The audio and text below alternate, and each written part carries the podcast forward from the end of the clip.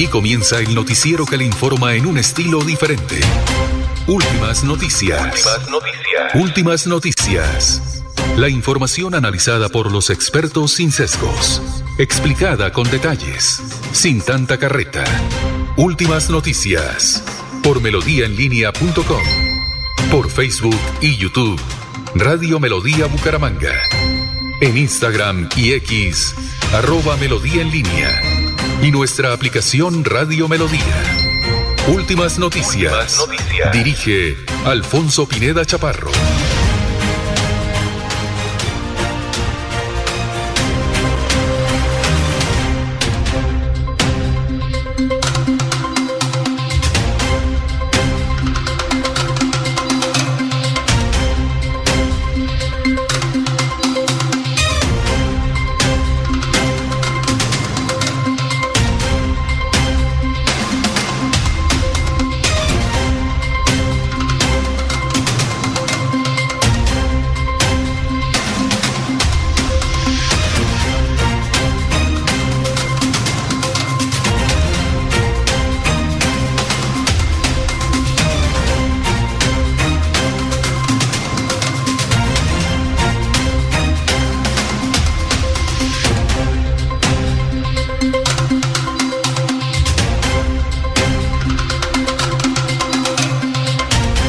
Gracias a Dios, hoy es eh, miércoles 28 de febrero. Nos abre los micrófonos Arnulfo Otero Carreño para hablar por Melodía, por Facebook, por YouTube. Bueno, eh, fresquito, no está lloviendo. Y hoy faltan 24 días para la Semana Santa. Se celebra el Día Mundial de las Enfermedades Raras. Un día como hoy, en 1841, fue fundado el Independiente Santa Fe. Fue fundado por alumnos del gimnasio moderno. Un día como hoy, en 1983, en Alemania se lanza al mercado el Compact Disc. Un día como hoy, en el 2013, el Papa Benedicto renuncia a su papado un día como hoy, en 1973, fallece Tito Rodríguez, gran cantante, creo que de Puerto Rico. Fue del grupo Nietzsche. Un día como hoy, en el 2010, fallece el médico Jorge Villamil. Si pasas por San Gil, amigo mío. Eh, los Guaduales. Eh, sí, señor. Bueno, un día como hoy, en 1525, en México, el militar español Hernán Cortés hace ejecutar a Guatemoc último emperador azteca. En 1571 en España, Felipe II eh, decreta la organización del ejército español. En 1574 en la Ciudad de México se realiza el primer auto, el primer auto de fe. Leo literalmente, ¿no?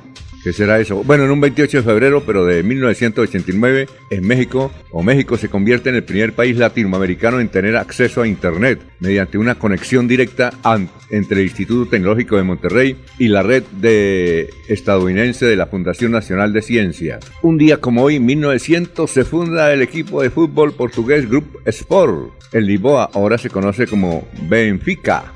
Un día como hoy, en 1942, nació el futbolista italiano Dino Sof, arquero. Creo que duró casi hasta los 50 años tapando, ¿no? con el muchacho. Un día como hoy, en 2021, fallece Jorge Oñate. Venía mucho a Bucaramanga, tuvimos la oportunidad de hacer entrevistas. Muy, muy, muy amigo del doctor Alejandro Galvis Ramírez. Muy bien, dicho esto, vamos a saludar a nuestros compañeros que están ya aquí en la mesa real de Radio Melodía. Laurencio Gamba está en Últimas Noticias de Radio Melodía. Bueno, mi querido hermano Laurencio, ¿qué hay de nuevo? ¿Qué ha hecho? ¿Qué ah, más? Alfonso, cordial saludo, pues todo bien, sí señor, y a los oyentes, igual que el saludo para el doctor Luis José Arevalo, que está aquí con nosotros, a la señora Sara Prada Gómez, que está al frente y es la gestora de todo este proceso informativo, Arnulfo Otero Carreño, que está en la parte digital, y a quienes están en los diversos sistemas de comunicación de Radio Melodía.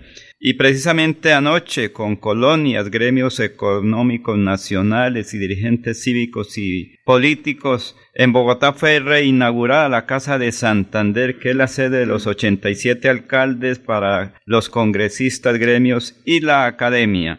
El municipio de Los Santos está sin agua potable pese a millonarias inversiones que están ahí para ese acueducto regional. Gregorio Bautista, que es un líder, que es un observador ambiental, dice que se requiere con urgencia solución a los habitantes de Los Santos para el servicio de agua. Autoridades departamentales buscan conciencia entre propietarios de carros para no dejarlos en la vía pública porque generalmente ocasionan dificultades en cualquiera de los municipios y al mismo tiempo piden que ustedes propietarios de vehículos que los tienen matriculados en otros uh, municipios fuera de Santander pues traigan las cuentas, hagan el traslado para que esos recursos por pagos de impuestos queden en Santander. Fueron elegidos los nuevos miembros de directivos o corporados de la Corporación Autónoma de Santander, CAS en San Gil. La temporada seca en Santander está afectando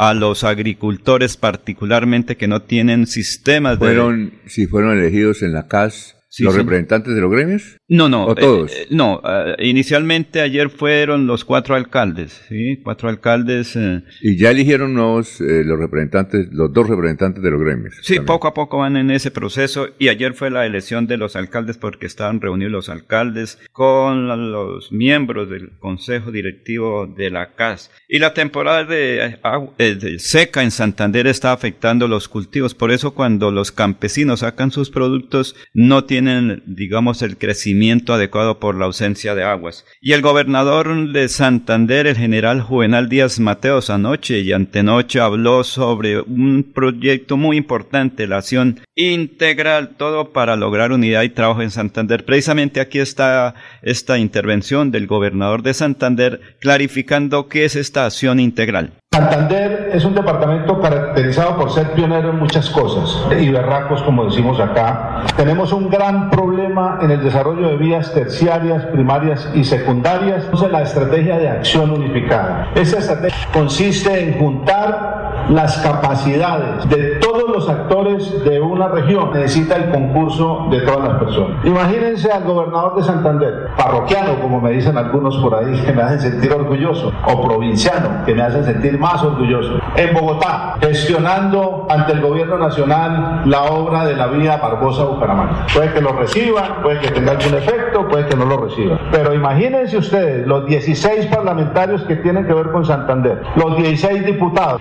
los dirigentes empresariales, haciendo lobby, gestionando para lograr esa. La segunda opción nos va a dar más réditos y nos va a permitir que eso se haga realidad. Quiero convocar a que trabajemos por el departamento, donde hablamos de conectar dos departamentos, siete municipios, se gestionen y se busquen los recursos. La mesa de acción unificada para infraestructura, que esta va a patinar proyectos que son importantes para el departamento, yo creo que es la más avanzada, y esta mesa de acción unificada va a buscar los recursos para la vía Bucaramanga, para la ruta del cacao, para la navegabilidad del río Magdalena, para Charalá, Vitama, para Puros Málaga, para Pamplona, Bucaramanga y otros proyectos. Bueno, ya hay varios, hay 10 oyentes en Facebook, poco a poco a 21, ¿no? Pero sí, eh, Marisa Galvis, buenos días, Gustavo Pinilla, eh, para todos los oyentes de Melodía Digital, Ana Galeano, bueno, eh, Cleida Torres. Oye, eh, vamos a saludar al doctor Luis José Arevalo, ¿cómo está? Tenga usted muy buenos días. Alfonso, muy buenos días, muy buenos días para Laurencio, para don Arnulfo Otero Carreño que nos abre este espacio de la comunicación. Muy bien, Alfonso, muy bien, afortunadamente. ¿Qué ha habido? ¿Qué hay de nuevo? Oiga, murió, ¿usted la conocía? Yo la conocía, Hortensia Galvis Ramírez. Tuve la oportunidad de conocerla, la hermana de Alejandro. Creo que sí, creo que sí, alguna, alguna oportunidad tuve la oportunidad de charlar con ella. Yo incluso tuve la oportunidad de hablar con Alejandro Galvis Ramírez. Ah, Alejandro Galvis Galvis, hace mucho tiempo. Ah, el papá de Alejandro. El papá, sí, señor. Mi papá, mi papá escribió, escribía una columna en Vanguardia. Le, ¿Cómo se llamaba la columna? Casos y cosas. Ah, ¿era su papá? Era mi papá. Ahí está todavía. casos y cosas. Mm, ¿Hasta qué año escribió él? Mi papá murió en 1986. Yo creo que mi papá murió por ahí hasta 1980 o algo así. ¿Qué, ¿qué días? ¿Qué días escribía? No, no me acuerdo. ¿Como los jueves? Por ahí tenemos... Sí, me acuerdo, me acuerdo. ¿Y, y tenía un seudónimo o no? No, no. ¿Cómo se llama su papá? Luis José Arevalo, como el suscrito. Luis José Arevalo Jaime. era Luis José Arevalo. Era, era el, único. Bueno, ¿Era ingeniero o qué era? Qué? No, mi papá era un autodidacta. Mi papá fue alcalde de cinco o seis municipios del norte de Santander y fue autodidacta y fue profesor con quinto primaria. Ah, María. No, era autodidacta. Mi papá leía mucho. Casos y cosas. Sí, yo recuerdo cuando estaba allá en Barichara leía casos y cosas. Usted en CITE, ¿no? Sí, señor, en Barbosa. Eh, precisamente quedé recordando con mi profesor eh, Mario Camacho Prada. Dijo, pues recordemos hacer cosas en Barbosa y nos toca reunirnos con los dos alumnos sobresalientes, Marco Aliro Cortés Torres y otras personalidades. Casos y cosas. Oye, eh, usted, usted, usted, tiene sus añitos, ¿no? Bastanticos. Ah, ah pero estaba muy pendiente de todo. alguna vez quise pues escribir en Vanguardia y fui a hablar con, con, Alejandro Galvis Ramírez. Con Alejandro Galvis Galvis. El señor. No, no, ya, ya no tenía injerencia en, el, en, la, en la... ¿Y qué le dijeron? ¿Dijo, tráigame la columna? No, no, no, hablamos, se acordó de mi papá, pero no, cuando le propuse no me dijo ni sí ni no, y yo entendí que era no. Entonces... ¿Y usted no le había llevado la, la columna preparada para decirle, mire, no, tengo esto? No, desafortunadamente no. Yo quería eh, eh, escribir sobre temas jurídicos. Creo que él algo me dijo al respecto, que ellos tenían un abogado encargado de esos temas, entonces...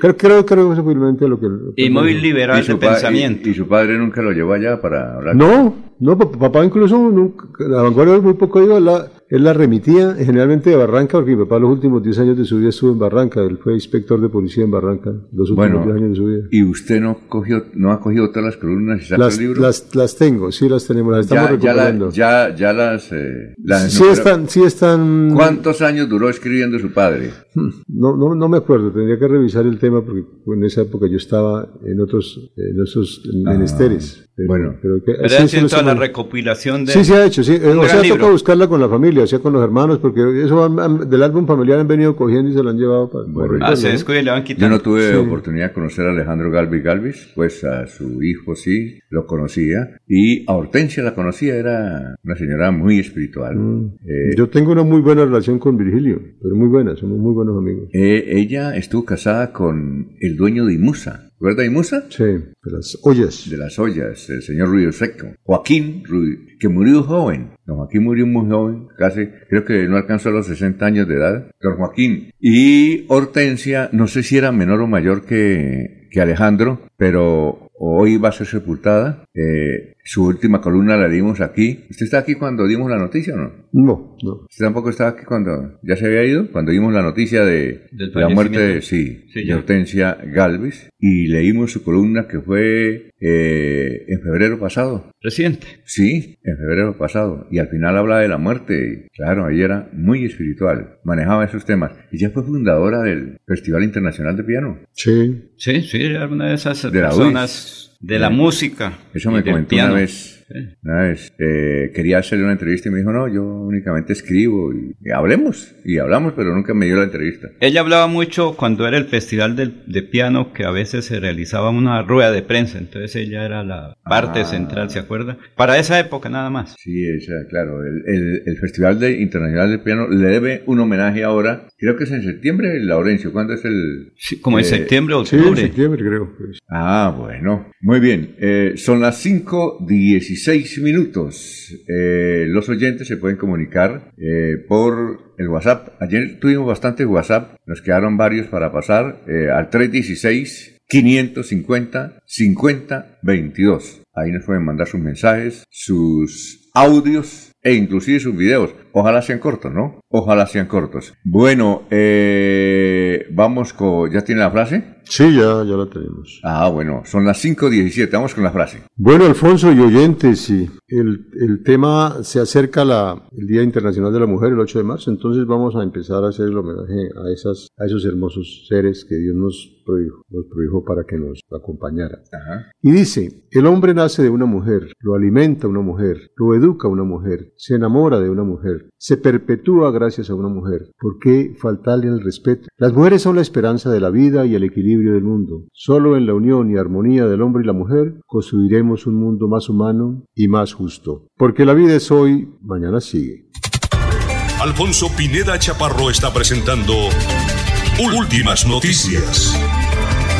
Resumen de melodía que es transmitido por la cadena internacional de emisoras Visión Celestial Radio. El alcalde de Bucaramanga, Jaime Andrés Beltrán, profetizó que el próximo presidente es santanderiano. Quedaron establecidos los guardaparques que serán apoyados por agentes del tránsito, la policía y el ejército, la policía y el ejército. El accidente en Arillo Vial en el que perdió la vida la joven universitaria de la pontificia Chisei Daniela Nugués Guerrero, oriunda de Zapatoca, fue provocado por un taxista que hizo el retorno saltando el separador. Ella iba como parrillera en la moto conducida por su hermano que está herido. Fue operada con éxito la ex oficial del ejército que intentó ir a la guerra de Ucrania para conseguir recursos para una intervención quirúrgica urgente. Ella se quedó en el Hospital Internacional de Colombia donde fue intervenida ayer luego de, haber donantes privados. Ella es Diva Leonor Quintero Guerra. A las 4 de esta tarde, en las colinas será sepultada la señora Hortensia Galvis Ramírez, accionista de Vanguardia. Hugo Aguilar, eh, Ah, no, esta no es. Esta es de vanguardia. No, este otro titular. Clovi Bucaramanga lleva parado cuatro meses. ¿Seguirá el programa de bicicletas públicas en el 2024 en Bucaramanga? Ahora sí, es ¿qué dicen nuestros vecinos? Hay un titular de vanguardia hoy. Dice, Hugo Aguilar reveló ante la JEP detalles de fosas comunes de paramilitares en Río Negro y Charalá. En la audiencia única de verdad ante la Jurisdicción Especial para la Paz, el exgobernador de Santander, Hugo Aguilar Naranjo, afirmó que hay fosas comunes de los paramilitares en Río Negro y Charalá. Y ahí está la versión. El diario El Tiempo dice, el premio Mario Hernández, del empresario reconocido santanderiano, el de las bolsos, zapatos, abrió la convocatoria para los estudiantes de todo el país, pero actualmente están invitando desde Bucaramanga a los interesados en participar. Semana. Mancuso estará custodiado en la picota por una guardia especializada de 64 hombres entrenados en Estados Unidos. Las medidas de seguridad son extremas y cinco filtros componen el acceso a la celda, todo electrónico y vía satélite. El diario El Espectador, la libertad de Salvatore Mancuso y su incierto destino judicial en Colombia. El temido narco paramilitar tendrá que sustentar sus declaraciones ante la JEP sobre políticos y militares que habrían colaborado con las autodefensas. Además, se comprometió a guiar a las autoridades para recuperar los cuerpos de las víctimas del paramilitarismo, eh, desaparecidas forzosamente. Sin embargo, todavía no es claro el camino que le espera. El diario El Frente titula Alcalde de Blanca José Fernando Sánchez ordenó despejar las calles de Fosunap. Hasta aquí el resumen. Se va la noche y llega últimas noticias. Todos los días, desde las 5 de la mañana, empezar el día bien informado y con entusiasmo.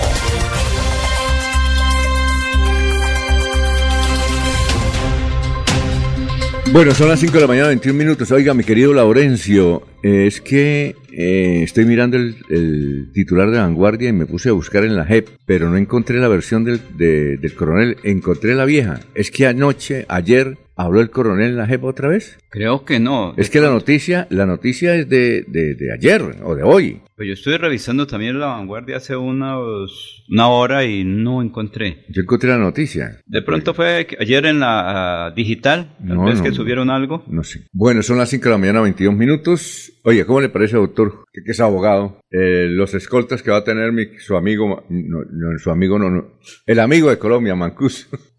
¿Ah? Oiga, 64 hombres entrenados por Estados Unidos. Yo creo... No, pero 64, viejo. Sí, es un número considerable. 64. Cinco filtros. Es que lo que tiene que decir es mucho. Ah, no. Va a tocar mucha gente. ¿Usted piensa que lo quieren matar o qué? Los Estados Unidos piensan que lo quieren matar, por eso lo cuidan tanto. Y el gobierno nacional también. Y ahora es gestor de paz. Tiene que hablar con Gustavo Petro. ¿Qué tal? ¿Cómo le parece? ¿Pero 64? Pues es, yo, yo fui representante judicial de víctimas en la Defensoría Pública los últimos tres años antes de ingresar a la rama. Y la verdad se necesita, Alfonso. Yo, si quiere, le, cuento una historia muy triste. Cuéntela, viejo. Que yo viví en ese, en ese recinto donde se recibían las, las declaraciones o las confesiones de los paramilitares en esa época. Llegó una señora a, a la fiscalía con una niñita de cuatro o cinco años. Sí. Como siempre, eh, ella venía a buscar verdad pero el Estado le, le pone todas las talanqueras. Entonces el celador no quería dejarla entrar porque llevaba una niña. Y entonces yo le dije, pero ¿cómo le ocurre si ella viene a escuchar su verdad y usted no la va a dejar entrar? Y entonces esta señora, ¿qué hace por la, con la niña si ella viene de Charalá? Bueno, finalmente eh, en, encontramos que en la Fiscalía funciona una guardería para los niños de los funcionarios y nos permitieron que la niña se quedara ahí mientras esta señora... Pero coincidió que usted estaba ahí. Si usted no, está ahí... Sí, claro. Si usted no estaba ahí... No, ahí la pobre señora... No, no, se devuelve. Tiene que irse Claro. Bueno, entonces ingresamos a la sala de las donde uno veía virtualmente las las declaraciones de, los, de los paramilitares. No me acuerdo cómo se llamaba, pero este señor que delinquió allá en, en, Charalá. Ah, sí, claro. Los, ¿Cómo es que llama el corregimiento? Eh, el Riachuelo. Riachuelo. El Riachuelo, claro. la escuela que me enteré, me enteré, yo que ahí hay una quebrada, y incluso esa historia me la contó este, el, me la había contado también el, el exdirector de la casa, Álvaro Prada. Que Álvaro Prada, Prada. había un filo, pasaba una, un riachuelo y abajo una profundidad de usted de 40 metros. A ver, María. Y que el señor colocaba ahí a las, a las, a las, víctimas, y o, confesaban, o, más que confesaban, o accedían a sus pretensiones o los empujaban. Eso era una, una, una crueldad absoluta. Tremendo. Bueno, entonces la señora que su, su, que su hijo había desaparecido, su hijo había desaparecido. Entonces que ella quería la verdad. Le preguntamos al, al, al, paramilitar, dijo, déjenme al, después del mediodía, sí. yo vengo y voy a revisar mis papeles y, miro, y miro el caso, ya le dio el nombre, le dio más o menos las circunstancias. Salimos. Cuando salimos de la fiscalía al mediodía, yo le dije, ¿usted para dónde va? ¿A quién? ¿Al paramilitar? No, no, no. A la, ¿A la señora. ¿Usted dónde va a almorzar? Dijo, no, yo me quedo aquí porque yo no tengo dónde ir a almorzar ni nada. A ver, María. Yo me la llevé para la casa, almorzó ella, almorzó la niña. La niña, mi hija, que en ese momento estaba, la menor estaba aquí estudiando ahí en el Colegio San Pedro. Sí. Le regaló unos jugueticos a la niña. Ajá. Y los, los tratamos bien.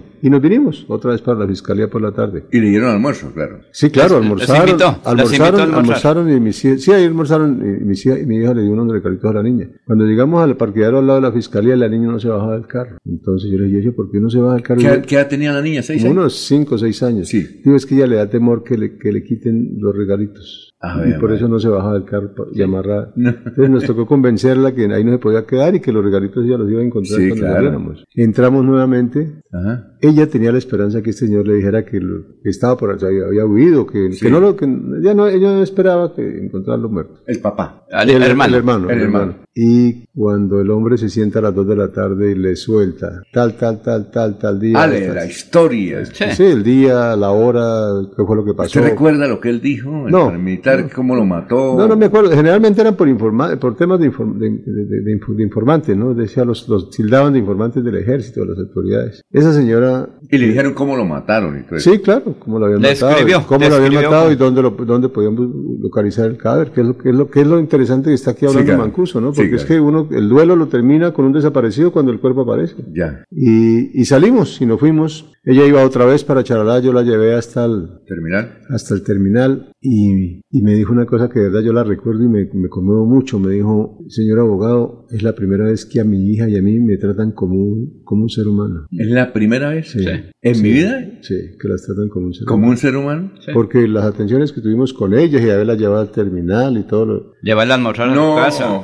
Sí, sí, claro. Es una historia, estos señores hicieron mucho daño, mucho daño. A los paramilitares allá en... Hay documentales, y todo, hay documentales y todo eso. Sí, sí, y yo creo que la gente... Y, y recuerde que Charalá y Riachuelo son lugares de, de, reparación para las víctimas. De reparación colectiva para, las, víctimas, Es un programa especial que no se ha cumplido. Allá pero el frente paramilitar que estaba entre Charalá, El Páramo, Ocamonte, Coromoro, mm. Valle de San José.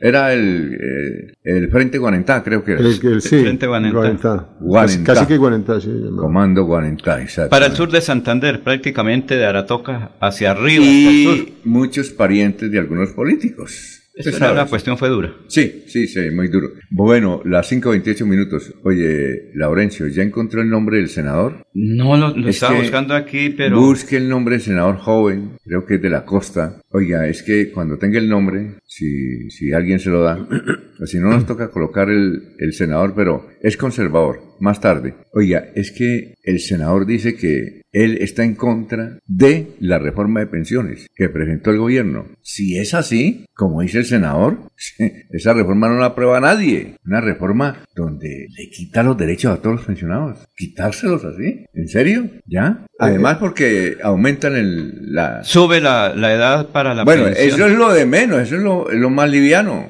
Más adelante vamos a ver si, si pasamos para que se den cuenta lo de esta reforma pensional que va a ser muy cruel si pasa. Pero recuerde que los mismos, creo que uno del pacto histórico ha dicho que se requiere suspender el proceso y verificar más adelante la reforma a las pensiones o al pensionado en Colombia, porque lesión, ellos mismos han visto que la situación es compleja y que sobre todo no hay recursos para atender las necesidades de los pensionados. Bueno, antes de ir a unos mensajes, que hay una pregunta. Adriana Farag pregunta, la pregunta para el abogado. ¿Quiénes han hecho más daño, los guerrilleros o los paracos? Empezando por 70 años de lucha armada guerrillera y 35 de lucha paramilitar. Pregunta para el abogado que contó la historia. No, eso es, eso es, eso es por igual, ¿no? Eh, e incluso aquí hay mucho tema de, de, miembros de las Fuerzas Armadas que también participaron en estas circunstancias. La guerrilla, la violencia. Colombia no ha vivido en paz nunca. Colombia no ha tenido un periodo de paz Nunca.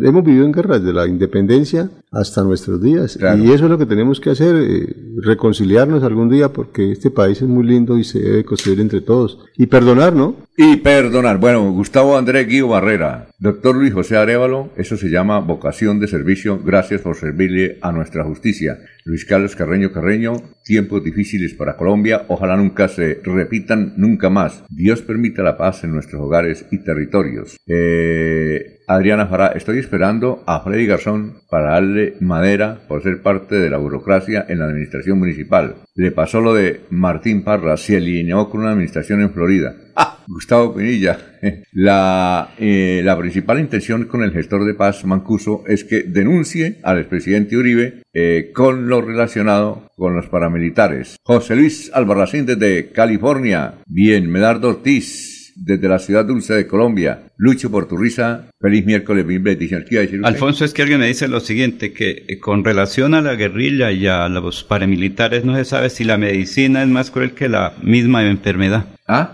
sí, con relación a los a la subversión ah, en Colombia, la guerrilla y los paramilitares. Entonces dice alguien aquí, la medicina es más cruel que la enfermedad. Mire, es que el Estado colombiano no tiene control. Yo pienso que por lo menos el 70% del territorio de Colombia no tiene control de autoridad, ni de policía, ni de autoridad militar. Allá se hace lo que quiera que se hace el, lugareño. No hay autoridad, y si no hay autoridad y no hay presencia estatal, pues ocurren estas cosas. Mire, y además una cosa, eh, uno de los ejércitos más fuertes de América es justamente el de Colombia, por problema, sí, mm. está figurando en el primero, pero lo que es tiene deficiencia en la inteligencia. Eh, mire que eh, los eh, disidentes de la FARC, del señor Mordisco, lograron infiltrar, eso dicen, a un soldado y el soldado ayer mató a tres oficiales, creo. Bueno, a tres uniformados. Un mayor, un sargento y un soldado profesional. Y se fue. Y entonces dicen que dice que estaban infiltrados y que el señor Mordisco ordenó esos asesinatos selectivos, que así y que tiene infiltrado a toda la tropa ya para que en vez de hacer atentados, ¿sí? Para que no paguen por inocente, entonces van seleccionados eh, asesinatos selectivos. Y parece que era un guerrillero el que estaba prestando el servicio militar. Ojo. Pero Alfonso, lo que dice el doctor Arevalo, en las zonas es muy complejo y en el ejército requieren un grupo ah. de soldados que presten el servicio militar. No ve aquí que de pronto más tarde vienen eh, de la policía para esa incorporación y el que se presenta pasa porque es necesidad. Así pasa en el ejército. Hoy, viene la policía. Yo estoy tratando de. Yo conocí el programa que tiene la policía para incorporar eh, jóvenes al, al, a, la, ah, a, la, institución. Incorporarlos, no prestar el servicio, sino incorporarlos. Sí, incorporarlos por un año. Y yo le dije a la, a la coronel, que creo que tuve la oportunidad de hablar con ella, que podíamos, como nosotros imponemos medidas pedagógicas, una medida pedagógica sería que estos muchachos fueran a prestar el servicio militar. ¿Cuáles muchachos? Los muchachos que son sancionados en el sistema. Ah. Para que aprendan a respetar la autoridad y, para que, y puedan de pronto encontrar un camino. ¿Y qué le dijo ella? No, la, llamé dos veces, no me volvió a contestar. Ojalá venga hoy, si es ella misma, para preguntarle, porque ah, nunca me dieron respuesta. Hoy viene alguien de la incorporación, ¿no? Sí, sí. Bueno, son las 5.34.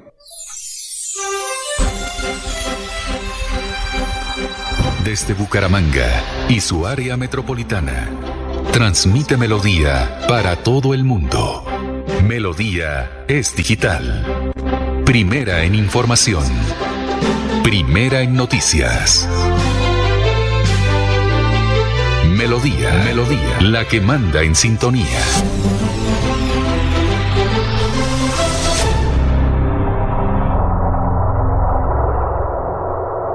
La Feria Escolar Cajazán inicia con toda. De enero 2 a febrero 29. Compra los mejores útiles al mejor precio. Hasta 68 mil pesos con descuentos incluidos, redimiendo tu bono escolar. Además, crédito escolar. Te prestamos hasta 5 veces el valor de tu cuota monetaria. Te esperamos en la Puerta del Sol, lunes a domingo, de 8 a.m. a 8 p.m. Aplican condiciones y restricciones. Vigilado Super Subsidio.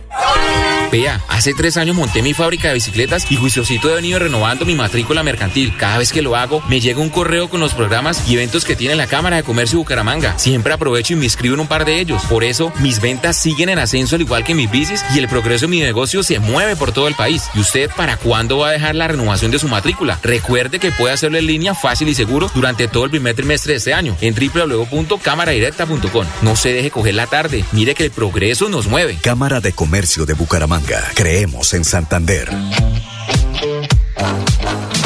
Descargar la aplicación móvil de Melodía en tu celular es muy fácil. Ingresa a www.melodiaenlinea.com. Desliza hacia la parte inferior y selecciona App Store si tu celular es iPhone o Google Play si tu celular es Android. Clic en Instalar, Abrir, Permitir y listo. Disfruta de nuestra programación en vivo. Melodía, la que manda en sintonía. El día comienza con Melodía. Últimas noticias.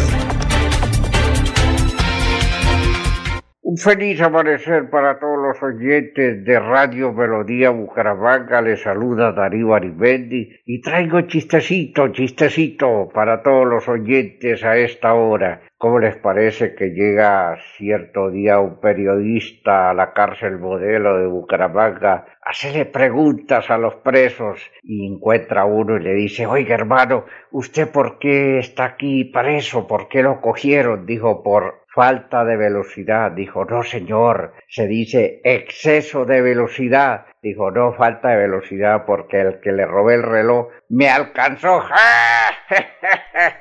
y vamos con más oyentes. Eh, estos son los oyentes que nos envían, eh, bueno, chistes que, como estos que se pueden pasar. Lo imita muy bien, ¿no? Sí, es muy bonito. Oiga, lo, es idéntico, así habla. Sí, así habla Darío. ¿Ya? Eh, bueno, vamos con más oyentes. Señores Melodía, muy buenos días. Esto, mira acá un pobre, es que nosotros tenemos una situación de falta de transporte a la Real de Minas por la parte de la transversal oriental que no tenemos servicio. Y hay estudiantes eh, de los diferentes colegios y universidades. Y Unitransa tiene una ruta asignada que es la ruta 10 pero ellos no la hacen. Ella se pasó una solicitud al área metropolitana y la, el área metropolitana no, no soluciona nada a ver ustedes en qué nos pueden colaborar nuevamente con el área metropolitana, a ver qué solución se puede dar. Lo mismo de noche. De noche no hay transporte para ningún sector de la, lo que es los colegios. Hay transporte pero informal y por ejemplo hay busetas que tienen capacidad para, para 15 pasajeros y están echando 30 25 pasajeros ahí todos amontonados, o sea, evitemos una tragedia, que el área metropolitana tome carta en esta inversión y se evite una tragedia lo mismo que las que han ocurrido en diferentes partes del país. Muy buenos días. Es muy importante que este joven nos hubiera dejado su número telefónico para poder levantar la juventud de cada una de nuestras comunas, ya que, como se dan de cuenta, la mayoría de líderes somos ya adultos mayores, líderes que ya estamos saliendo de nuestro ciclo de este liderazgo importante que necesita nuestro departamento, que necesita nuestro municipio, que necesita nuestras comunidades. Entonces yo quisiera, verdad, que me regalaran el, el número de este joven ya que como él dijo, él entró a la alcaldía no por, por méritos, sino de él, no como vienen en otras que ya son, eh, son de mermelada. Entonces, de verdad me gustaría el número de teléfono de este joven para invitarlo a mi comunidad, contarle la vida de nuestros jóvenes, de nuestra comunidad, cómo está. Bueno, muy amable, muy gentil. Eh, sería tan amable. Mi número es 315-299-1431. Con mucho gusto le vamos a trasladar eso al, al joven Elkin que estuvo ayer acá. Eh, Elkin es un dirigente, no sé si usted lo alcanzaron a, a Sí, ver. cuando llegó aquí, sí. Sí, eh, él es de la comuna de Morro Rico. Parte alta de Bucaramanga. Eh, se educó con los eh, las niñas que ahora hacen parte de la selección Colombia, que son aquí de Bucaramanga. Eh, creo que una es Daniela Arias, parece a mí. Ahorita eh, le preguntamos a Maribel y es muy activo. Ya le vamos a dar el nombre. Tiene disciplina y educación y formación. Sigan, eh, sigan amigos oyentes. Alfonso, es para hacer claridad en una cosa. sí, en la ciudad de la Real de Minas, Sí, voy a dar el teléfono donde los oyentes, el WhatsApp, para audios, videos y escriban. 316-550-5022. 316-550-5022. ¿Qué iba a decir usted? Alfonso y oyentes, eh, lo que ocurre es que en la ciudad de Real de Minas se concentró mucha educación, las unidades tecnológicas, colegios, y no se proyectó ese desarrollo para el transporte de alumnos ni de la misma comunidad. El P10, que es el antiguo sistema de Metrolínea, presta el servicio con los buses convencionales de Cotrander, pero es un poco insuficiente, pero también hay otras rutas que pasan por ahí, entonces yo creo que lo que falta es organizar un poco. Sobre las nueve de la noche, pues aparecen unos vehículos, eh, digamos, busetas que cumplen unos recorridos. eso es lo que estaba reclamando el oyente, esos recorridos claros. Si un joven estudiante que vive en la cumbre se unen 20, pues se van en ese bus. Sí, esa es la única forma de transporte que tienen allá. Pagan tres mil o tres mil quinientos pesos y los llevan hasta su destino porque pagar una carrera para Sí. los estudiantes es Bueno. costoso. Entonces falta es sí soluciones adecuadas para después de las 8 de la noche en la ciudadela. Bien. Que se tiene proyectada una cantidad de cosas, pero que poco a poco se tiene que cumplir. Oye, Laurencio, averígüeme el nombre del congresista para dar a conocer lo que nos dijo. Estamos aterrados de lo que quiere Petro con la reforma pensional. Doctor, espero que usted se quede aquí para que lo escuche más adelante, no vaya temprano. Usted puede llegar a las Sí, 10. va- va- ¿Usted, como, ¿Usted cómo es el No, jefe? no, hoy, no, no, tengo eh, audiencia a las 8. No, pero usted puede llegar. Usted, jefe, puede llegar a las 10. No, lo que le repito, ¿Ah? todo el mundo puede faltar en una audiencia menos el juez. ¿Usted es el jefe?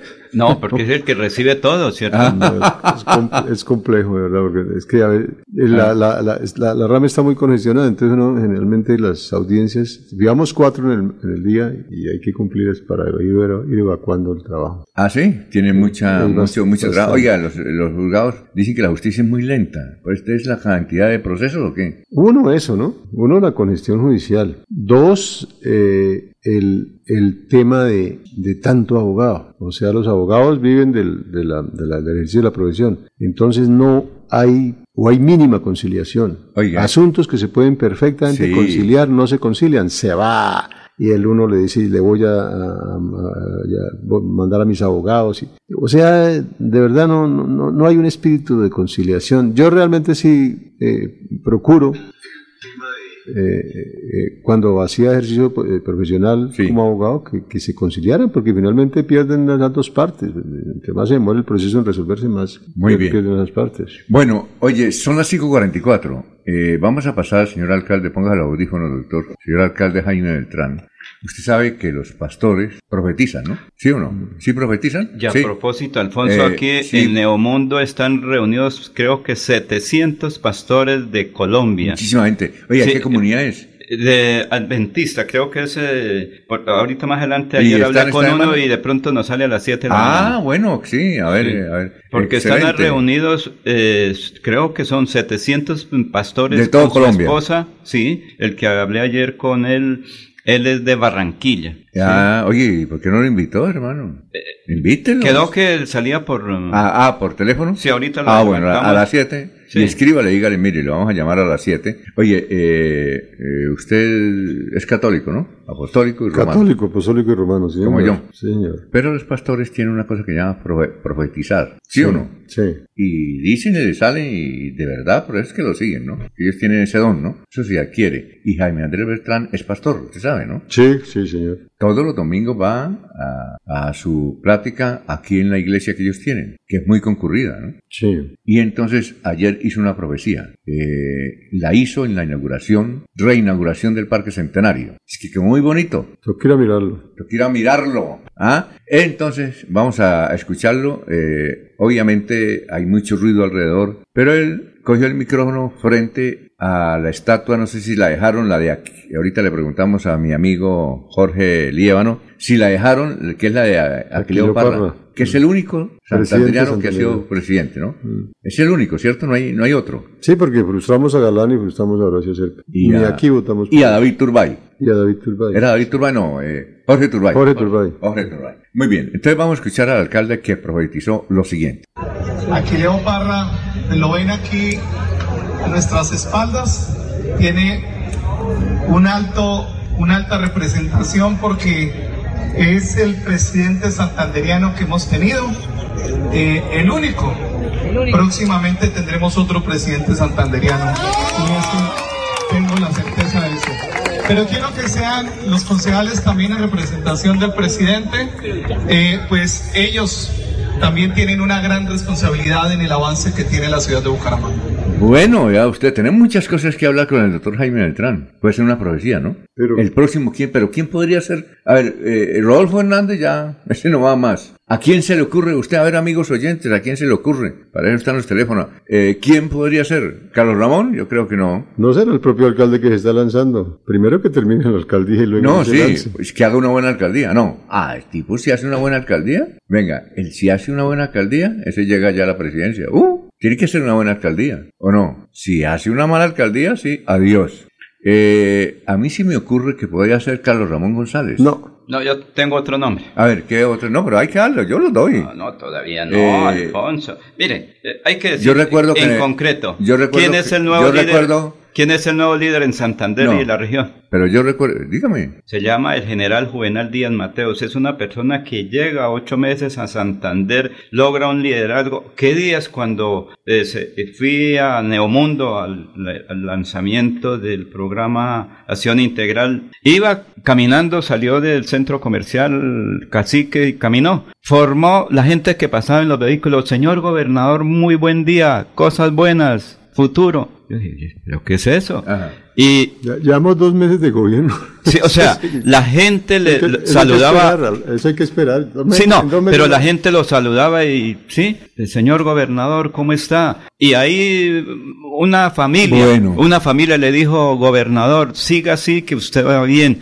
Si Rodolfo, que fue alcalde de Bucaramanga, casi es presidente, dijo, no, no le entiendo qué es lo que me dice. Sí, me dijo ahí. Dije, no, tranquilo. Bueno, es que lo que Sí. pasa es que ah, cuando empiezan los mandatarios, que empiezan generalmente muy bien, por ejemplo, eh, Carlos Fernando Galán, que creo que es amigo suyo, ha, ha empezado muy bien. Muy bien. No, no, Galán le va a ir muy bien. No, no, y el otro de Cali, Alejandro Eder, Ah, le, va, Alejandro le ha ido muy bien. Eh, bueno, el de Barranquilla, bueno, sí, sí, No, Barranquilla es un, un tema aparte. es un fenómeno. No, es Eh, los de Santa Marta, los de Montería, los de Ibagué, es decir, la de Ibagué, creo que es una alcaldesa, bien, les ha ido muy bien, empezaron Yo- muy bien. yo- yo sí Eh, a Jaime Andrés empezó bien, eh, Jaime Andrés empezó bien, eh, y el gobernador, evidentemente, que figura primero en las encuestas como el, el gobernador por ahora de más aceptaciones, el general Díaz, aquí en Santander. Sí. Entonces es eso. Sí. Yo recuerdo esta anécdota.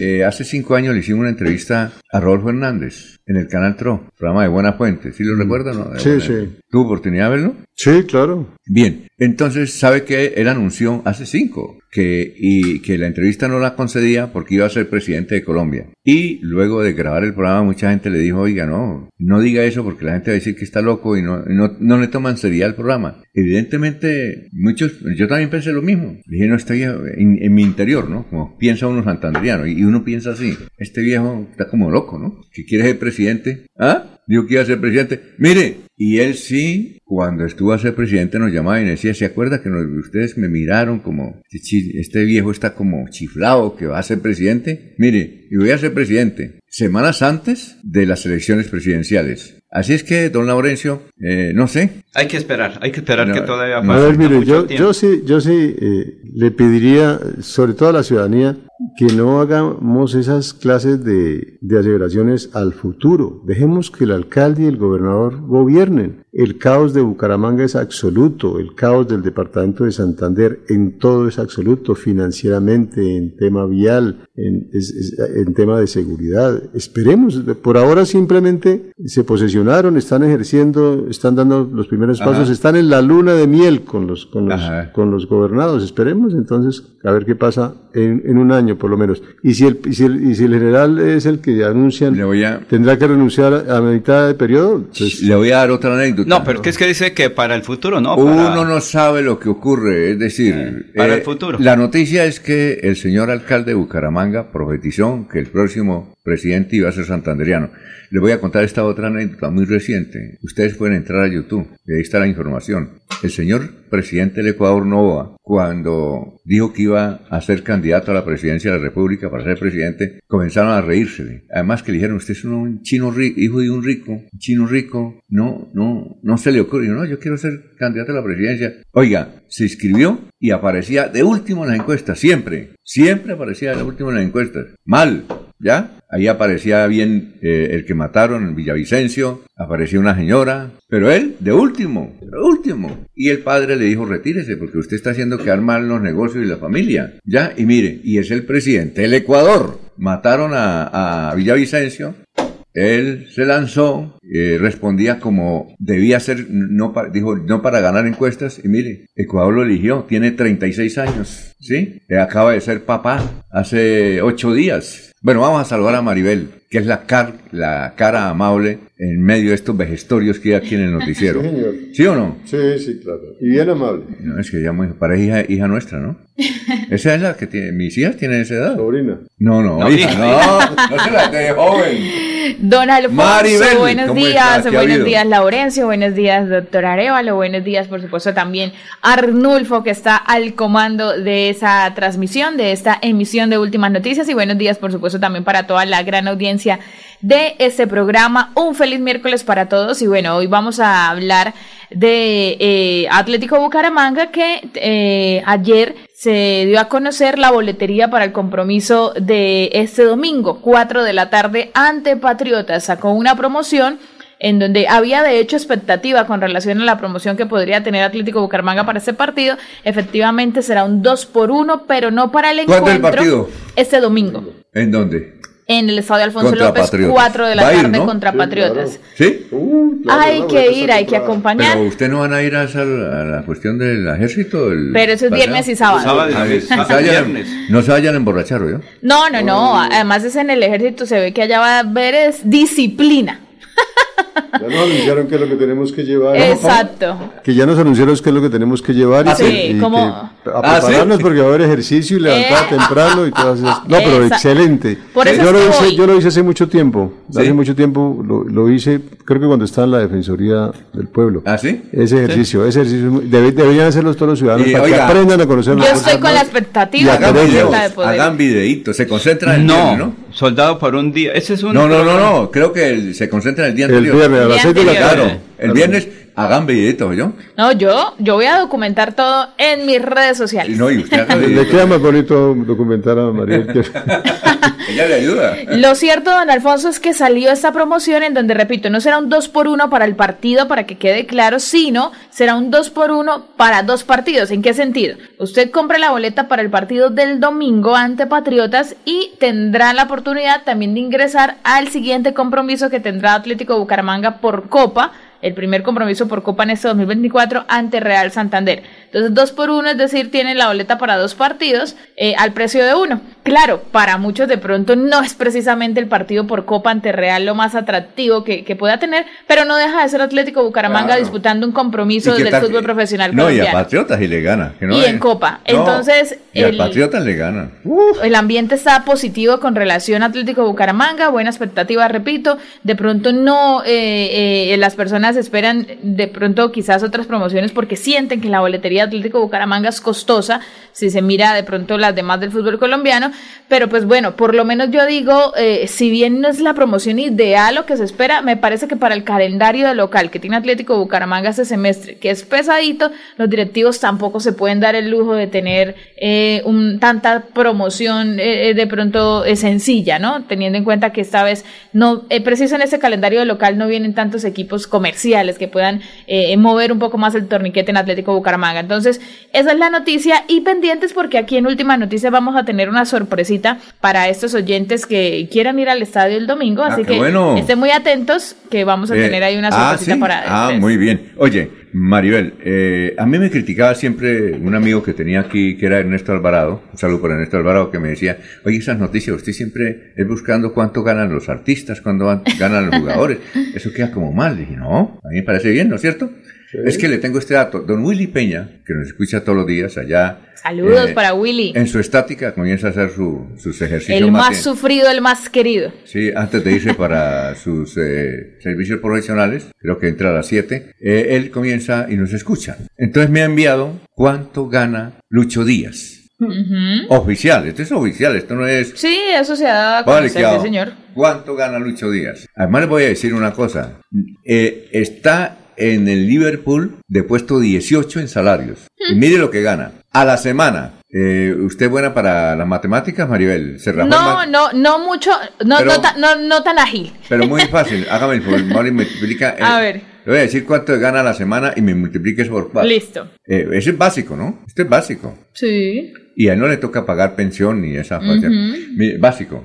Entonces, 274 millones de pesos colombianos se gana se gana a la semana, que son exactamente 55 mil libras esterlinas, que es la, mano, la moneda más alta del mundo. ¿Ya? Entonces multiplica 274 por 4. Daría mil millones. 1096. 1096 al mes. Al mes, sí, señor. ahí no está incluida la prima de semestral. Ni los esos comerciales que tienen también allá en Liverpool. Y es y está en el puesto 18. Le voy a decir los otros. Primero. El primero. Mohamed Salak. Mm. ¿Sabe cuánto le gana él? No me quiero al año. Al año. Al año. Eh, se gana 18 millones de libras esterlinas. 18 millones de libras. El segundo, Virgil. ¿Pero cuánto es el, primero en, pesos colombianos? ¿Algo así como 32 mil millones? No, eh, no sé cómo está la libre cómo está la libre esterlina. Un poquito más que el, está a 6 mil. No, es, ¿sí? Pongámosle 6 mil. Eh, Maribel, ustedes pueden multiplicar. A ver, ¿cuál es ese? Entonces, ¿serían cuánto? 18 millones de libras esterlinas por 5 mil. Millones por 5 mil, ¿cuánto da? 18 millones por 5 mil, Dios mío, es que es mucho billete. Como 50 por Dios santísimo. ¿Ah? la calculadora. No. 90 mil millones.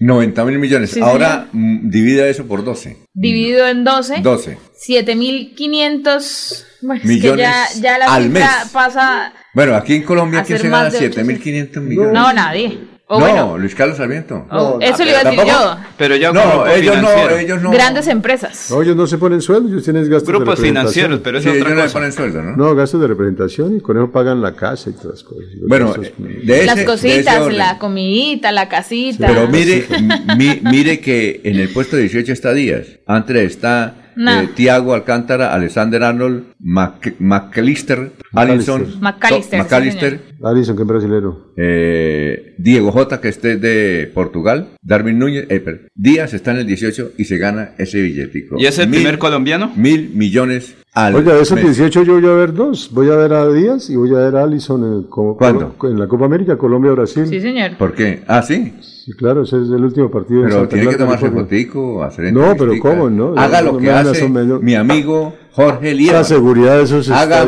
haga lo que hace mi amigo Jorge Lieven. Ese no pierde el tiempo. Él tiene un mosaico de fotos. Tiene, ya, tiene dos mil fotos. trataré. Oiga, Jorge, ¿cómo está? Muy buenos días. Chaqueta. Mire, esta otra, ¿sí? sí claro. Tiene 365 chaquetas. Muchas gracias, don Alfonso.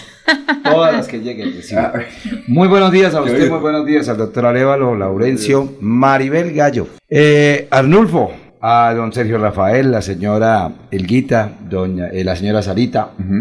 A todos los televidentes, a todos los oyentes, a todas las personas que desde las 5 de la mañana están ahí con nosotros en Melodía. Eh, prenden el televisor 5 de la mañana. me dijo un amigo ayer, me dijo, no, yo no lo prendo, ese es automático. 5 de la mañana, se enciende, me ah, despierta. Es el despertador, sí. es el despertador. Qué bonito, y qué bonito se ve la pantalla. Está YouTube. ¿Ah? Digo, el primero que veo es a don Alfonso, ya dije, es el primero que llega. Sí. Entonces. Debía ser Maribel, que es la cara más amable. la cara más Pero si era un feo, yo por ejemplo lo veo a usted me decepciona. No, pues uno vuelve y se, uno vuelve y se duerme. Don Alfonso, adiós Todopoderoso, mil gracias por este día tan bonito. Hoy tampoco va a llover, don Alfonso. ¿Seguro? ¿Hoy no llueve? No, hoy no llueve, don Alfonso. Hoy, ah, hoy, trae. Pero aquí en el centro. Sombrilla por ahí para el sol. Para el sol. Sombrilla para el sol. Ah, La gente que cuidarse de la piel. Los que estamos en la calle, los que hacemos reportería, los que vamos a los eventos. Ayer tuvimos la oportunidad de estar en el Teatro Santander.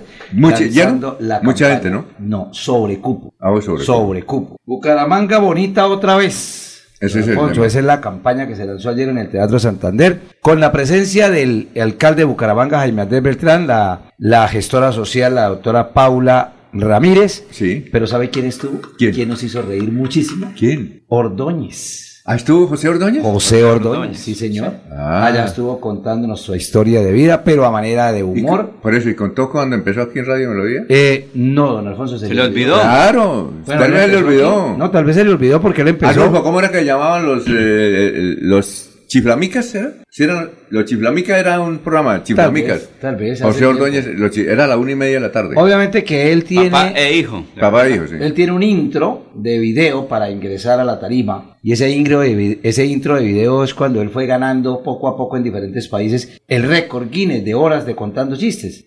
40 horas, 24, 70, 80, 100, en fin. Pero cuando sale, pues la diferencia es total. Y lo hace reír a uno. Él cuenta pues la, la, historia y lo hace reír a uno. Le va contando la historia de él mismo, ¿no? Exacto. Él eh, vivió aquí en el parque debajo del viaducto Cadena. Eh, García San Martín. San, no, sí, San Martín se llama. El barrio San Martín. Sí, pero él dijo, mi papá era más cachezudo. Entonces mi papá, para no vivir en San Martín, nos vinimos un estrato más alto, a San Pedro, que es una cuadra más arriba.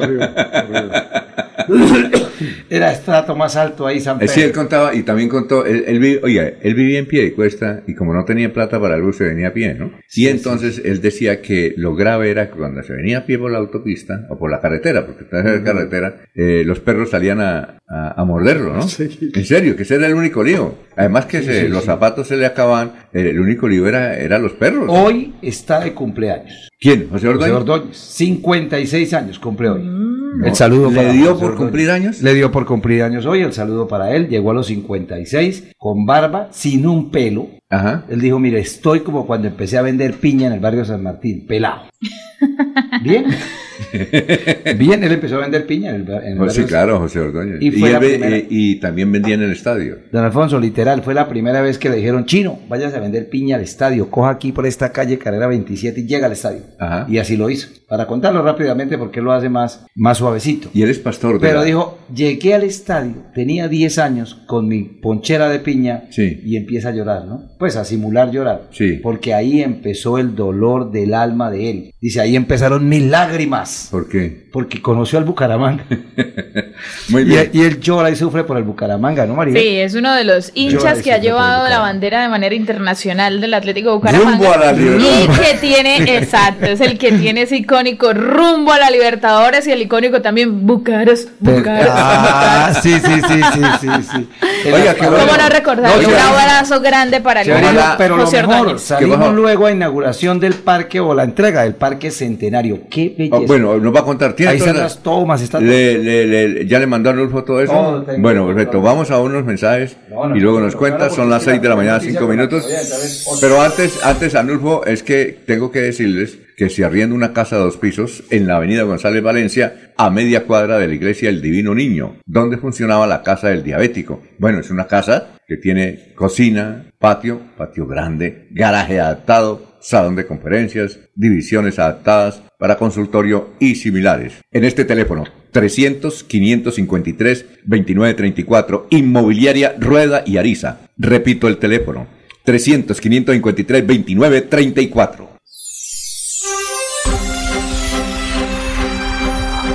Desde Bucaramanga y su área metropolitana, transmite Melodía para todo el mundo. Melodía es digital. Primera en información. Primera en noticias. Melodía, Melodía, la que manda en sintonía.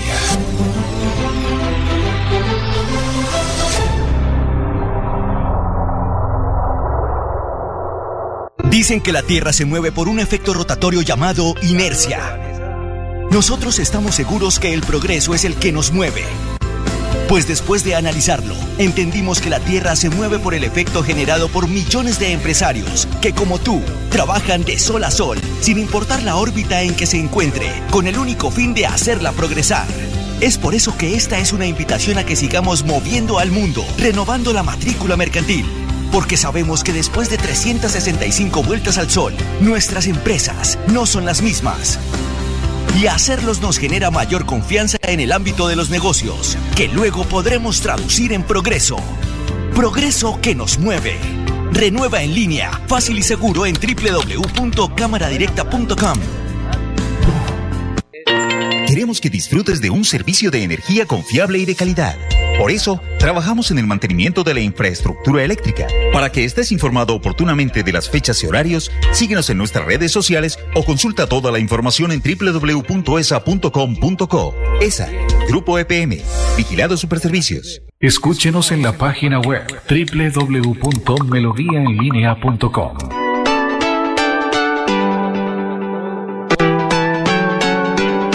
Melodía, Melodía, Radio Sin Fronteras. Escúchenos en cualquier lugar del mundo. Melodíaenlínea.com es nuestra página web. Melodíaenlínea.com. Señal para todo el mundo. Señal para todo el mundo. Radio sin límites. Radio sin fronteras. Radio Melodía, la que manda en sintonía.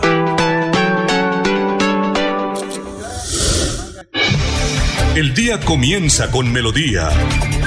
Últimas noticias.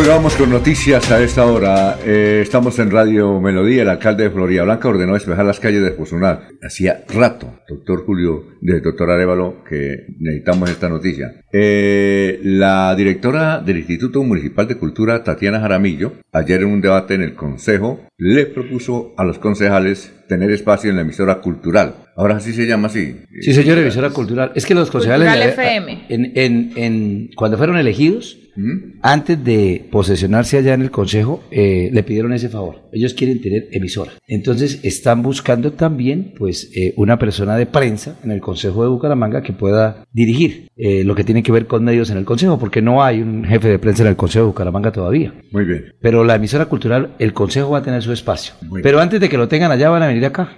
Bueno, vamos con noticias, mi querido Jorge.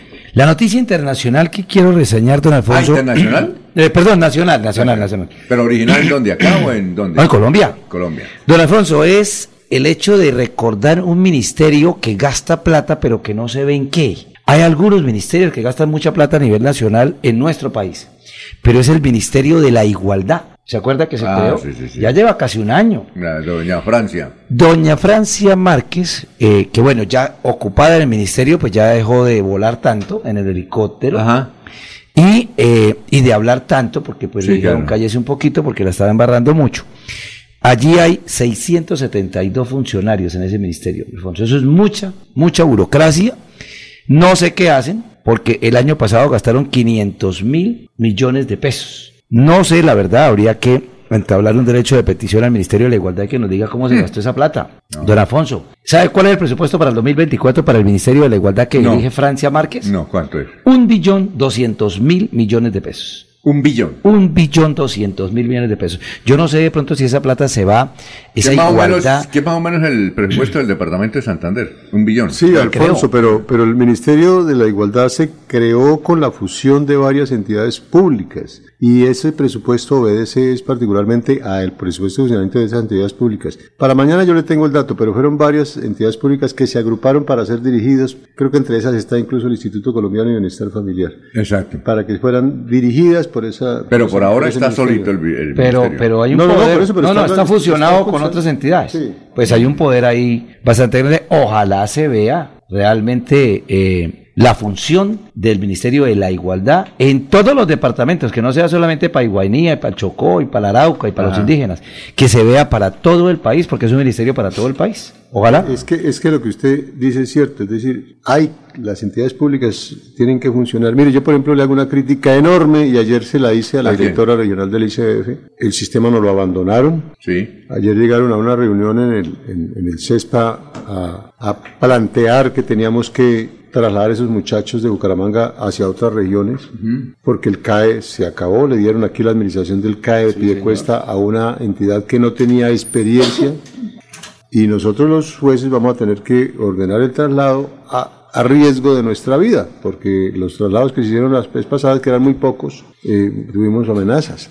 Entonces el ICBF de verdad tiene mucho presupuesto, pero muy mala administración de ese presupuesto. Muy bien, tenemos ya de Laurencio, es que se está celebrando en Neomundo, eh, quienes fueron a Neomundo al lanzamiento del de el programa nuevo del gobernador de Santander. Acción Integral. Acción Integral, vieron que había muchísima gente también y mucha expectativa de un evento grandísimo que es de una iglesia, la iglesia Pentecostés eh, Unida Internacional de Colombia. Tenemos al pastor Alfredo Pérez en la línea. Pastor, muy buenos días. Muy buenos días, un saludo a toda la audiencia de, Radio Melodía. Bueno, estoy contento porque me prestan la oportunidad de compartirles la información respecto al evento que se está realizando. Sí, ¿de, qué se trata? ¿De qué se trata este evento? Porque ayer eh, el Ministerio del Interior nos indicó que en Bucaramanga, para Bucaramanga están programados los más importantes eventos de las comunidades cristianas. Empezando por esto, eh, eh, ¿de qué se trata este? Así es. Bueno, como, como le comento, nosotros somos la iglesia Pentecostés Unida Internacional de Colombia, una de las iglesias cristianas más bonitas y más, más grandes del país. Y por primera vez nos encontramos en la ciudad de Bucaramanga en una asamblea de pastores. Todos los pastores a nivel nacional eh, fuimos convocados, como lo hacemos anualmente. Eh, nos reunimos como organización para tomar decisiones respecto al futuro de la iglesia y en esta ocasión nos alegra el poder estar aquí reunidos en la ciudad, una ciudad muy bonita, nos hemos sentido muy bien en estos días. Vamos a estar reunidos hasta el día viernes. Hasta el día viernes vamos a estar aquí en la ciudad de Bucaramanga y agradecemos su, hospitalidad. ¿Cuántos eh, pastores están reunidos? Aproximadamente en estos momentos somos unos 800 pastores de la iglesia pentecostés. Eh, ¿Ustedes tienen un líder mundial también o no? Sí, a nivel mundial somos conocidos como la iglesia pentecostal unida internacional. Hay un líder a nivel mundial, es el, el superintendente David Bernard. Ajá. ¿Y cuál es el país donde mejor están ustedes? Es decir, donde hay más congregados en esa iglesia. Bueno, pues es una iglesia que nace entre Estados Unidos y Canadá y, y es mucho más fuerte nuestra iglesia en Estados Unidos. Ah, y ustedes tienen canales de televisión. Entiendo que aquí en, Colombia tienen muchas emisoras de radio, ¿no? Bueno, algunas, algunas sí, señor. Ah, bueno. Eh, eh, aprovechando que está con nosotros, eh, que usted es pastor, bueno, el, el, alcalde de Bucaramanga es pastor, Jaime Andrés Beltrán, y ustedes tienen esa cualidad o ese don de profetizar, ¿verdad? Sí, señor. No, en serio, es que, no, ¿por qué se ríe? cuando habla de profetizar es No, no, no, no, en serio, ¿ustedes tienen eso? Sí, claro. ¿Sí o no, pastor? Porque sí, eh, eh, dentro de las funciones de la iglesia hay, hay un don que regala la presencia de Dios o el Espíritu Santo, que es el de profecía, sí, señor. Bueno, es que eh, ayer prácticamente para nosotros lanzó a nivel nacional una profecía el alcalde Jaime Andrés Beltrán que dijo que el próximo presidente, ojo, el próximo presidente va a ser santanderiano. ¿Ese tipo de profecías eh, lo hacen también ustedes o es únicamente las profecías que tienen que ver con la fe? Sí, sí, sí. Lo, que nosotros los cristianos creemos es que si Dios nos regala a los creyentes de la iglesia la oportunidad de gobernar, hombres de fe, hombres que tengan temor de Dios, entonces creemos que, también tanto la ciudad como el país va a tener eh, la bendición de, de que los líderes tomen decisiones que creen, eh, por decir así, un mejor futuro. Entonces lo que hacemos es orar y pedirle a Dios que líderes creyentes, líderes que tengan temor de Dios, alcancen a tener cargos importantes. Pero lo profetizamos creyendo que Dios puede darnos esa victoria o esa bendición. No necesariamente que se vuelva una regla o una obligación, pero sí creemos de que si oramos y le pedimos a Dios que en puestos importantes del gobierno haya gente con temor de Dios, seguramente eso se va a dar eh, a través de la fe. Ahora, hay una sana controversia, eh, pues un poco ecuménica, en el sentido de que eh, unos dicen que los líderes cristianos no se deberían meter en política y otros que sí. Y hay líderes cristianos que han sido buenos gobernantes en Centroamérica, por ejemplo, Costa Rica, Guatemala, eh, en Sudamérica ha, habido, eh, en el mundo han habido, en Estados Unidos inclusive líderes cristianos. ¿Ustedes qué opinan de que los líderes cristianos hagan política? Claro, es que el, líder cristiano eh, primeramente tiene conciencia de que Dios lidera al mundo y de que Dios puede de cierta forma prevenir el mal en el futuro. Fíjese que en la Biblia aparece un hombre eh, llamado José, a quien Dios le dio oportunidad de ser gobernador en Egipto. Y a través de la dirección de Dios, en los tiempos que hubo abundancia, José preparó a Egipto. Y luego vinieron tiempos de mucha escasez y Egipto se convirtió en esa época en un imperio mundial gracias a la dirección de un hombre que tenía Dios en el corazón. Así que en la Biblia pues también es un libro que se habla mucho de la política, del gobierno y los hombres de Dios tienen la capacidad que Dios le da para liderar y pueden hacerlo en una ciudad como en Bucaramanga, también en un país como lo vemos en países vecinos. A ver, Jorge. Pastor, muy buenos días. Jorge Líbano le habla. Sí, señor. Hay varias preguntas, pero la, la mía es una centradita porque hay muchas preguntas. Pero eh, la gente se confunde a veces y en este momento hay muchas personas de la iglesia pentecostal que nos están oyendo y seguramente nos van a escribir. Eh, la gente dice, yo personalmente he tenido la oportunidad de ir a la iglesia católica, he escuchado un mensaje pentecostal, he escuchado un mensaje cristiano evangélico donde Jaime, y la verdad la gente se pregunta es, es que cada cual tiene su Biblia. Yo no lo creo, pero usted sí nos va a sacar de la duda. Es que los pentecostales tienen su Biblia, el cura en la iglesia católica tiene su Biblia, para mí es una sola, para ustedes es una sola en el mundo. Es, hay una sola Biblia, hay una sola Biblia. Lo que, lo que hay es diferentes traducciones y eso hace referencia al idioma. Pero la Biblia es una sola.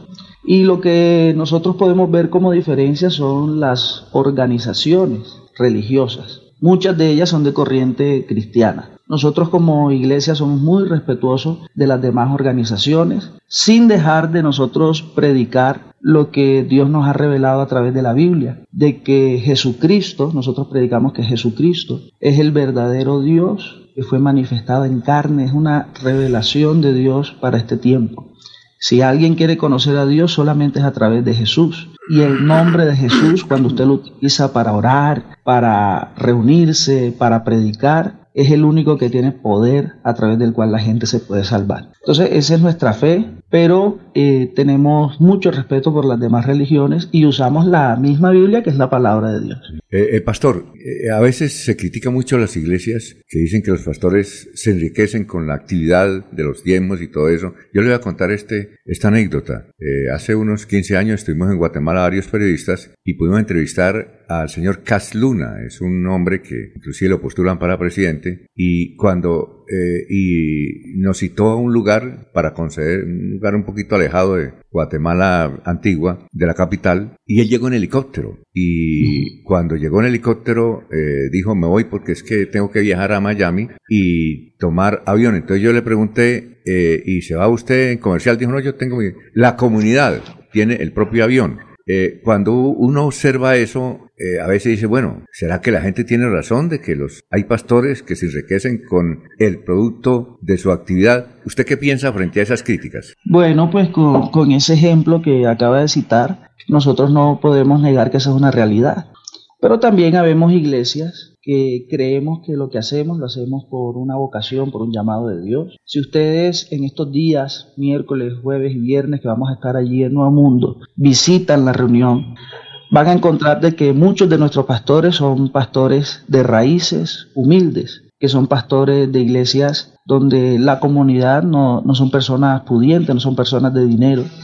Y aún así le servimos a Dios, predicamos la palabra, atendemos a la gente, servimos a las personas, independientemente de que a través de ellos no adquirimos la cantidad de dinero que tal vez otros pastores reconocidos los tienen. Entonces, con el ejemplo que nos da, no puedo negar que es una realidad, pero al mismo tiempo nos toca reconocer, exaltar que hay muchos pastores que le servimos a Dios solo por el amor a Dios y el amor a las personas. Le voy a contar otra anécdota, no para pedir su opinión, sino para darle paso a mi compañero Luis José Arevalo, abogado, y, es la siguiente. Eh, uno de mis sueños es entrevistar a una campesina del municipio de Chipatá. Esa campesina es la ama y señora de una iglesia que tiene sedes propias en 62 países. 62 países, que es el grupo político Elmira, de la iglesia Elmira, en 62 países. No he podido entrevistarla. Usted la conoce, Laurencio, y la conoce. Eh, tal vez usted también la conoce. Ella es de Chipatá, es campesina. Chipatá, Santander, para Chapatá, Sí, Chapatá, Santander, Chipatá, Santander. Y no he podido entrevistarla. ¿En serio? casi no vive en el país. Eh, no, pero es que las iglesias en 62 países, Carmen Elisa Balaguera, que trabaja aquí conmigo, que es de esa, me está ayudando para no, no he podido. En 62 países ya, eh, Carmen dice, me dice que ella, aunque pudiera tener avión o aviones, ella se desplaza en, vuelos comerciales, pero en 62 países. ¿Sabe cuántos tiene Luis Carlos Sarmiento Angulo de propiedades en el mundo? Tiene en 32. Luis Carlos Sarmiento. Entonces ella tiene más, la doble. Ella tiene 62. A ver, eh, mi querido doctor Luis José Arevalo. Bueno, pastor, muy buenos días. Eh, quería comentar lo siguiente. El Estado colombiano es laico, así lo define nuestra constitución política. Pero usted ha dado en un punto que es muy importante y muy esencial. Los gobernantes deben tener, deben ser hombres de fe y deben tener temor a Dios. Los actos de corrupción, por ejemplo, no son actos que estén bien vistos ante Dios. La pregunta es la siguiente, pastor. Eh, además de la formación y el crecimiento espiritual que se hace en la iglesia que usted dirige, ¿se hacen algunas actividades u obras sociales ya mucho más concretas? ¿Y cuáles serían? Eh, bueno, eh, ¿qué le puedo decir? En todas las iglesias cristianas hay un departamento o una comisión llamada obra social. En el caso de nuestra iglesia trabajamos en lugares de rehabilitación. Trabajamos también en medio de nuestras congregaciones locales. Cada iglesia local trabaja para apoyar las familias que son de escasos recursos. El tema es que la iglesia no es una empresa que genere mucho dinero, sino que es un organismo sin ánimo de lucro. Entonces lo que hacemos es guiar a los creyentes para que como comunidad nos apoyemos los unos a los otros. Entonces como iglesia siempre hay un movimiento social. Recuerde que a través de la iglesia rescatamos hombres alcohólicos, hombres drogadictos, hombres que antes han sido delincuentes. La iglesia representa o, más bien en su acción beneficia a la sociedad porque cada vez que Dios alcanza a un hombre, la sociedad es beneficiada. Entonces, el trabajo que hace la iglesia, obviamente siempre hay una parte social que realizamos a través de la educación y a través de la reformación de las personas, pero el mismo trabajo evangelístico ayuda a nuestra sociedad. Bueno, a ver, eh, Laurencio. Ah, pero antes de Laurencio, perdóneme, Laurencio. Eh, pastor, ¿ustedes tienen algún movimiento religioso político, perdón, un movimiento político en Colombia? ¿Pertenecen a alguno de ellos? No, no, no. ¿No? No, no, no. No, ah, no, no. La Iglesia Pentecostés es apolítica, no participamos en política ni promovemos eh, ningún partido ni ningún candidato. Ah, bueno, a ver, Laurencio. Pero yo sí le hago la pregunta, porque ustedes sí son ciudadanos y uno cuando va a Barranquilla, usted de Barranquilla, encuentra ese desarrollo tan importante. Eh, como ciudadano, ¿qué recomendaciones en desarrollo? Porque ustedes predican la palabra y al mismo tiempo llevan un mensaje. ¿Qué le diría usted a los habitantes de Bucaramanga y particularmente al señor alcalde que es una persona también pastor de fe? Bueno, yo, yo primeramente me referiría al alcalde con mucho respeto y sabiendo que es un hombre de fe, sé que Dios le va a dar la gracia, la sabiduría para dirigir la ciudad. En Barranquilla lo que nosotros hemos visto, nuestros, nuestros alcaldes son empresarios, son hombres que, que tienen visión hacia el futuro. Y yo creo que Bucaramanga, una ciudad tan bonita, si se proyectan a que en el futuro haya mejor educación y una mejor estructura en la ciudad, estoy seguro de que va a ser una ciudad donde las, las mejores referencias del país van a estar centradas en ella. Fíjese que ahora los eventos se están dirigiendo a Bucaramanga, eventos muy grandes. Estoy seguro que en adelante va a ser así y mucho mejor. Bueno, Pastor Alfredo Pérez, gracias por haber estado con nosotros y gracias a Laurencio por haber logrado contactarlo a esta hora para Radio Melodía por esta entrevista tan interesante. Muy gentil, Pastor. A todos los oyentes de Radio Melodía, Dios les bendiga. Y a ustedes, señores periodistas, Dios les bendiga también. Muy bien, gracias. Eh, Bucaramanga entonces será sede de los principales eventos cristianos en Colombia, ¿no? Desde luego, don Alfonso. Y qué es bueno, el primer, y empezaron con este, que este es grande, ¿no? 800 pastores. 800. Y con sus esposas, ¿sí, pastor? ¿Están con las esposas ahí? Sí, claro. Y con las esposas. ya se fue. Ya fue. Pero, Oiga, pero, eh, es que además es una organización Buenísimo, grande. muy Mundial, grande. Mundial. Muy, claro, mundial. Esto, Tiene muchas sedes aquí en Bucaramanga, por ejemplo. Que se prepare Senfer, que se prepare Neomundo, que se prepare... Exactamente. Porque los eventos en Bucaramanga ya eh, la van a mirar desde, desde el mundo entero. Lo único para es que- todo lo que necesiten en eventos. Lo único, doctor Luis José, es que estos no toman traguitos, es que para los para eventos No, no, no. Eso es todo restaurante. pasa muy bien. Comen bastante, eso sí, ¿no? Y al finalizar este torneo o el segundo vamos a ser campeones, entonces van a tener que visitar, visitar al campeón de la Ah, bueno, para que vea. el fútbol. Pero yo le insisto desde aquí, desde los micrófonos de Melodía, con la venia de don Alfonso, al señor gobernador, al Juvenal, al señor eh, general Juvenal. ¿Qué pasó? Díaz Mateus. Él ya lo tiene en la mira. ¿Qué? No sé si va a quedar en el plan de desarrollo, pero ¿Qué? aquí se necesita el Santander Arena para los eventos. Sí, oiga. El Santander a mí Arena. me parece Arena. muy... Allá está, en la Plaza de Toros. La La Plaza de. Toros, el doctor JJ eh, Joya, Joya, Sí. JJ Joya, le, ha- le propuso al gobernador de Santander anterior que le permitiera convertir eso en un Santander Arena. Don Alfonso, eso que es es lo que está en espectacular. Bogotá, que ahora van a construir uno en Cali, los españoles, Sí. con el América, Sí. y que en Barranquilla van a tener también su... No, eso sería espectacular. Y que en Medellín, ¿y por qué nosotros no? Pero ¿Por qué anoche no? se inició, Alfonso, esta noche con la presentación en Bogotá, el señor gobernador, el general Juvenal Díaz Mateos, reunió las colonias, pero también las personas que quieren invertir en Santander. La plaza- Y ese es uno de los proyectos, eh, construir o reconstruir o adecuar la antigua plaza de toros, la, la Milagrosa creo que se llama. Milagrosa. ¿sí? La Milagrosa, adecuarla. Se, se requieren unos ¿Usted recursos. Sí, saben por qué se construyó esa plaza de toros? Mil J. Arenas. No, señor. Bueno, el 50%. Sí, señor. ¿El otro 50% quién? A ver. No, señor. ¿Ah? No. No. otro- Norberto Morales Ballesteros. Que en paz descanse. Norberto Morales Ballesteros era congresista y hubo necesidad de, eh, tuvo la, eh, la oportunidad de conseguir unos recursos y le dijo a Miguel J. Arenas, "Mira, pues construimos la plaza y construyeron la plaza. Que prestó muy buen servicio, pero que ya hoy en día no. Entonces hay que construir el, el, el En- Santander Arena. En Cali hay una, eh, en Cali, por ejemplo, como ahora hay muchos eventos, organizaciones que están contra las corridas de toros y todo eso. Entonces, ¿a usted le gustan los toros, mi querido? Uy, hermano? señor, póngale cuidado a la historia. No, fríe, ¿en Va a serio? España, va No, no, no, no, no, no, no, no, póngale cuidado a la historia. A ver, Cuando César Rincón triunfaba, yo nunca había ido a una, una plaza de toros, nunca había entrado a una plaza de toros. Cuando César Rincón triunfaba, yo estaba en Bogotá y fui a ver una corrida con César Rincón. Aguanté el primer toro, no fui capaz de soportar esa sangre en la arena y ese sacrificio y esa muerte y esos dolores que le causan a ese animal. En serio, eso es, eso es bárbaro. Toreo, el toreo es bárbaro. Y afortunadamente ya con la lucha de los animalistas hemos logrado superar esa circunstancia y particularmente aquí en Bucaramanga, por eso esa plática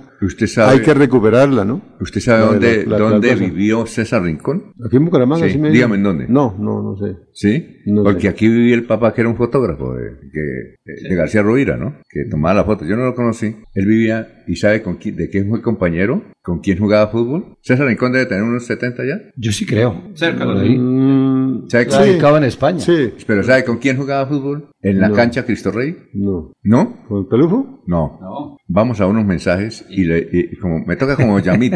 Vamos a unos mensajes y regresamos. ¿Tú qué opinas? 6 y 37. Desde Bucaramanga y su área metropolitana, transmite Melodía para todo el mundo. Melodía es digital. Primera en información. Primera en noticias. Melodía, Melodía, la que manda en sintonía.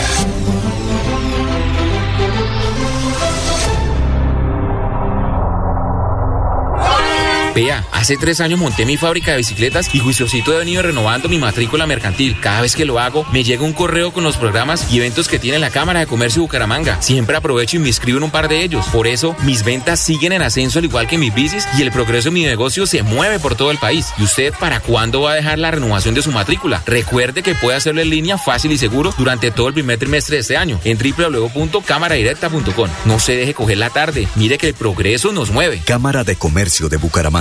Creemos en Santander. La Feria Escolar Cajazán inicia con toda. De enero 2 a febrero 29. Compra los mejores útiles al mejor precio. Hasta 68 mil pesos con descuentos incluidos, redimiendo tu bono escolar. Además, crédito escolar. Te prestamos hasta 5 veces el valor de tu cuota monetaria. Te esperamos en la Puerta del Sol, lunes a domingo, de 8 a.m. a 8 p.m. Aplican condiciones y restricciones. Vigilado Supersubsidio.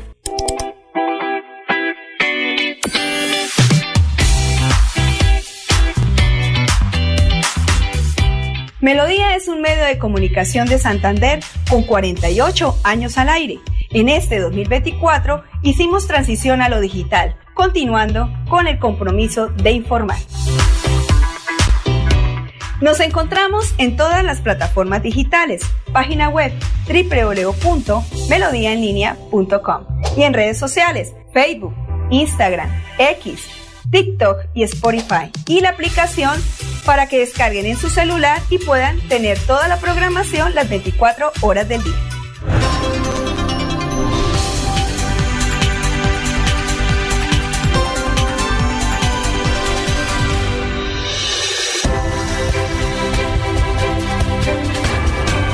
Información y análisis.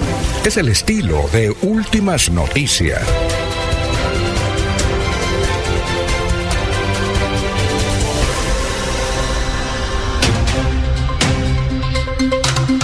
Bueno, vamos con los oyentes, son las 6 y 35. Eh, Humberto Castaño Pavas, cordial saludo. Carmen Isa Balaguera. Eh, Einer Rubiel Ramírez Toscano, buenos días. Informarles que por el sector de comuneros, Universidad y parte de la UIS se está presentando un robo continuo de los contadores del agua. ¿Qué medidas ha proyectado el acueducto de Bucaramanga para estos robos? Eh, Carmen Isa Balaguera, de Corintios capítulo 14 verso 1. Seguid el amor y procurad los dones espirituales, pero sobre todo que profeticéis. Ah, bueno, miren, es que el, alcalde profetizó que el próximo presidente, eso le van a sacar punta a nivel nacional a esa declaración. Ana Galeano, nosotros hemos tenido la oportunidad de participar y de llevar a las mesas de trabajo delegados de personas con discapacidad y de cuidadores de familiares de hijos con dependencia. Y Gustavo Penilla dice que la empresa Avanti no está entregando en muchos sectores del área metropolitana el recibo por el pago, para el pago del consumo. ¿Qué pasa? Tenemos que averiguar eso. ya me eh, llegó, por ejemplo. Vamos a, vamos a averiguar, claro, la, información que dice Gustavo.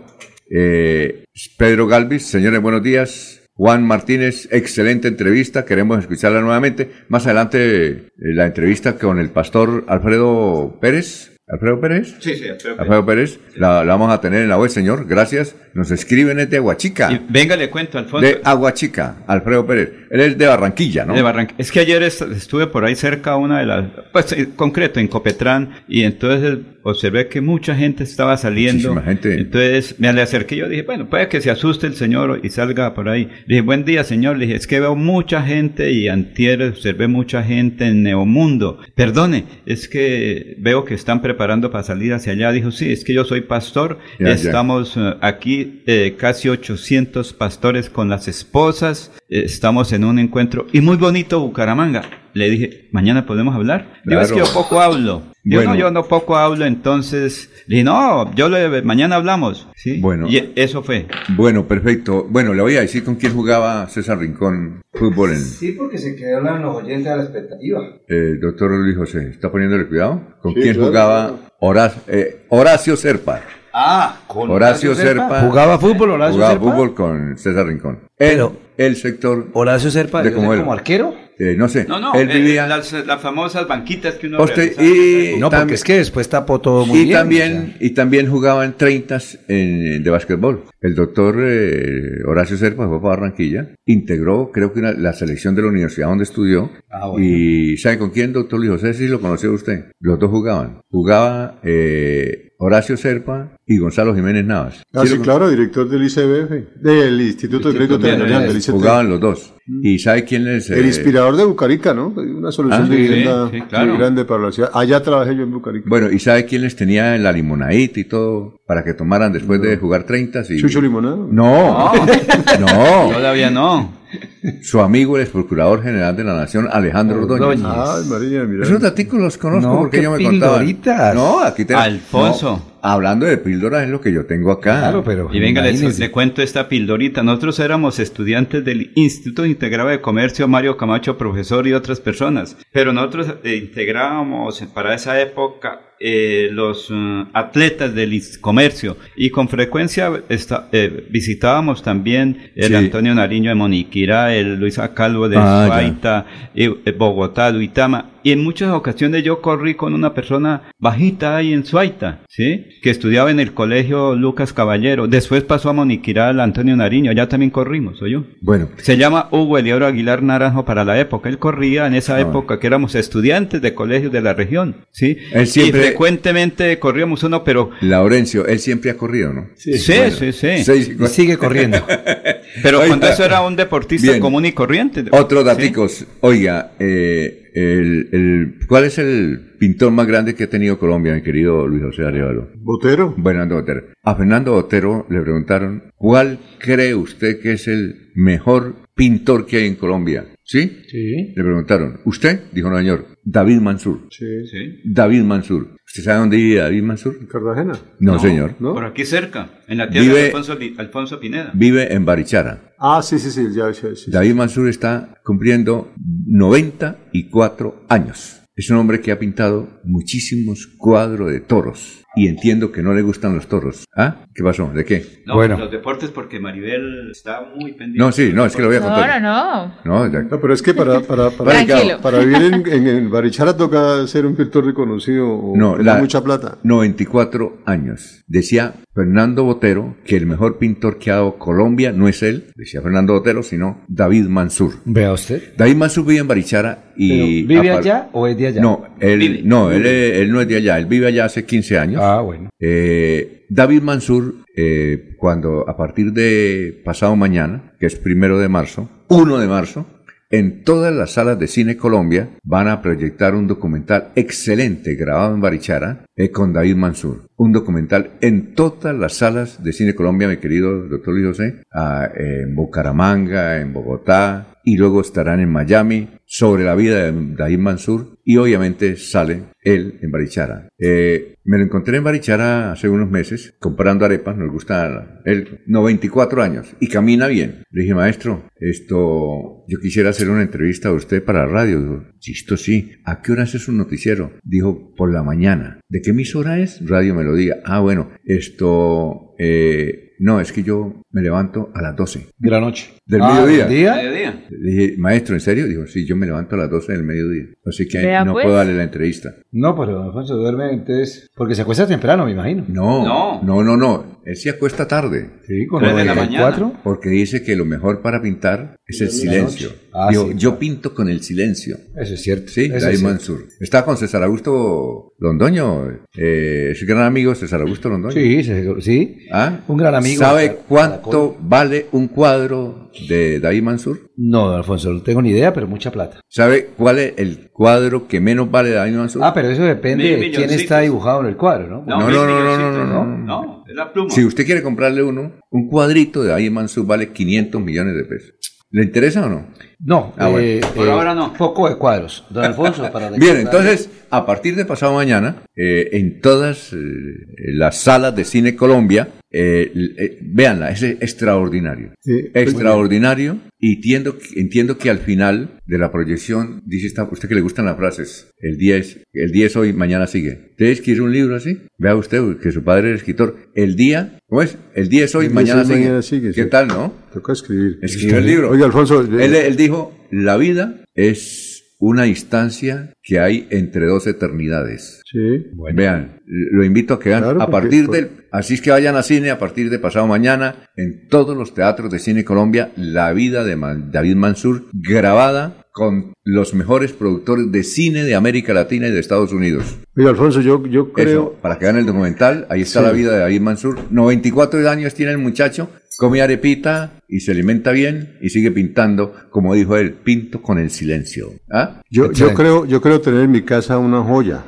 Hace unos 20 años eh, me presentaron a una pintora santanderiana. Beatriz González, ¿no? No, no, no, que no recuerdo, no recuerdo el nombre, póngale cuidado a la historia. Y ella estaba vendiendo sus cuadros para irse para Europa. Y me vendió un bodegón muy grande, no me acuerdo cuánto le pagué, pero yo, según los las vueltas que estoy haciendo, esta señora ya está con otro nombre, ya, siendo, ya se está haciendo muy conocida. ¿Ah, sí? Por, en, Europa. Entonces voy a tener que buscarla para que me vuelva a filmar el cuadro. Ajá, bueno. ¿Ella vive? Y, claro, era una, una, una, prácticamente era 25, 20, cuando yo le compré el cuadro. Ah, bueno. O sea, estar por los, por los 45, 50 años. Bueno, 6 y 45, vamos con noticias. Entonces cuéntenos cómo les fue anoche. Bueno, bueno usted estaba ahí cuando el, el señor alcalde profetizó que el próximo... Sí, señor, claro. Ah, bueno, que el próximo presidente iba a ser santanderiano, ¿no? Yo pensé que iba a dar alguna señal, alguna pista. ¿Usted no le preguntó? No, no, no, no, Alfonso, había mucha gente. Don Alfonso, hay que recordar a los oyentes que a las 6 y 48 minutos de la mañana se deben estar preparando hoy miércoles para que vayan al Coliseo Vicente Díaz Romero si necesitan cita para pasaporte. ¿Qué hay? Ah, ¿a qué hora es? Cita pasaporte Esta 8 de la mañana, 7 y 30 de la mañana. Ah, pero para los periodistas, ¿cuándo es? Ah, no, esa nos la dieron ayer. Ya nos dieron la cita. ¿Cómo le fue? Bien, excelente. Ya me dieron cita para tener el pasaporte. ¿A qué, a qué, el señor gobernador. ¿A qué país piensa usted no, a comprar chaquetas? yo eh, eh, voy a volver a, a, Venezuela primero que todo. Ah, bueno. Voy a volver a Venezuela. ¿Tenía programa de radio en Venezuela usted? No, don Alfonso. Allá, ¿sabe a quién vi yo allá personalmente? A un predicador también mundial, Gigi Ávila lo debe conocer el pastor que entrevistamos, pero era enorme porque ese es mundial. Pero Alfonso, ¿sabe por qué? ¿Usted sabe que él venía cada mes Gigi Ávila a Bucaramanga? ¿Usted no sabía? No, no sabía. Sí, sí. Yo, lo, me lo presentó Pastor Vesga. Ah, vea usted, yo lo conocí. ¿Y sabe quién era el asistente de Gigi Ávila? No. ¿El asistente? No, señor. Pedro Jaime Beltrán, el papá del alcalde. Vea usted, don Alfonso, yo ahí lo conocí hace muchos Entonces, años. Pastor una predicación, ¿no? Yo trabajé en Caracol, Pastor me dijo, entreviste a este. Claro, chévere. Gigi Ávila. Sí, señor. Que hay, hay, hay otra neta, sí, más o menos. Eh, conocer a Gigi Ávila no? no. Bueno, Gigi Ávila comenzó, comenzaba su prédica a decir que el televisor era una caja diabólica. Cajón del diablo. Era el cajón del diablo. Sí, señor. Así decía. Y luego tuvo una productora de televisión en Puerto Rico y tenía un canal de televisión y por ahí, por ese cajón del diablo, daba sus conferencias a, eh, a Gigi Ávila. Eh, bueno, entonces el, papá de Jaime Andrés Beltrán. Vea, usted no sabía. Ese fue el que lo enseñó. Ah, bueno. Eh, don Alfonso, citas, Codiceo Vicente Díaz Romero a partir de las 8 de la mañana para todas las personas que quieran sacar cita de pasaporte, que es complicadito, ¿no? Luego de la cita hay que ir a las 52 con 36, donde le hay que llevar el dinero, la documentación, las estampillas y allá le entregan su pasaporte. Muy bien. Pero para los periodistas se cumplió lo que el señor gobernador dijo. Bien, perfecto. De 2 a 5 vamos a darle cita a los periodistas y allá estuvimos puntuales y nos dieron la cita. Bueno, datos sobre ayer. Entonces, eh, inaugura. ¿Cómo quedó el parque? Cuénteme. ¿El qué? ¿Tiene el Parque Centenario. ¿Tiene fotos? Sí, está en la foto don Alfonso, yo quisiera que Maribel antes nos dijera ¿Qué? qué oyentes tenemos. Ah, sí. ¿Qué oyentes tenemos? Por, si, claro, tenemos muchos. Y si tenemos, por favor, en YouTube. Y eso es importantísimo para ellos. Oiga, Maribel. tenemos en su celular, don Alfonso. sí, sí, claro, ya pasamos varios. Maribel, otra cosa, eh, el muchacho que vino ayer sí tiene seguidores, ¿no? sí, sí, claro. Ya ha preguntado por él. ¿Cómo es que llama él? Elkin. Elkin. Elkin Jaimes. Pero él es dirigente. Elkin Jaimes y además eh, él se crió con la, ¿cómo es la, eh, se llama la jugadora colombiana? De, Daniela Arias. Daniela, bueno, Daniela, ¿ella jugó anoche o no? Anoche no jugó, precisamente, pero ella es titular indiscutible en esa saga central de la selección Colombia, que a propósito ayer ganó dos goles por cero a Puerto Rico y se clasificó a la siguiente fase de la Copa Oro que se disputa en Estados Unidos, certamen competitivo previo a lo que será los Juegos Olímpicos de París 2024. Muy bien, bueno. Eh, ¿Y qué más le ha preguntado usted a Maribel? No, eso, que nos dijera qué oyentes, los oyentes. Sí, claro. Bueno, miren, en YouTube en esos momentos saludamos a Gustavo Pinilla, que nos dice buenos días, señores de Radio Melodía, feliz miércoles para todos. Y en Facebook, por supuesto, también tenemos bastantes mensajes para saludar a las personas que a esta hora dejan su comentario. Víctor Manuel Solano Vázquez, excelente labor de los pasaportes en ocho días y gratis, ya tengo mi pasaporte. Freddy Erney Abril Valderrama, ¿por qué los pastores nunca reparten mercados o hacen obras, pero si quieren obligar a que les den el 10% del diezmo. Oscar Antonio Rodríguez Díaz no profetizó, dio una palabra de fe. Juan Pablo Ardila Suárez dice novedades de políticos del área que fueron elegidos para el presente periodo y que han sido suspendidos están involucrados en procesos administrativos.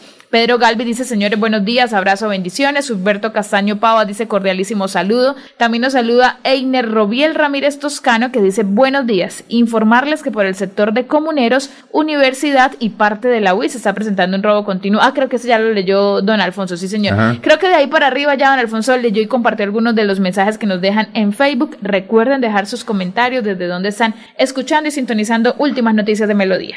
Mm, muy bien, esto es que también nos escribe el, señor Juan de Dios Rodríguez. Dice que sería muy bueno entrevistar más pastores, que vea que eso le queda bien al noticiero, gracias a Dios. Eh, también eh, dice que en el sector norte, en algunos eh, del barrio eh, a ver, Córdoba, no hay agua potable. Mm. Un saludo también para Oscar Forero Manrique. A Oscar Forero, claro. El gran Oscar Forero Manrique. De Onda 5 en un tiempo. De Onda 5, muy bien.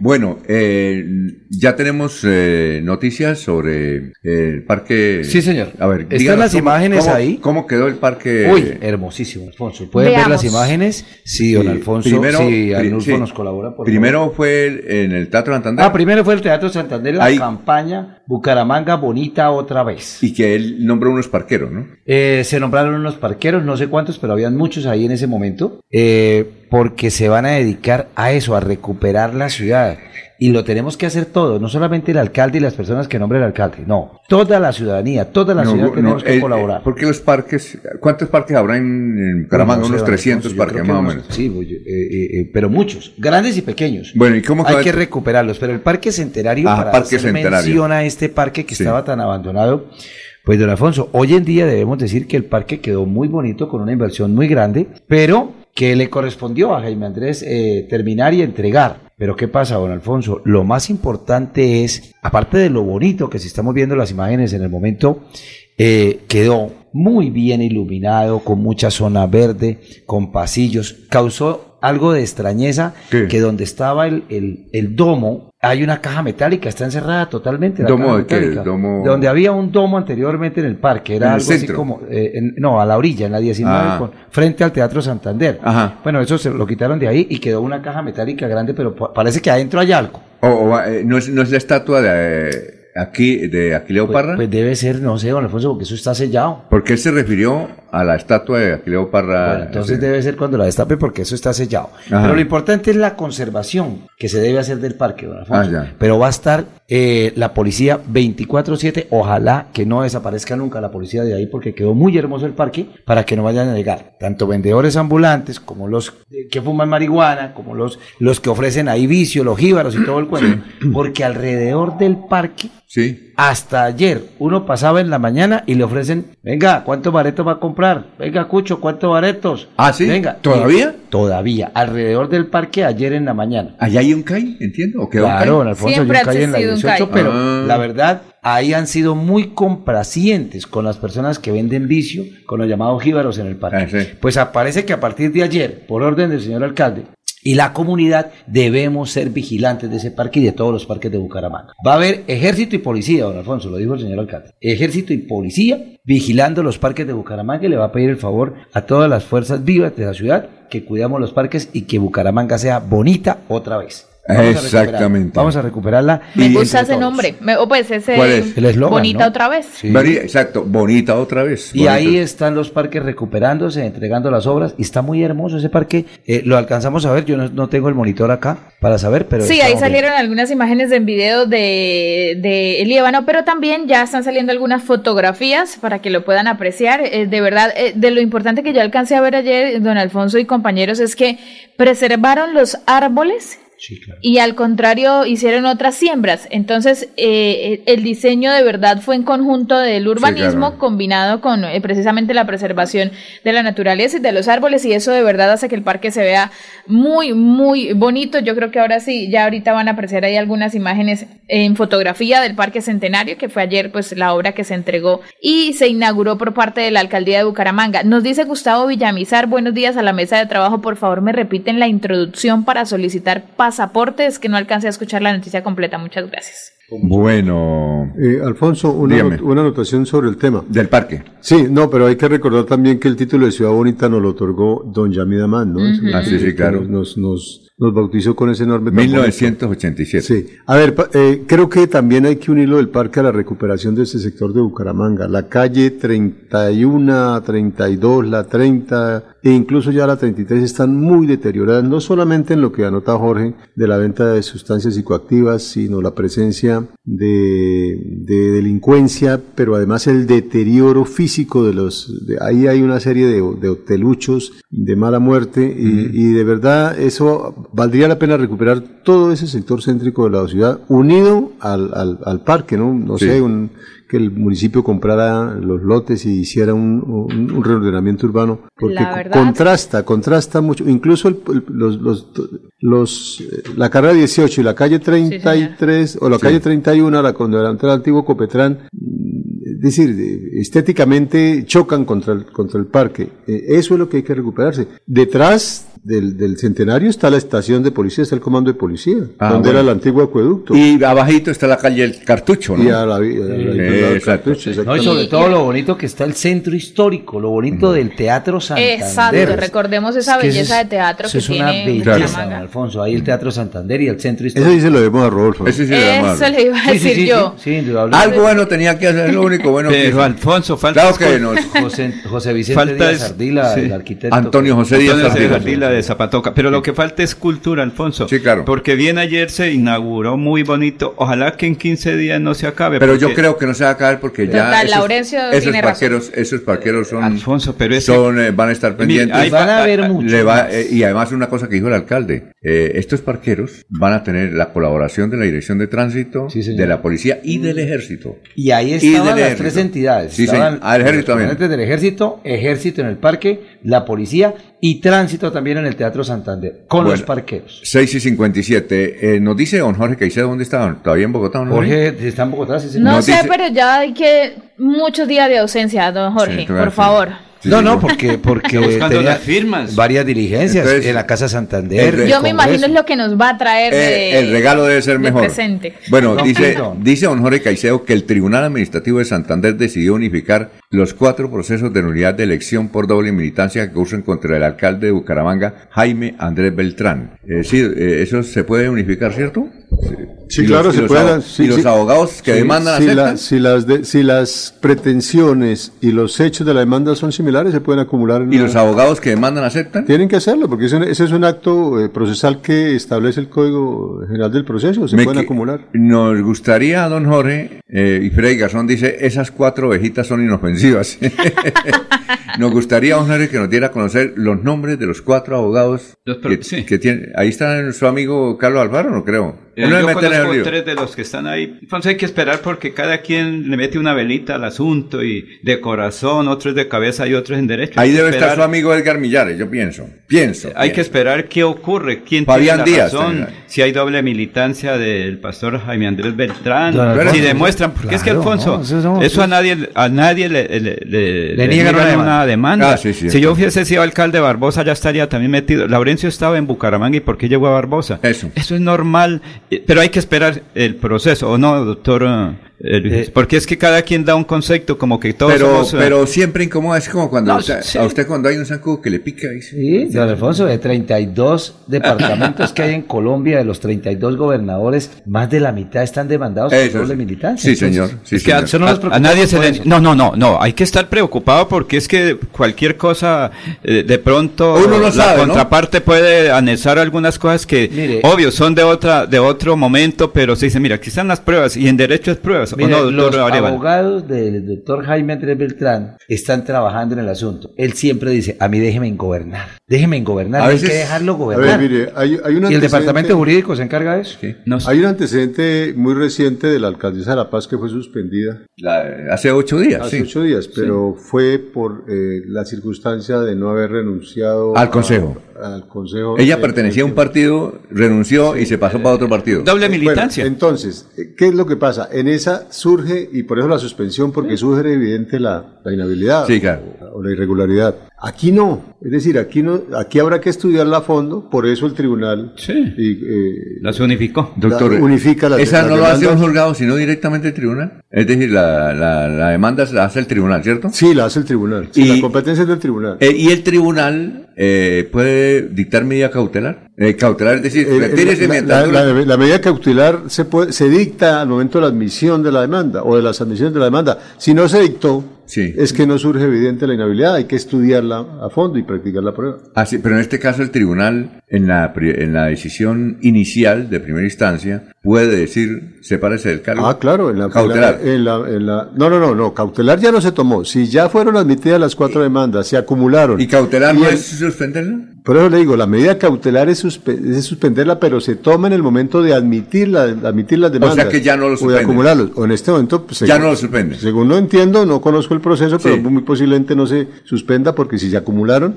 ah, y no se dictó medida cautelar es porque no se va a Ahora, doctor, eh, eh, ¿esta la hace un solo magistrado la investigación? ¿O eh, un, magistrado y eso va a sala, ¿no? Por eso, él hace, uno, uno hace la ponencia y eso, va a sala. él hace la investigación. Él hace, sí. ¿Tiene un término o no? Estudia el proceso, claro. ¿Término de cuánto? No, no sé, no sé cuánto es, pero, pero es decir, por, por, por lo por lo importante del tema, yo pienso que es el, tribunal le da prioridad porque eso es dejar en vilo la ciudad. Sí, pero eh, eh, por un término hace la investigación y luego ese, presenta, un proyecto a la sala. ¿Y cuántos son los integrantes de la sala? No sé. No Del tribunal. Es que, es que no sé si hagan sala plena o hagan sala específica para estos asuntos. Ah, bueno. Y, y, se toma la falla el tribunal. Luego, si está en contra del, del alcalde. al Consejo de Estado. Pero el alcalde sigue como alcalde y va al Consejo de eh, Estado. dependiendo de la, del, del, ah, ya. dependiendo del, de en qué grado se, se concede el recurso, en qué, en qué efecto se concede el recurso. ¿En, qué sentido? ¿En qué no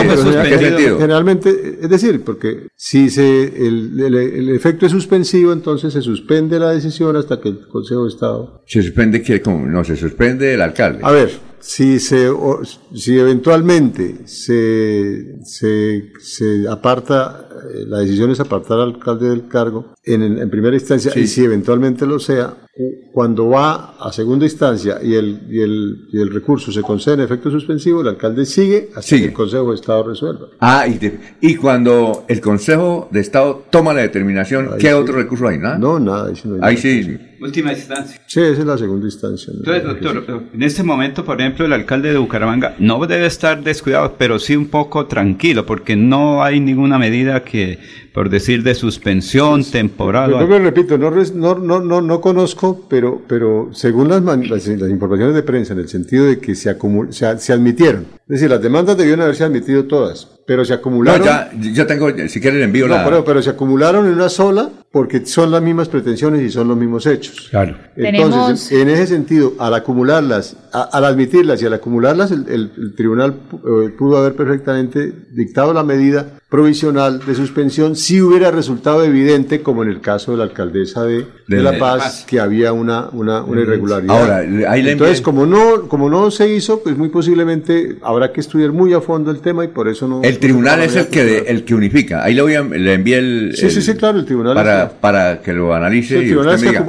acumula, eso es acumula. A ver, eh, Maribel. Quería decir que hay un mensaje de Eduardo Erti en YouTube que dice medida provisional, no cautelar refiriéndose de pronto al tema eh, que se está hablando en estos momentos. También Mauricio Díaz Millán que dice buenos días, saludos a todos y pues eh, pedirle a las personas que están viendo a través de YouTube o de Facebook y que ven la pantalla que envíen las fotografías de cómo están viendo en sus hogares últimas noticias, envíenlas al WhatsApp. Don Alfonso, recordamos ahí el número. Pero por supuesto,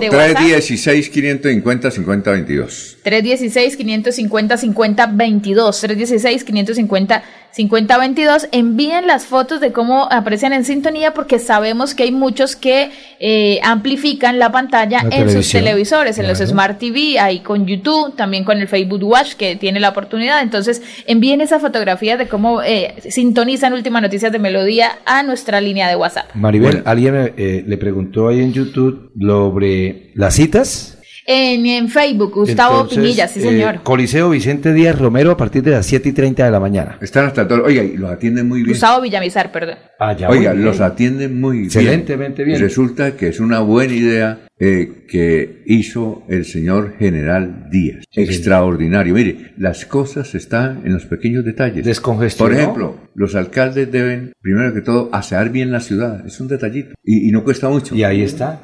Lo que está haciendo Jaime Andrés Beltrán, arreglar los parques, es otro detallito, son detallitos pequeños. Eh, eh, el gobernador, los bonches, Descentralizó. los bonches que había en la administración pasada. No, y los, y los intermediarios. No, es que me ha dicho la gente que le dan hasta tinto. Claro, don Es decir, llega uno allá, le dan tinto y luego lo atienden y bien y se acabó el y problema. no hay caos, ya no hay tanta fila, es rápido porque van muchos funcionarios. Y es en la única ciudad colombiana hasta ahora, yo creo que van a copiar ese modelo, que se presenta situación en el Coliseo. Súper chévere. No sé, no sé quién fue la idea, pero la aplicó el señor gobernador. Sí, señor. Son Sí. pequeños detalles. Pero ¿No es cierto que a usted las mujeres Que las enamoran es con pequeños Los detalles? pequeños no, detalles no necesita impactan. comprar eh, un smartphone, no, Mire, nada. Mire, Alfonso, pero sobre todo que acabó con esos intermediarios que tenían manipuladas sí, las señor. Bueno, vamos a una pausa, pero antes le tengo una tarea. eh, A ver. eh, no, a Maribel. allá. Eh, búsqueme un, a ver si nos puede buscar para pasarlo un video. ¿Se acuerdan del alemán Dominic? Dominique. Dominic Sí. está por aquí. Sí, pero por El supuesto. se casa. El tipo se va a casar con una abogada santanderiana y se la llevó para la costa, se arrodilló y colocó el videito a ver si lo puede ubicar para pasarlo. Claro, claro, yo lo tengo. Ah, bueno, yo lo perfecto. sigo en Ah, Instagram. m- Muy bien. Eh, Yo, si yo por, yo por Facebook lo saludé y le dije, Dominique, no saben la que se metió. No, yo a le- caminar derecho. Yo le dije, yo le también le escribí, no me, no, no, yo, yo no estoy de acuerdo con eso, pero bueno. Eh, ¿Cómo que no está de acuerdo ¿Está de con- acuerdo con que que se case? casen. ¿Por Está- qué? No, está libre. no, no, que se case con una santanderiana, qué bueno. Ah, no, que se case con una santanderana, sí, pero que no, que se case todavía. Es que es muy Ah. rápido. Ah. No hay que meter a más en este cuento. Ah, bueno. Por, por lo Eh, visto, la esposa de don Alfonso no lo sintoniza.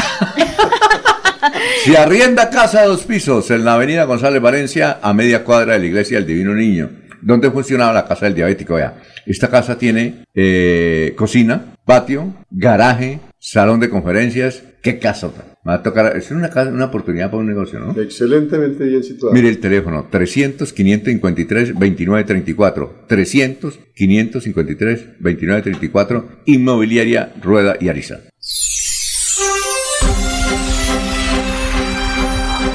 Desde Bucaramanga y su área metropolitana, transmite Melodía para todo el mundo. Melodía es digital. Primera en información. Primera en noticias. Melodía, Melodía, la que manda en sintonía.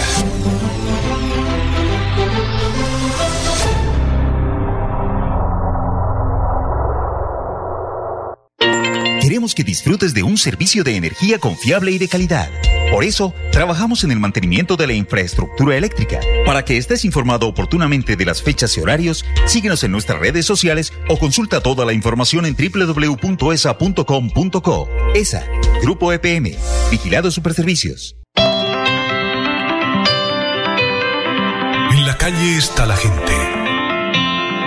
En la calle están las noticias. En la calle está la radio. Donde la ciudad vive, donde la ciudad se mueve, se producen las noticias y ahí está nuestra radio. Melodía, en la calle, al lado de la gente, donde se viven las noticias. En la calle está la gente. En la calle están las noticias. En la calle está la radio. Donde la ciudad vive, donde la ciudad se mueve, se producen las noticias y ahí está nuestra radio. Melodía, en la calle, al lado de la gente, donde se viven las noticias. Continuamos con las últimas noticias en Radio Melodía. Radio Melodía, la que manda en sintonía.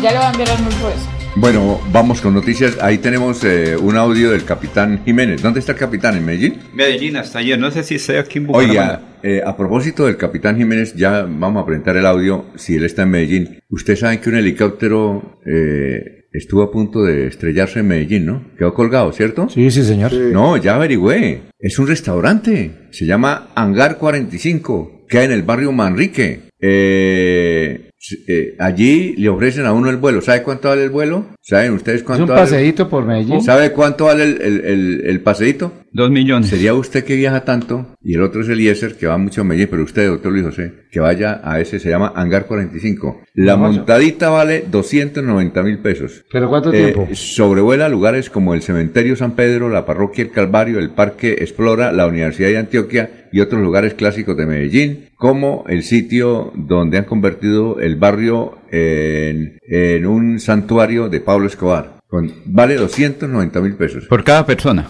No, no, no, yo no sé. Sí, es por persona. Sí, debe ser. Por persona, sí. No, pero muy caro. No, normal, Alfonso. ¿Cuánto vale el, pero ¿cuánto, vale el vuelo? ¿Cuánto tiempo? No, el vuelo vale 3 millones de pesos, Alfonso, porque es que eso es por tiempo. ¿Y, estará incluido el almuerzo? Del Alfonso, el problema es decir, uno puede ir después de almorzar o antes de almorzar. Es que es a la hora que usted quiera ir, pero el problema es ahora con este accidente que desafortunadamente se presentó. Pues. Es que es el helipuerto que tiene el, restaurante y ahí mismo fue donde se cayó. O sea, intentó eh, decolar y se cayó ahí en el en el, la parte externa del restaurante. Ah. Es el bueno. Entonces eh, se ven esculturas del mítico artista Paisa. Bueno, Hangar 45, si quieren ir, 290 mil pesos.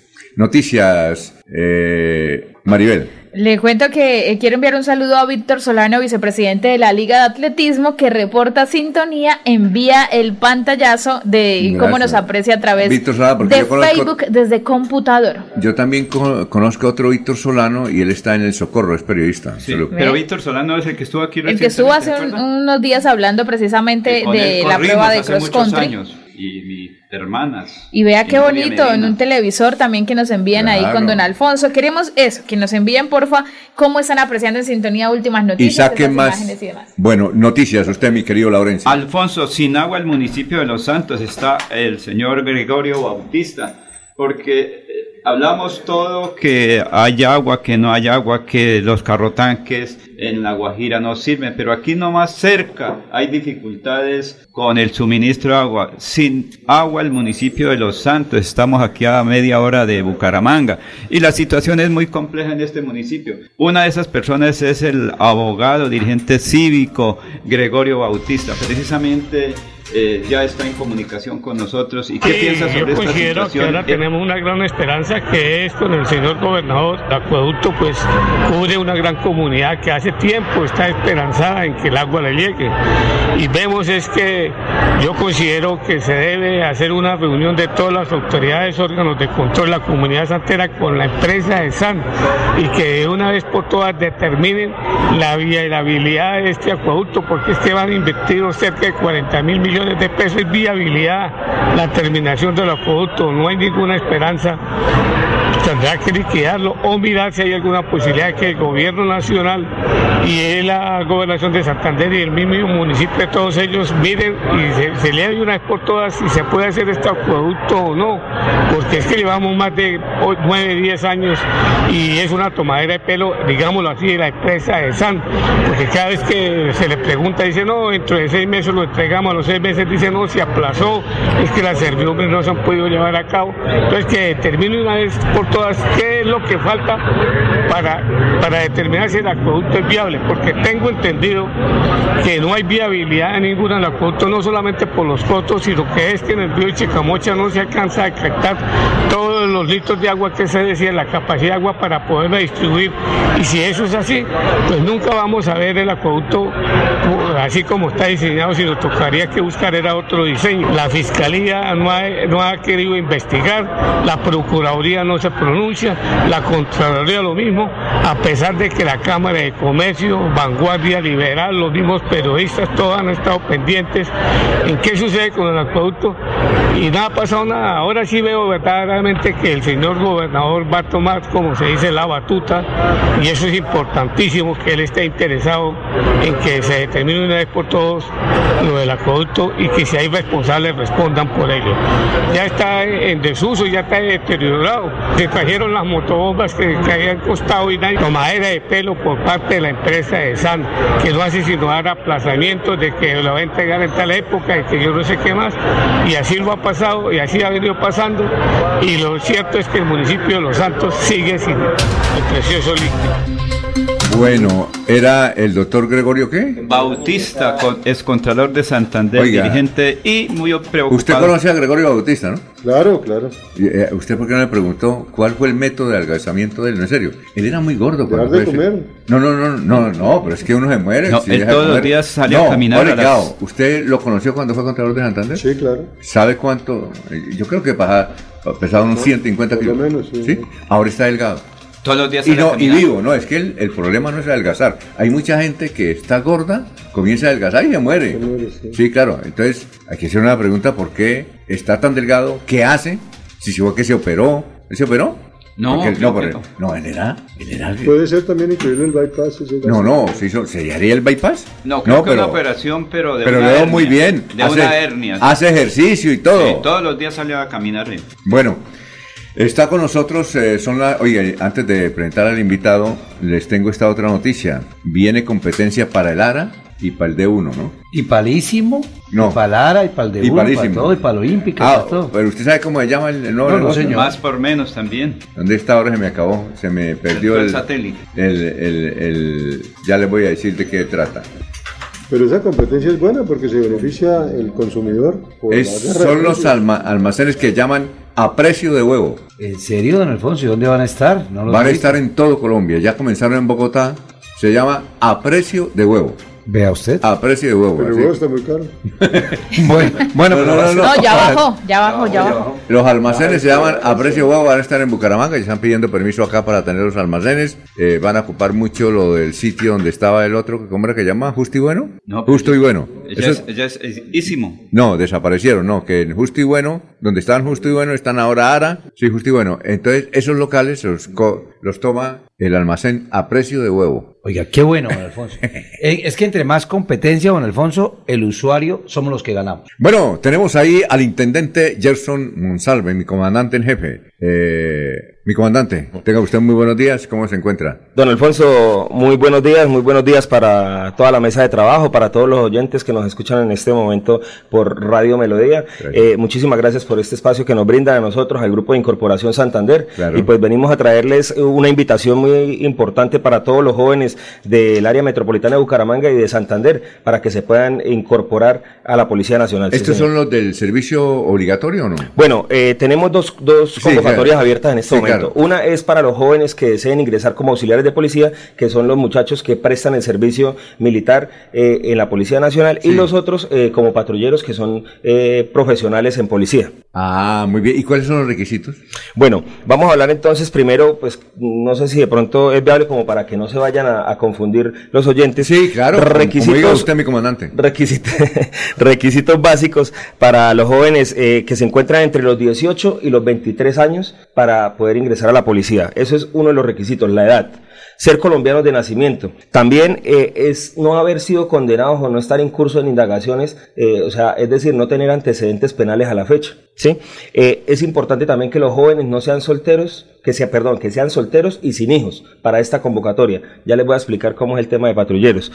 Y lo otro, pues aquí hay un plus y es que no es importante que el joven sea bachiller. Sí, o sea, los estamos recibiendo con sexto, séptimo, octavo, Esto para noveno. para, para definir la situación militar, ¿no? Este sí. Sirve, este sirve para... Recordemos que pues eh, desde hace unos años atrás no es eh, obligatorio prestar el servicio militar, pero lo que sí es obligatorio es definir la situación militar. ¿Y para ello sirve? Y para ello sirve, obviamente, para hombres y mujeres. ¿Este es para mujeres también? Sí, señor, para hombres y mujeres, eh, jóvenes entre los 18, vuelvo y le repito, hasta los 23 años y 364 días. O sea, faltándonos un día para, para cumplir los 24 años, podemos ingresar como auxiliares de policía. ¿Y esos son los requisitos? ¿Hay más requisitos de salud? ¿No tiene también? Bueno, sí, obviamente ya digamos, estos son los requisitos era, básicos. Era que cuando en, mis en nuestras épocas era el que tuviera el pie plano, no va. bueno, no, sí, sí, sí, sí, sí, Bueno, es, es, o tenía Juanete, sí, señor. Bueno, esos son temas ya que digamos se manejan dentro de cada una de las valoraciones. Estos son los requisitos básicos para poder llegar a, a nuestras oficinas físicas que quedan ubicadas en la carrera 12, número 4113. Voy a repetir, a repetir. carrera 12, número 4113, acá en el centro de Bucaramanga, Ajá. ahí aledaño al comando de la Policía Metropolitana de Bucaramanga. Eh, los jóvenes llegan y obviamente tienen que llevar también una documentación. Sí, claro. La documentación es la fotocopia de la cédula del aspirante. Sí, claro. La fotocopia de la cédula de los padres de familia, una fotocopia del registro civil de nacimiento del aspirante, eh, una copia del acta de grado y el diploma de bachiller si somos bachilleres. Sí. Si no somos bachilleres, entonces vamos a llevar es el certificado del último grado cursado. Ah, ya. Y una fotografía 3x4. Eso lo llevamos en una carpetica tamaño oficio y nos presentamos allá y ahí vamos a hacer las valoraciones que usted me está mencionando. La valoración médica, la valoración odontológica y la valoración psicológica. ¿Todavía existe lo del pie plano? Eso ya no, ya no existe. ¿O sí? ¿O pues digamos que sí y no. O sea, ah. eso ya lo evalúa es el, el, el médico como tal. Y también el que tenga gafas no. También hay unos grados de pronto que se pueden eh, revisar para si tiene miopía, astigmatismo, bueno, en fin, todas ah, estas ya. enfermedades que pues ya son competencia ah, del profesional bueno. como tal. Mire, me escribe, don Alfonso, me escriben acá, me preguntan, el señor agente habló de, de no bachiller, no necesita ser bachiller. Sí. Pero ¿qué hace la persona esto para es, ser Esto bachiller? es importante, exacto, esto es importante que lo sepan de pronto los jóvenes, es que los estamos recibiendo en la institución sin ser bachilleres, pero les estamos brindando y estamos haciendo unas alianzas estratégicas con eh, la, la, gobernación de Santander, alcaldía de Bucaramanga, alcaldía de Florida Blanca, y estamos tratando de, de, de, tocar también otras alcaldías del área metropolitana para que ellos nos brinden con la Secretaría de Educación estas alianzas para que estos muchachos eh, se vinculen a programas como el CLEI, como o de pronto eh, una educación virtual, pues que ya después de la pandemia es tan, es tan, tan fácil acceder a este tipo de, de estudios. O sea que pueden salir bachilleres cuando te eh, el servicio. Eh, exactamente, sí, Eso. y esa es la idea, porque ya cuando vamos a continuar la carrera como patrulleros o como oficiales, pues sí vamos a necesitar ser bachilleres y tener, haber presentado las pruebas de estado IFEX. ¿Sí? Pero ah, una, excelente. Una, una, a ver, es una propuesta que yo ya la hice. Yo ya Sí. este teléfono 310 O por el otro.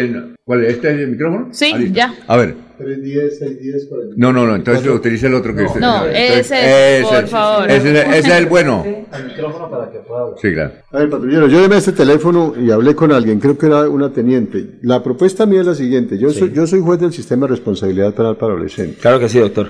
Eh, allá hacemos un proceso pedagógico, restaurativo y diferenciado. Hay muchos muchachos que copian, Sí. pero a veces se frustran porque terminan el bachillerato y andan con la hoja de vida y como no tienen nadie quien los, quien los recomiende, pues no consiguen trabajito. Yo le decía a la teniente, esta es una oportunidad para esos muchachos que hubieran cometido delitos eh, no graves y en esa medida también se hubieran podido orientar a, a partir de, la- de las instrucciones que da el sistema y todo el apoyo que da el Instituto Colombiano de Bienestar Familiar. Entonces, la- la- eh, eh, estos muchachos se diría, ah, pero antecedentes. No, Exactamente. no, pero- no, pero- ya, iba, ya iba a ese punto. Pero, pero póngale cuidado, ellos no quedan con ningún antecedente. Eso queda en la reserva del proceso. Y Doctor, no- pero abre el micrófono que no, no, no, lo no, no, no es, no tiene, ni- no tiene ningún antecedente. Es decir, eso no queda como un antecedente. La sanción solamente se conoce por parte del juez y del operador y nadie más conoce la sanción y no queda, no queda ningún antecedente eh, eh, penal. Sí. Ahora, eh, hay muchachos que delinquen, eh, eh, no, no es su, su, su habitual manera de comportarse, sino circunstancial, ¿sí? Entonces, eh, eh, yo le, preguntaba a la teniente y ella dijo, voy a estudiar el tema, pero nunca me respondieron. Eh, habría la posibilidad de que, de que, pudieran ingresar y,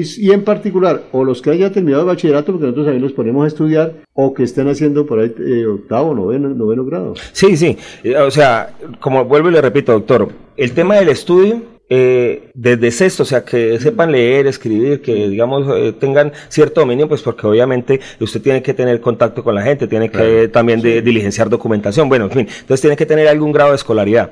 Entonces, desde sexto primaria les estamos, desde sexto bachillerato, perdón, les estamos brindando esa oportunidad, o sea, no les estamos cerrando la puerta en la institución. Pero el otro tema de, de- de que hayan sido de pronto contraventores, que hayan sido de pronto, que hayan tenido, eh, siendo menores de edad, hayan tenido de pronto este, este tipo de, de comportamientos y situaciones, Ajá. Sí es viable de pronto ya hablarlo en la parte jurídica y sentarnos de pronto en una mesa de trabajo y mirar a ver hasta dónde se podría manejar la situación. Eh, pero no le cerraría la puerta. Yo apunto aquí en, mi agenda y, le llevo esa inquietud con todo gusto a, la jefe de nosotros y para poderlo escalar de pronto al nivel central, que es la, la Dirección de Incorporación en Bogotá, a ver cómo se está manejando de pronto esa situación. Lo que sí le soy claro, doctor, es que en este momento, pues a ellos, después de esas tres valoraciones que le mencioné a don Alfonso, es que eh, a, los jóvenes obviamente también se les hace un estudio de seguridad eh, donde se verifica, digamos, ese entorno, el entorno de los padres de familia, el entorno de ellos, eh, sí, y cómo ha sido de pronto ese comportamiento, pues porque llevar también a la fila de, de la Policía Nacional a, a, jóvenes que de pronto de una u otra manera han sido, eh, han tenido este tipo de comportamientos, pues es también de pronto un riesgo para nosotros como institución, porque nosotros vamos a manejar, mire lo que de pronto eh, sucedió en estos días, ¿no? Entonces, a veces ese tipo de comportamientos, por eso el tema psicológico y el tema de pronto de seguridad también va muy de la mano, ¿no? Sí, no, el tema entorno tiene, eh, no, no, cambian de entorno. Hay algunos que cambian. Sería una cosa excepcional. Sí, Ahí, sí le entiendo yo la razón. sí, señor. Bueno, eh, ¿alguna otra inquietud para eh, el intendente? Eh, Gerson Monsalvo, que está aquí, Grupo Incorporación de Santander. Don Alfonso, de pronto hacerle la claridad de lo del tema de patrulleros de policía. Eh, esto es para, esto es un programa que es para los jóvenes, es una oferta laboral para que construyan su futuro, porque esto sí ya va a ser para, para largo plazo, sí, o sea, para construir su carrera profesional como tal. Entonces, requisitos básicos es ser colombiano de nacimiento, acreditar un título de bachiller, técnico o tecnólogo o profesional. Entonces, aquí hacemos una diferencia, que es entre los jóvenes, ya no va a ser desde los 18 años como para auxiliar de policía, sino desde los 17 años y 6 meses hasta los 27 años y 364 días, siendo solamente bachilleres. Qué ah. bueno. Si tenemos una carrera técnica, tecnológica o profesional, entonces podemos hasta los 30 años y 364 días. Entonces, mm, aquí no importa si es soltero o casado, a diferencia de lo que ah, hablamos de auxiliar. Y hasta con un hijo. Entonces, la Policía Nacional también desde hace unos tres años atrás abrió esta posibilidad y, la puerta para que... Para eh, mujeres y mujeres, exactamente, mujeres y hombres que tengamos eh, de pronto un hijo, nos podemos... ¿Hasta qué edad puede el muchacho? ¿Hasta 24 también o no? No, desde los 17 años y 6 meses hasta los 28, hasta los 27 y 364 días, ah. siendo bachiller. Siendo bachiller. Y si tenemos carrera técnica, tecnológica o profesional, hasta los 30 años y 364 días. Y ahí puede ser la carrera ser suboficial. Ingresamos, vamos a hacer obviamente un proceso de incorporación y de selección. Eh, posterior a este proceso de incorporación y selección que es un poco más, más eh, profundo, digamos, que, al que se le hace al auxiliar de policía, al joven auxiliar de policía, eh, pasando este o superando este proceso de incorporación, entonces ingresamos a una escuela de formación, vamos a durar un año estudiando, formándonos como patrulleros de policía en alguna de las escuelas de, de formación que tiene la Policía Nacional, que tenemos un poco más de 17 a, en todo, en todo el, el, territorio nacional, pero que los que nos incorporamos acá por Santander, pues vamos a ir a la escuela de Vélez o a la escuela de Santa Rosa de Viterbo, que son las escuelas más cercanas. ¿Y le, bueno, les pagan algo? Algún, Sí, sí, sí, claro teniendo la condición de estudiantes, estos muchachos, eh, obviamente ellos van a recibir una bonificación que es de cercana a los 350 mil pesos más o menos, mientras que están estudiando. Obviamente que al momento de que ellos ya se gradúen y obtengan el grado de patrulleros y el título de técnico profesional en servicio de policía, que es un título que es avalado por el, Ministerio de Educación y la Dirección Nacional de Escuelas, entonces pues ya ellos van a salir a devengar su sueldo como patrulleros, que está... Eh, cercano a los dos salarios mínimos y un poco más, casi los tres millones de pesos. Y obviamente que ahí hay unas variaciones en el sueldo que, eh, digamos, es importante. ¿Tres millones? Sí, ¿Sí? Un patrullero de policía que gana eso. Imagínese. De pronto para el que no sabía y más de uno que porque yo hago charlas a diario en colegios, en, varios escenarios, sí señor. Y uno pregunta eso, venga, usted sabe de pronto, conoce cuánto se puede estar ganando un policía. Entonces, un patrullero, ¿no? Patrullero. Eh, que es digamos la base de, la policía arriba, estando arriba de los auxiliares, hablándolo jerárquicamente. Oiga. Entonces, ganan bien, ¿no? Sí, sí, sí, sí, o sabiéndolo administrar es, bueno. Y si está casado con una patrulla, ahí vamos seis paquetes. Exacto, y ahí vamos que eh, siendo esto solamente saliendo de la escuela, porque ya cuando uno va adquiriendo, eh, digamos, cierta antigüedad dentro de la institución, se, el, el, sueldo va, va, variando, va subiendo, hay unas distinciones, hay, eh, el tema de, que, de hijos, que también se le paga por la esposa, bueno, en fin. Oye, ¿están bien, no? Sí, sí, sí, gracias a Dios. gracias a Dios nos han mejorado un poco los sueldos. Y qué bueno, y qué bueno entusiasmar a todos los jóvenes, y no solamente los jóvenes, sino los que también ya eh, dicen ya tengo 25, 26, hasta los 30 años, don Alfonso, chévere. Créame que, don Jorge, es una gran oportunidad que la Policía Nacional. Ah, bueno, siga, siga. Sí, es una gran oportunidad que la Policía Nacional esto le abre a los, a los muchachos, a los jóvenes. Claro. Y es una opción de vida eh, ¿Cuántos señores jóvenes entre los 25 y los 29 años con un hijo están sin trabajo? Allá en la policía los van a recibir eh, hasta los 29 años y 364 días. Sí, bueno. Intendente, muchas gracias. No, muy amable, muy, muy amable. Gerson Monsalve, Grupo Incorporación Santander. Muy amable por haber Muchísimas gracias, don Alfonso. De verdad, muchas gracias a toda la mesa de trabajo. Y ahí estamos prestos. si me regala de pronto para dar un número telefónico. Claro, para claro. Que, para que de pronto la gente que no le quedó claro o que quiera mayor información, eh, primero que todo la dirección, carrera 12, número 4113 en el centro de Bucaramanga, eh, ahí está ubicado nuestro grupo de Incorporación Santander. Y el número telefónico es el 310. 610-4384. 310-610-4384. Eh, llamadas por WhatsApp o mensajes por WhatsApp. No tiene línea de voz esta, esta línea. Regáleme, regáleme una anécdota. A ver, a ver, rapidito. Rapidito, mire. Mi sobrino no le gustaba para nada la policía. Para nada. y se incorporó a los 20 años. 20 añitos duró allá y ya está pensionado con 40 años. Y eso nos pasa a muchos. Ah, bueno, perfecto. Muy amable. Éxitos. Saludos al jefe allá. Muchísimas gracias, Alfonso. Muy amable. Son las 7:32. Desde Bucaramanga y su área metropolitana. Transmite Melodía para todo el mundo. Melodía es digital. Primera en información. Primera en noticias. Melodía, Melodía, la que manda en sintonía.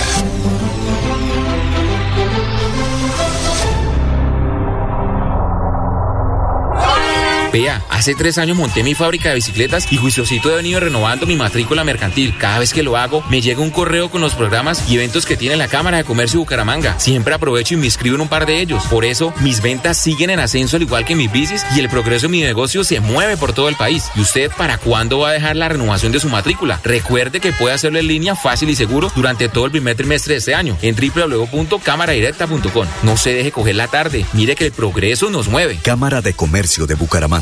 Creemos en Santander.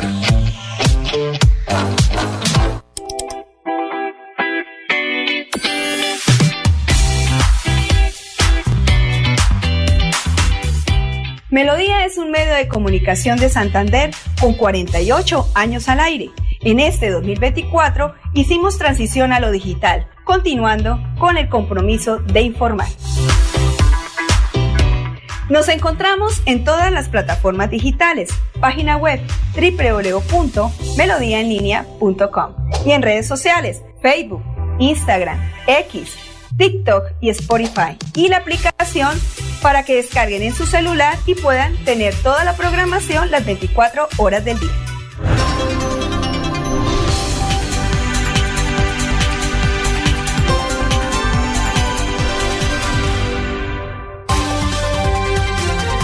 Enrique Ordóñez Montañés está en Últimas Noticias de Radio Melodía.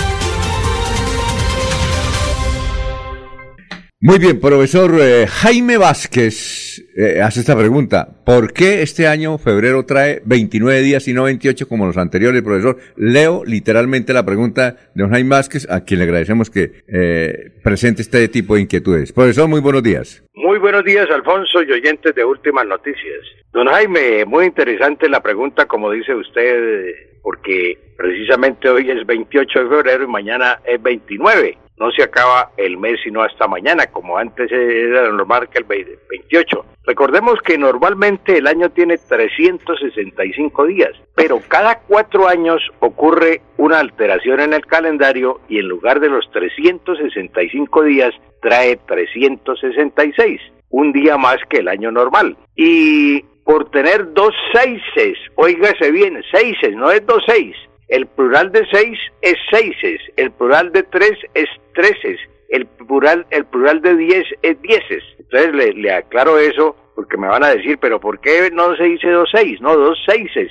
El plural de seis es seises. Entonces queda hecha la aclaración y por tener dos seises, 366, se llama año bisiesto. Dos seises, año bisiesto, dos seises. Ese día se agrega al mes de febrero, que es el mes más corto del año, solo trae, tiene normalmente 28 días, pero en un año bisiesto, como este 2024 tiene 29 días, y esa es la razón, don Jaime, por la cual se dice que es un año bisiesto de 366 días y de 29 el mes de febrero, Alfonso. Son las 7:36, profesor. Carmen Cecilia Carvajal encontró en un periódico local esta expresión.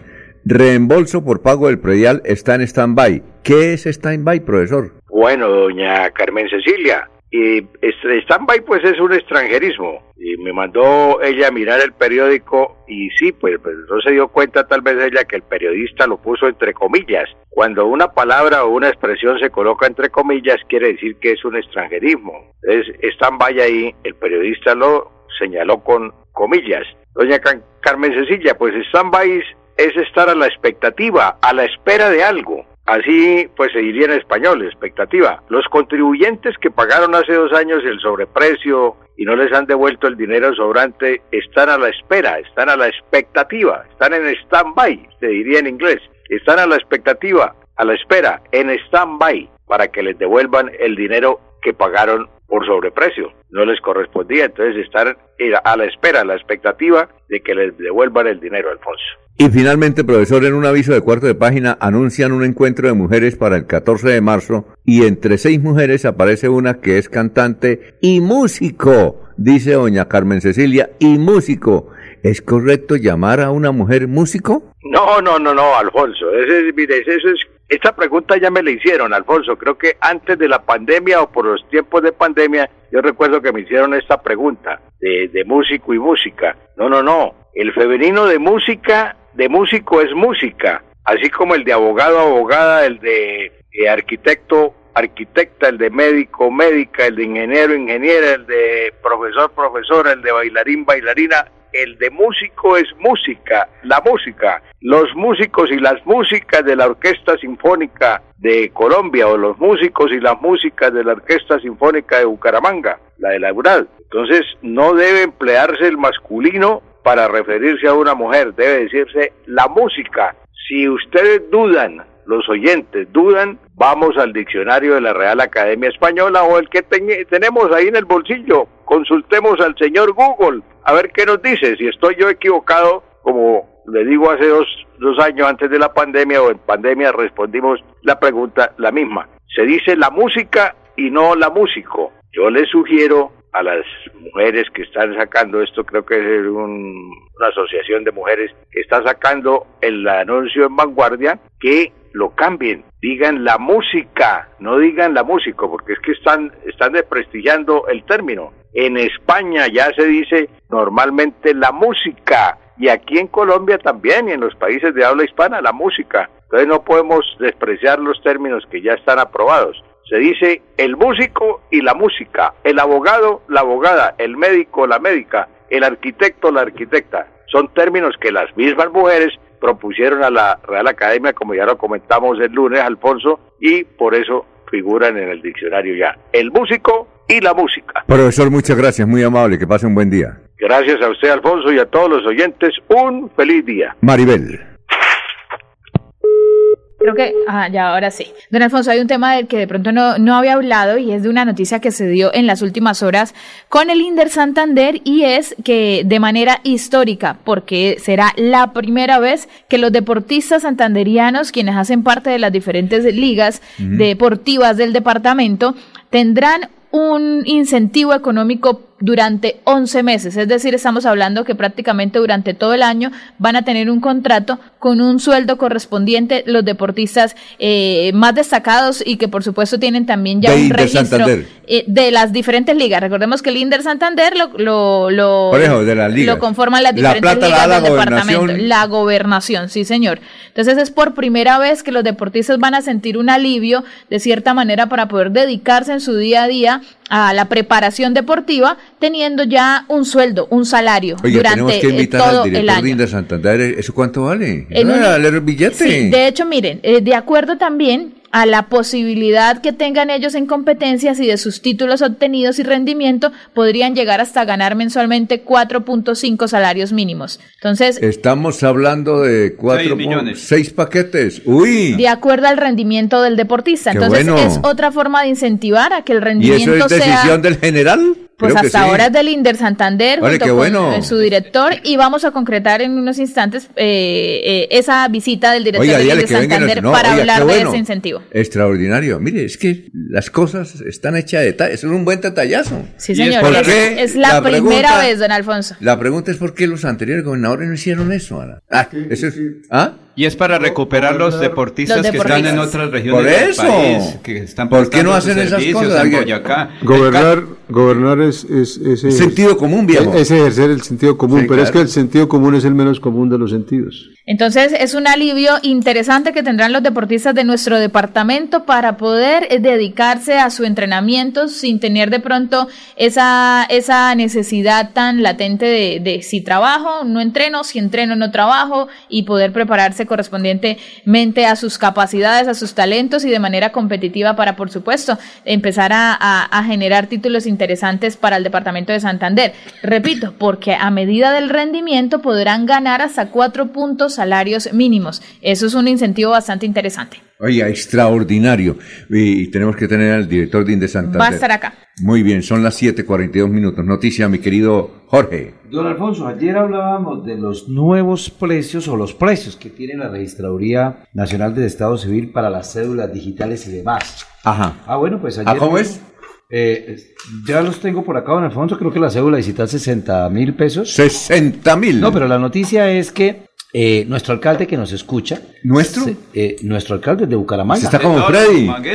Oye, usted está como Freddy. Freddy Garzón, nuestro. es el alcalde de los bumangueses. Oiga, y estamos en Bucaramanga y somos de Bucaramanga, entonces es nuestro alcalde, nuestro gobernador. No, pero eso yo no lo escuchaba en usted. Sí, ah, ah. nuestro alcalde. Esto, don Alfonso, la noticia es que el alcalde y la gestora social la señora Paula Ramírez, pues se fueron inmediatamente a tramitar la cédula digital y fueron a la registraduría y tramitaron la cédula digital de una vez y se la entregaron. Ah, lo que hablaba el doctor Alévalo, el paso a paso. Yo a usted pues no lo escucho, eh, a mí me parece que usted dice el gobernador de Santa Él no dice nuestro gobernador. Bueno, no, eh, Dice el alcalde de Florida, el alcalde Girón, pero cuando se refiere al alcalde de Bucaramanga, dice nuestro alcalde, yo no sé. Yo no puedo decir nuestro alcalde de Florida porque yo soy de Bucaramanga y estoy en Bucaramanga.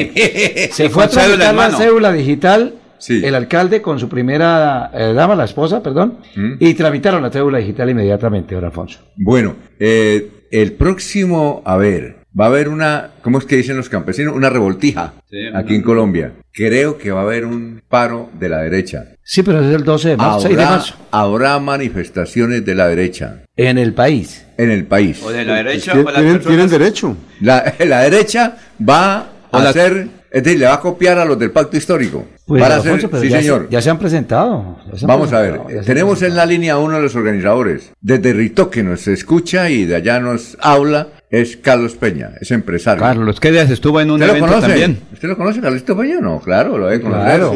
Es presidente de la Liga de Boxeo, eh, de la Liga de Básquetbol y es un gran empresario. Es el coordinador político también. Y oyente, uno a y oyente uno de Radio Melodía, en el ¿tienen los televisores? Estamos entrando nosotros. Perfecto. que tenemos que vestirnos bien? No, siempre. Y bueno, doctor, tiene que tener chaqueta. Usted mire. eh, Carlitos, ¿cómo está? Carlos, ¿qué ha habido? Buenos días, don Alfonso, y a todos los amigos de la mesa de trabajo. Mucho gusto saludarlos desde el Parque de Florida. Bueno, y ustedes van a hacer la manifestación en camionetas cuatro puertas, escoltas, ¿cómo es? ¿Cómo va a ser la, la marcha? Oiga, Alfonsito, yo no sé si los petristas hagan marcha, no los he visto así, pero mucho. Y esto no es derecha, este es el pueblo, es una manifestación de inconformismo de toda la gente. Digan los organizadores, las reservas activas del ejército y la policía, los comerciantes, vendedores ambulantes, las amas de casa y gente y mucho empresario, mucho empresario. ¿Eso para, para cuándo es? El 6 de marzo va a haber una marcha nacional, 6 de marzo, a las 10 de la mañana, donde siempre salimos, la 27 con 56, Alfonso. ¿6 a qué horas? 10 de la mañana es la salida y llegaremos hasta la plazoleta Vizcarro Galán. Bueno, pero eso sí es la derecha derecha, es decir, usted tiene que ir con escoltas al lado, ¿no? Claro. nosotros, somos, nosotros somos gente del pueblo, nosotros no tenemos escolta, los que tienen escolta son los cookies, nosotros somos gente del pueblo.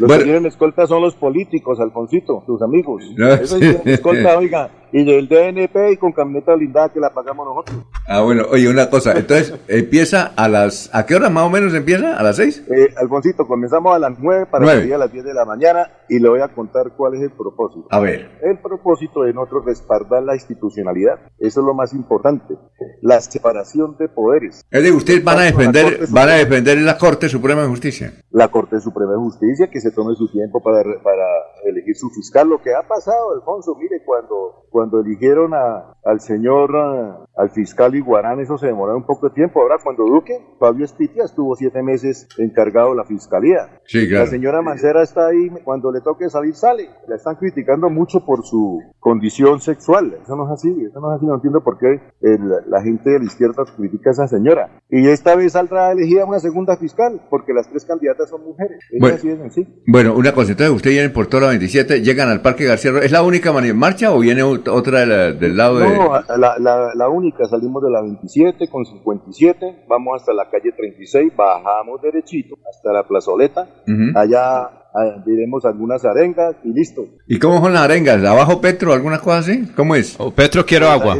Pues, algunos dirán, vea, Alfonso, nosotros somos, nosotros somos personas que respetamos la democracia. El doctor Petro es nuestro presidente y estará elegido hasta la fecha que le corresponda y vendrá otro presidente. Entonces, ¿cómo, así de sencillo. Entonces, ¿cómo serán las, los gritos? No, respaldo a, la, respaldo a la Corte Suprema de Justicia, respaldo a la división de poderes. Eso es lo que nosotros, hay que respetar la institucionalidad, que es lo que han querido en este gobierno. Oiga, y debe, debe, debe ir mucha ambulancia, porque gente la tercera es la que va a ir, ¿no? Sí, va mucho la gente de mayor, va mucha gente mayor, es cierto, Alfonso, va mucha gente mayor que respaldan. La gente del común, Alfonsito, usted ha visto las marchas, ¿qué hacemos nosotros? Vamos adelante con una banda tocando ahí, Pero sí. vamos, van a motos, van caminando y atrás llevamos un grupito que es los que recogen la basura, nosotros somos ordenados. Oiga, una cosa, y pero sí se puede decir con todo respeto que es, una marcha de la derecha, ¿no? Claro. Alfonso, la derecha no existe, la derecha no existe en Colombia. Dicen todos ahora son de centro. Y es que mira, Alfonso, ya esta, esa polarización debe acabarse. Ahora dice mucha gente, no más Petro, no más Uribe. Ya la gente está cansada de esa polarización. Ah, ya a ver, don Laurencio. Don Carlos Peña, recientemente usted estuvo ahí también en Neomundo, reunidos con mucha gente. ¿Qué fue que lograron o lo, eh, establecieron el recorrido y todo esto de, la actividad para el 6 de marzo? Porque yo recuerdo que, nos encontramos allá ah, en Neomundo también. Sí, antier nos encontramos con ahí con Alfonso, con, con Laurencio. Con Laurencio y con toda esta gente. Estábamos reunidos precisamente con los, líderes. que Eso es un grupo, que estamos, eso es como dicen ahora, un colectivo ciudadano. Un colectivo. Hablando cómo es el recorrido y, y poniendo funciones. Bueno, pero una cosa, como ustedes son empresarios, ¿van a permitir que sus empleados vayan? Es decir, ¿les van a dar ese mediodía? Sí, claro, esto tienen que hacerlo, que la gente salga porque todo el mundo está muy inconforme. Es que nosotros, nosotros tenemos que defender la institución, Alfonso, no se puede saltar la regla, no se puede saltar. Eso es lo que más, y que el doctor Petro lo hace bien o lo hace mal, él es el presidente y nosotros tenemos que dejar que él termine su mandato y nosotros buscar un buen candidato. Eso, es lo que tenemos que Bueno, además de usted, ¿qué, ¿qué otros cacaos están organizando esta, esta marcha?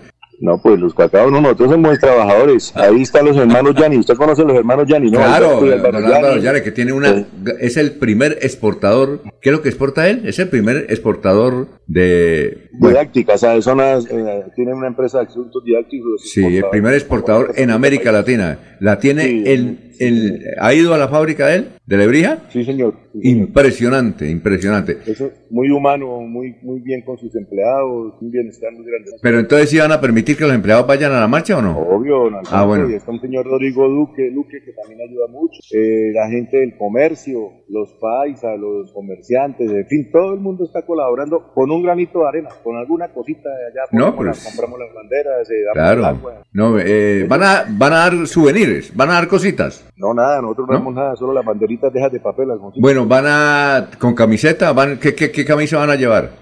La camiseta que se le pide todo el mundo a la bandera de Colombia, no la blanca. La blanca es de su misión, no, la bandera de Colombia. Ah, la blanca no, es de la, es decir, la camiseta de la Selección Colombia. De la Selección Colombia, sí. Eh, la camiseta de la Selección Colombia.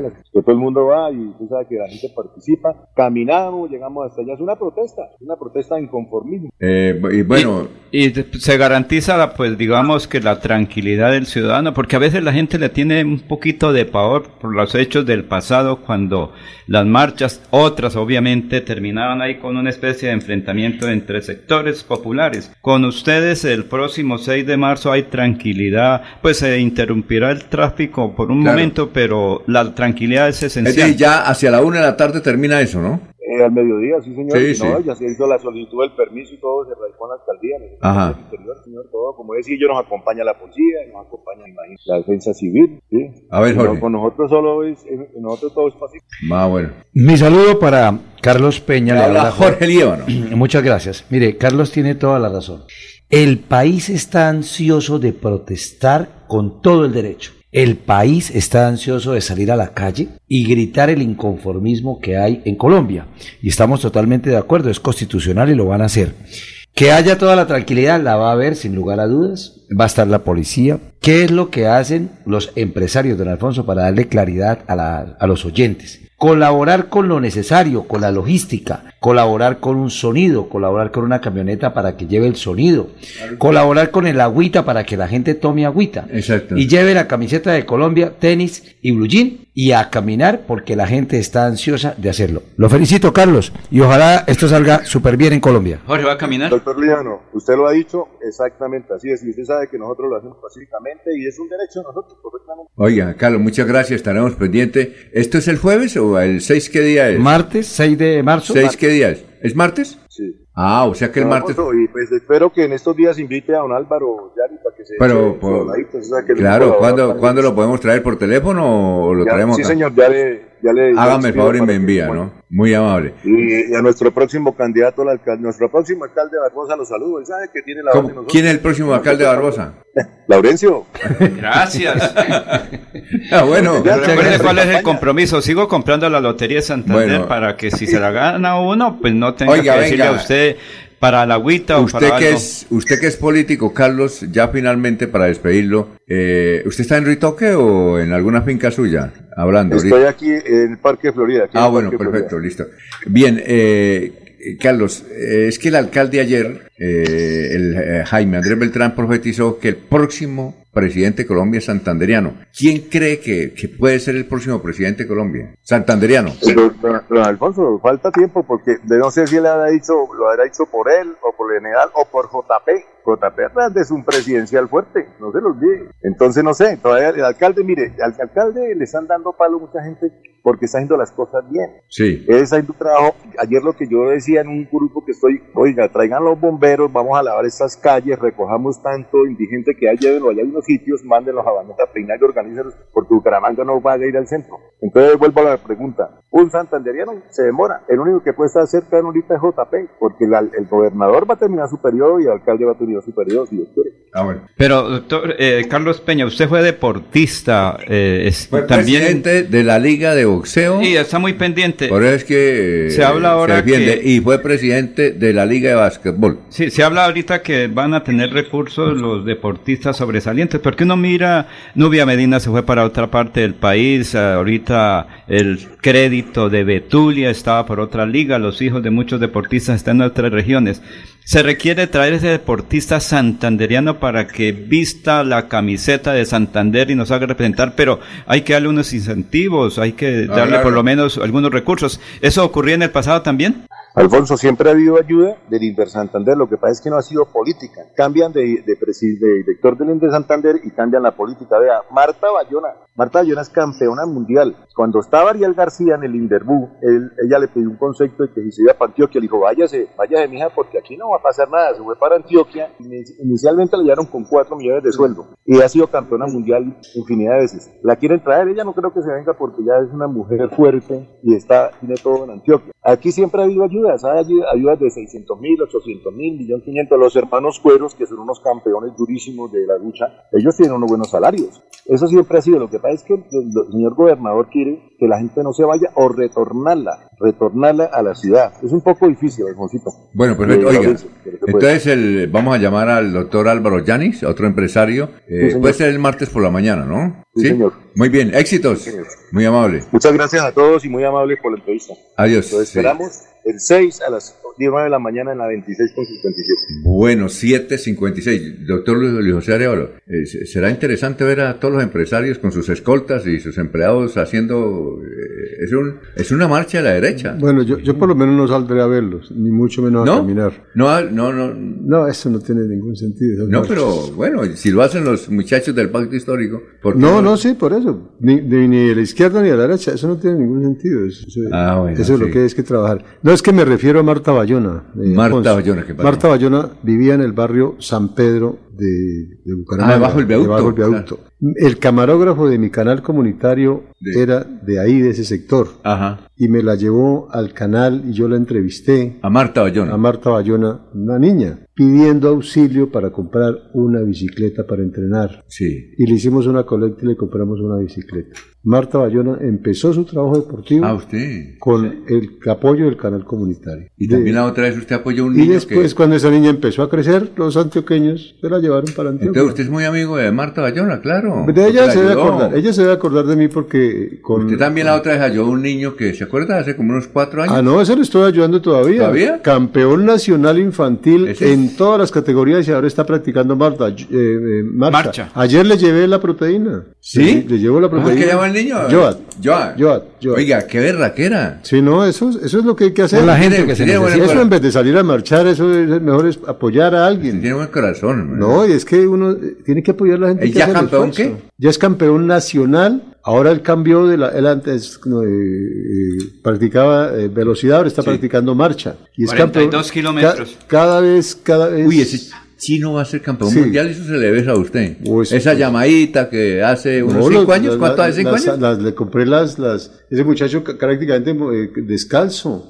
Ahora tengo, voy a tener que cambiarse las, las zapatillas de, de atletismo. Ah, María, porque, ya el muchacho, ah, usted le No, porque ya creció. Usted lo siguió apoyando, qué verraquera. Claro, yo lo sigo apoyando. Ayer, ayer, incluso, porque la abuela me escribe, el muchacho tuvo un accidente, ayer hasta le llevé 12 gelatinas, porque eso es bueno para recuperar los cartílagos y eso. Ah. Y le llevé la proteína que siempre le hace falta para un deporte. Oiga, felicitaciones, vea, sí, yo recuerdo. ¿Y cuántos años tiene ya el pelado? Debe tener unos 10, 11 años. Uy, sí, cuando tenía como 5 años, eso hace como 5 años antes de la pandemia, usted lo yo. Bueno, eh, mi querido hermano, si arrienda casa de dos pisos, ¿yo? En la avenida González Valencia. Buenísimo. A media cuadra de la iglesia del Divino Niño, en Laurencio. Sí, señor. Mire, eh, tiene servicio de, bueno, cocina, patio, garaje adaptado, salón de conferencias, conferencias para los multiniveles, está muy bueno, divisiones adaptadas para constructores y o similares. Teléfono 300 553 2934 300 553 2934 Inmobiliaria Rueda y Ariza. Desde Bucaramanga y su área metropolitana, transmite Melodía para todo el mundo. Melodía es digital. Primera en información. Primera en noticias. Melodía, Melodía, la que manda en sintonía.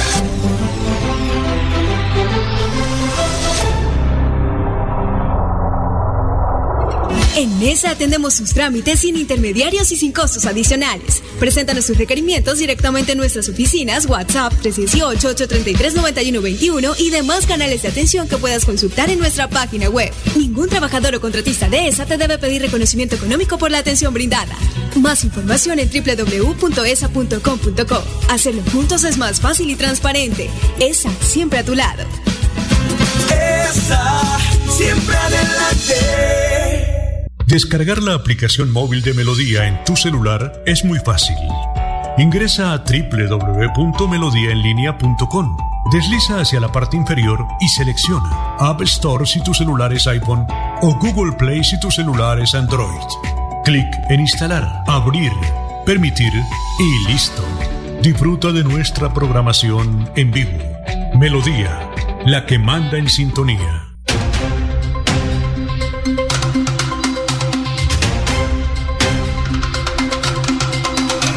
Bueno, saludamos a las 8 de la mañana, un minuto, eh, a Diego.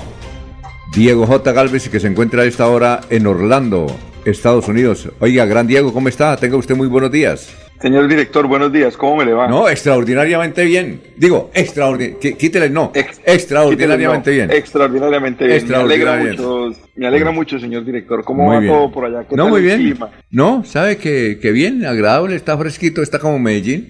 Aquí empezó a calentar, ya ¿Ah, pasó esa oleada de frío tan fuerte, tan marcada que tuvo la Florida en el arranque de este año, larga, mucho más larga que lo habitual. Generalmente a esta época ya tenemos un poco más de calor. Eh, ya empezó a hacer un poquitico de temperatura, cosa que es importante para nosotros los latinos que no estamos tan acostumbrados al frío em, violento que generalmente eh, tiene el, invierno en los Estados Unidos. Entonces ya empezó a mejorar un poquito la temperatura y eso es buena noticia para la gente aquí de la Florida. Don Alfonso, sí, hoy, hoy quiero hablarle de un tema en particular, pero no quiero que se me sienta viejo y usted ni ninguno de nuestros compañeros que no vayan a pensar que a ver. porque este es un recuerdo este es un recuerdo que les va a desbloquear algo de la memoria. A ver. Y cuando escuchen los números y cuando escuchen los números se van a preocupar. Un día como hoy 28 de febrero en 1973 1973, 51 años hace, se lanzó en la televisión mexicana el primer capítulo del Chapulín Colorado. Sí, señor. El Chapulín Colorado, 51 años, Alfonso. al día de hoy. Un programa que nos acompañó no solamente durante nuestra juventud o nuestra niñez, eh, sino que nos acompañó casi durante 40, 50 años continuamente en la televisión. Se decía Alfonso, y creo que se decía con estadísticas, que hubo más de 20 años en los que en todo el tiempo en algún canal de televisión del mundo se estaba viendo el Chapulín Colorado o se estaba viendo un producto de Chespirito. O el Chavo del 8 o el Chapulín Colorado.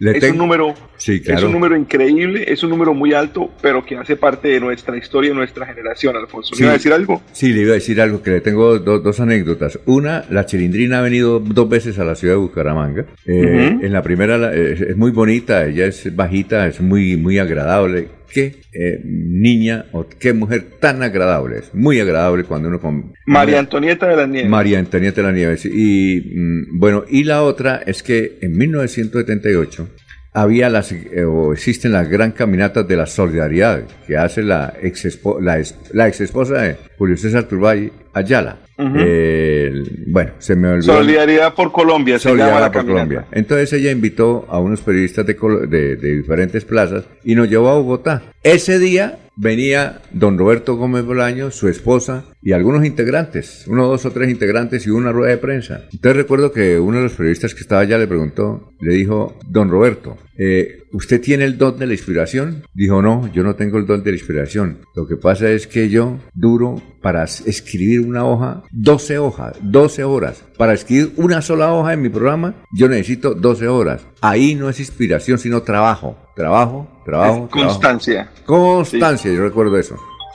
Bueno, ah, perdóneme aquí que ah, precisamente me entró una llamada al otro teléfono. Ah, Esto, don Alfonso. Sí. Don Alfonso, bueno, déjeme, yo le hablo de lo que fue, de lo que fue Roberto Gómez Bolaños como tal y la llegada de Chapulín Colorado. Claro. Eh, Roberto Gómez Bolaños era un escritor de Televisa, él había participado con varios programas de humor, principalmente de Capulina, eh, había sido escritor para varios programas de humor de Capulina y en 1968 eh, Televisa le da la posibilidad por su experiencia, por su trabajo, por su conocimiento, de utilizar media hora de televisión al aire. El programa que él lanzó se llamaba Los Supergenios de la Mesa Cuadrada y era unos sketch de humor, era unos sketch de humor de ciertos personajes. En ese programa aparecieron por primera vez el Chavo y el Chapulín Colorado.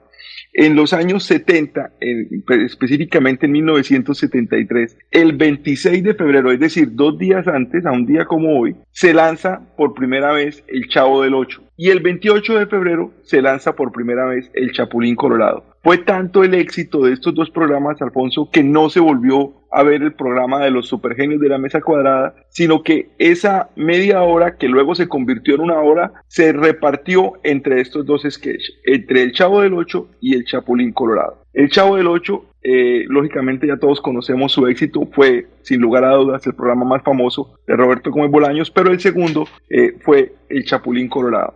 Un héroe un héroe, realmente héroe, como él mismo lo definía. Él decía, el Chapulín Colorado era torpe, miedoso, no era muy ágil, pero se enfrentaba al problema y lo resolvía. Entonces, por eso se considera realmente un héroe. Usted sabe que Chapulín es una forma de denominar a un pequeño grillo que es muy popular en México y por eso él tomó esta forma. ¿Y ese, ese grillo, ese, ese grillo se lo comen? No estoy seguro si ese chapulín se lo comen, la verdad tendríamos que averiguar a profundidad, pero eso fue, esa fue la, la figura que él usó para su inspiración. El programa propio duró del 73 al 79 como El Chapulín Colorado.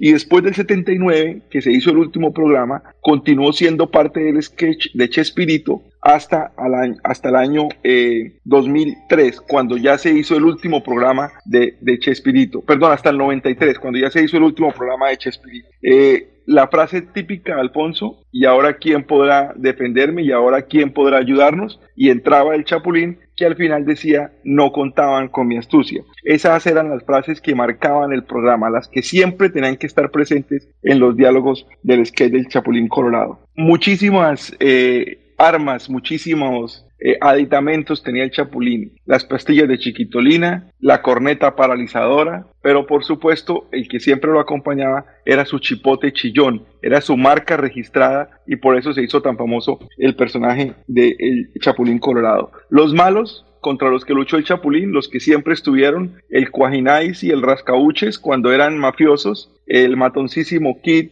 y el eh, Tripaseca cuando eran vaqueros, eh, el pirata Barba Negra, que era generalmente Ramón Valdés, pero el, el antagonista típico de El Chapulín Colorado siempre fue un personaje inspirado como en un americano que venía a dominar a los mexicanos, que lo hacía eh, también eh, Ramón Valdés, que se llamaba Super Sam fue muy famoso al principio del sketch y luego se fueron cambiando esos, esos malos contra los que, se enfrentaba, pero este fue el personaje que marcó la primera rivalidad del, del Chapulín Colorado. En total hicieron 260 capítulos de Chapulín Colorado en, eh, completos, no contando los sketch y hay personajes como, por ejemplo, Matt Groening, que fue el escritor de Los Simpsons, que menciona abiertamente que una de sus inspiraciones fue Roberto Gómez Bolaños. Hay un juego muy famoso de, para los muchachos que se llama Fortnite, que es un juego de un videojuego. Eh, tiene un personaje que es el Chapulín Colorado. Eh, y hay, por ejemplo, apariciones del Chapulín Colorado en caricaturas de Marvel y caricaturas de DC, los que hacen los, las caricaturas de los superhéroes, eh, también han visto alguna influencia del Chapulín Colorado y lo han reflejado en sus caricaturas. Entonces, es un personaje que sin lugar a dudas trascendió fronteras. Como le decía, hubo 20 años consecutivos en los que en algún momento se estaba viendo un sketch de Chespirito, del Chapulín, del Chavo del Ocho, del Doctor Chapatín, de cualquiera de sus personajes, se estaba viendo en el mundo, se tradujo a cualquier cantidad de idiomas, hicieron giras por Latinoamérica, giras por el mundo, eh, y fue un personaje que marcó nuestra época. Roberto Gómez Bolaños, como escritor, eh, tiene también un libro de poesías que realmente vale la pena leer, Alfonso, si, nuestros oyentes o si alguno de nuestros compañeros tiene la posibilidad. Es un libro de poesía muy lindo, se llama Y también Poemas en el 2003, escrito por él. Él escribe en una forma muy particular que es las décimas, eh, que es una forma muy, muy española, eh, de, la, de escribir poesía Y este libro en particular, este libro de poesía, es, es muy lindo y realmente vale la pena tenerlo. Entonces, Alfonso, un día como hoy, en 1973, aparecía por primera vez con su programa propio El Chapulín Colorado y no contábamos con su astucia. Llegó y marcó nuestra generación. Oiga, una cosa ahí es que a pesar de que hace 50 años la producción era impresionante, ¿no? Por ejemplo, eso de la chiquitolina, cómo hacer para... para fue un, eh, fue un pionero. No, por eso. Entonces, eh, ellos, si, a, si, si aún ahora es como difícil, ¿cómo sería en esa época? Y además, algo, y es que a veces eh, se confrontaban las imágenes de, del Chapulín con haciendo, es decir, Roberto Gómez Bolaño haciendo otros personajes y los metían en la misma escena. Entonces, sí, eh, no le parece. Fue un pionero, fue un pionero de los efectos especiales en Televisa. Ah, eso, eh, mucha gente, mucha gente piensa que por ser un programa de humor o ser un sketch humorístico, pues no tiene ese valor tecnológico, pero realmente él fue un pionero en ese tipo de efectos para poder incluir, para poderle dar eh, alguna novedad a, a sus enfrentamientos con los malos que recuerde que el Chapulín era un torpe total y era un miedoso. Incluso circula mucho una entrevista de Roberto Gómez Bolaños en un programa argentino en el cual le preguntan por la valentía del Chapulín y por el heroísmo y él dice que es que él sí era un héroe, el Chapulín sí era un héroe, no como Batman o Superman que tenían superpoderes, porque el Chapulín era un, era un miedoso, era todo, y al final se animaba a combatir y le ganaba al malo. Entonces eh, es un personaje que marcó, marcó un hito definitivamente, Alfonso. Una vez estuvo por aquí Kiko, iba para Venezuela. Kiko, eh, Kiko y, él en, la, en la rueda de prensa que dio, ahí en el Hotel Ciudad Bonita, eh, nos dijo, nos, nos dio un, un, mal concepto de, de sí, eh, sus compañeros, sus compañeros lo acusan de que él se apropió de, de, las, de los personajes. Eh, es un conflicto muy largo en México, es un conflicto muy extenso. han puesto como mala a doña Florinda Mesa, a su esposa, o a la que fue su última esposa, e incluso a Roberto Gómez, diciendo que, que no dejó triunfar a sus compañeros, no dejó triunfar a Kiko, no dejó triunfar a, la Chilindrina, eh, porque él, él se hizo propietario de los personajes, él los registró, los personajes como propios. Eh, por ejemplo, Kiko acusa a, Roberto Gómez Bolaños de que el personaje Kiko fue una creación de Carlos Villagrán y, ese conflicto marcó lo que fue el destino de todos estos personajes que, que, no pudieron hacer absolutamente nada más en la televisión porque, porque él controlaba ese controlaba ese eh, esa autoría eh, intelectual. Eh, por ejemplo, recordemos que Kiko y, Don Ramón salieron del programa en algún momento, en algún momento Don Ramón sale del programa, ahí cuando sale Don Ramón del programa se pierde como el eje central del Chavo. mucha gente piensa que el personaje central era el Chavo, pero la gente realmente, el personaje que cohesionaba a todos los personajes del Chavo era Don Ramón. Y fue tal la caída de audiencia con la salida de Don Ramón y con la salida de Kiko que tuvieron que volver a traer a Don Ramón, que accedió. Kiko no volvió al programa después de su primera discusión con, con Roberto Gómez Bolaños. Eh, en, la cuando sale Kiko y cuando sale Don Ramón también entra Jaimito el cartero, el de Tangamandapio. oiga, ¿y Tangamandapio existe? Creo que sí, ¿no? Tangamandapio existe en México, es un pueblo en México. Había una actriz colombiana que participó en Padres e Hijos, bueno, actriz mexicana que participó en Padres e Hijos, eh, la serie de televisión que había nacido en Tangamandapio y la gente va a Tangamandapio donde hay una estatua, eh, hay una escultura de, de, Jaimito el Cartero, porque Jaimito el Cartero puso Tangamandapio en el mapa. Ah, sí, claro. Bueno, eh, Jorge. Hola Diego, ¿cómo estás? Me alegra mucho saludarlo. Mira, Jorge Lío, eh, en una entrevista, eh, Roberto Gómez Bolaños, haciendo el recuento de este gran personaje, dijo eh, a lo que más le temía cuando iba a salir la serie en televisión. ¿Usted sabe a qué le temía realmente Roberto Gómez Bolaños? ¿Ah, sí? No, no, no tengo idea. Él dijo en esa entrevista, a lo que le temo realmente o le temía en salir en la pantalla era ir a hacer una comedia de niños siendo grandes. Claro, esa fue la razón que él dio para acabar el Chavo y para acabar eh, el, Chapulín, porque seguían siendo programas exitosos cuando dejaron de salir del aire. Y él decía, es que ya a mi edad, porque él, fue, él fue un exitoso tardío, él tuvo éxito ya muy tarde. Eh, él empezó a hacer el chavo y empezó a hacer el chapulín casi a los 50 años. Entonces decía, yo representando a un niño teniendo 60 años, eh, él no se sentía cómodo con eso. Entonces esa fue la razón y ese seguramente, sí, Jorge, ese fue el mayor miedo que él tuvo, el miedo al, verse ridículo haciendo personajes de niños. Porque al fin y al cabo el chavo y el chapulín fueron personajes infantiles. Lo que pasa es que el humor fue tan universal y tan blanco que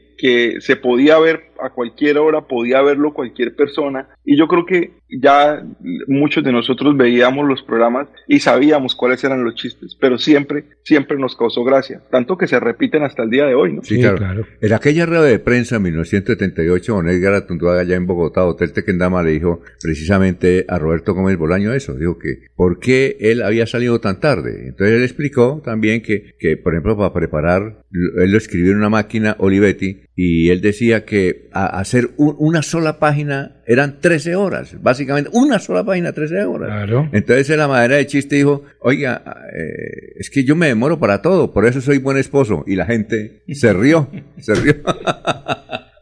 Bueno, eh, Diego, muchas gracias. Oiga, eh, yo sigo en Twitter a doña Florinda, Florinda Mesa. Usted Yo la sigo en Twitter y le escribo a veces y le he pedido entrevistas. Y entonces dice, a mí me gustaría que fuera presencial, ¿no?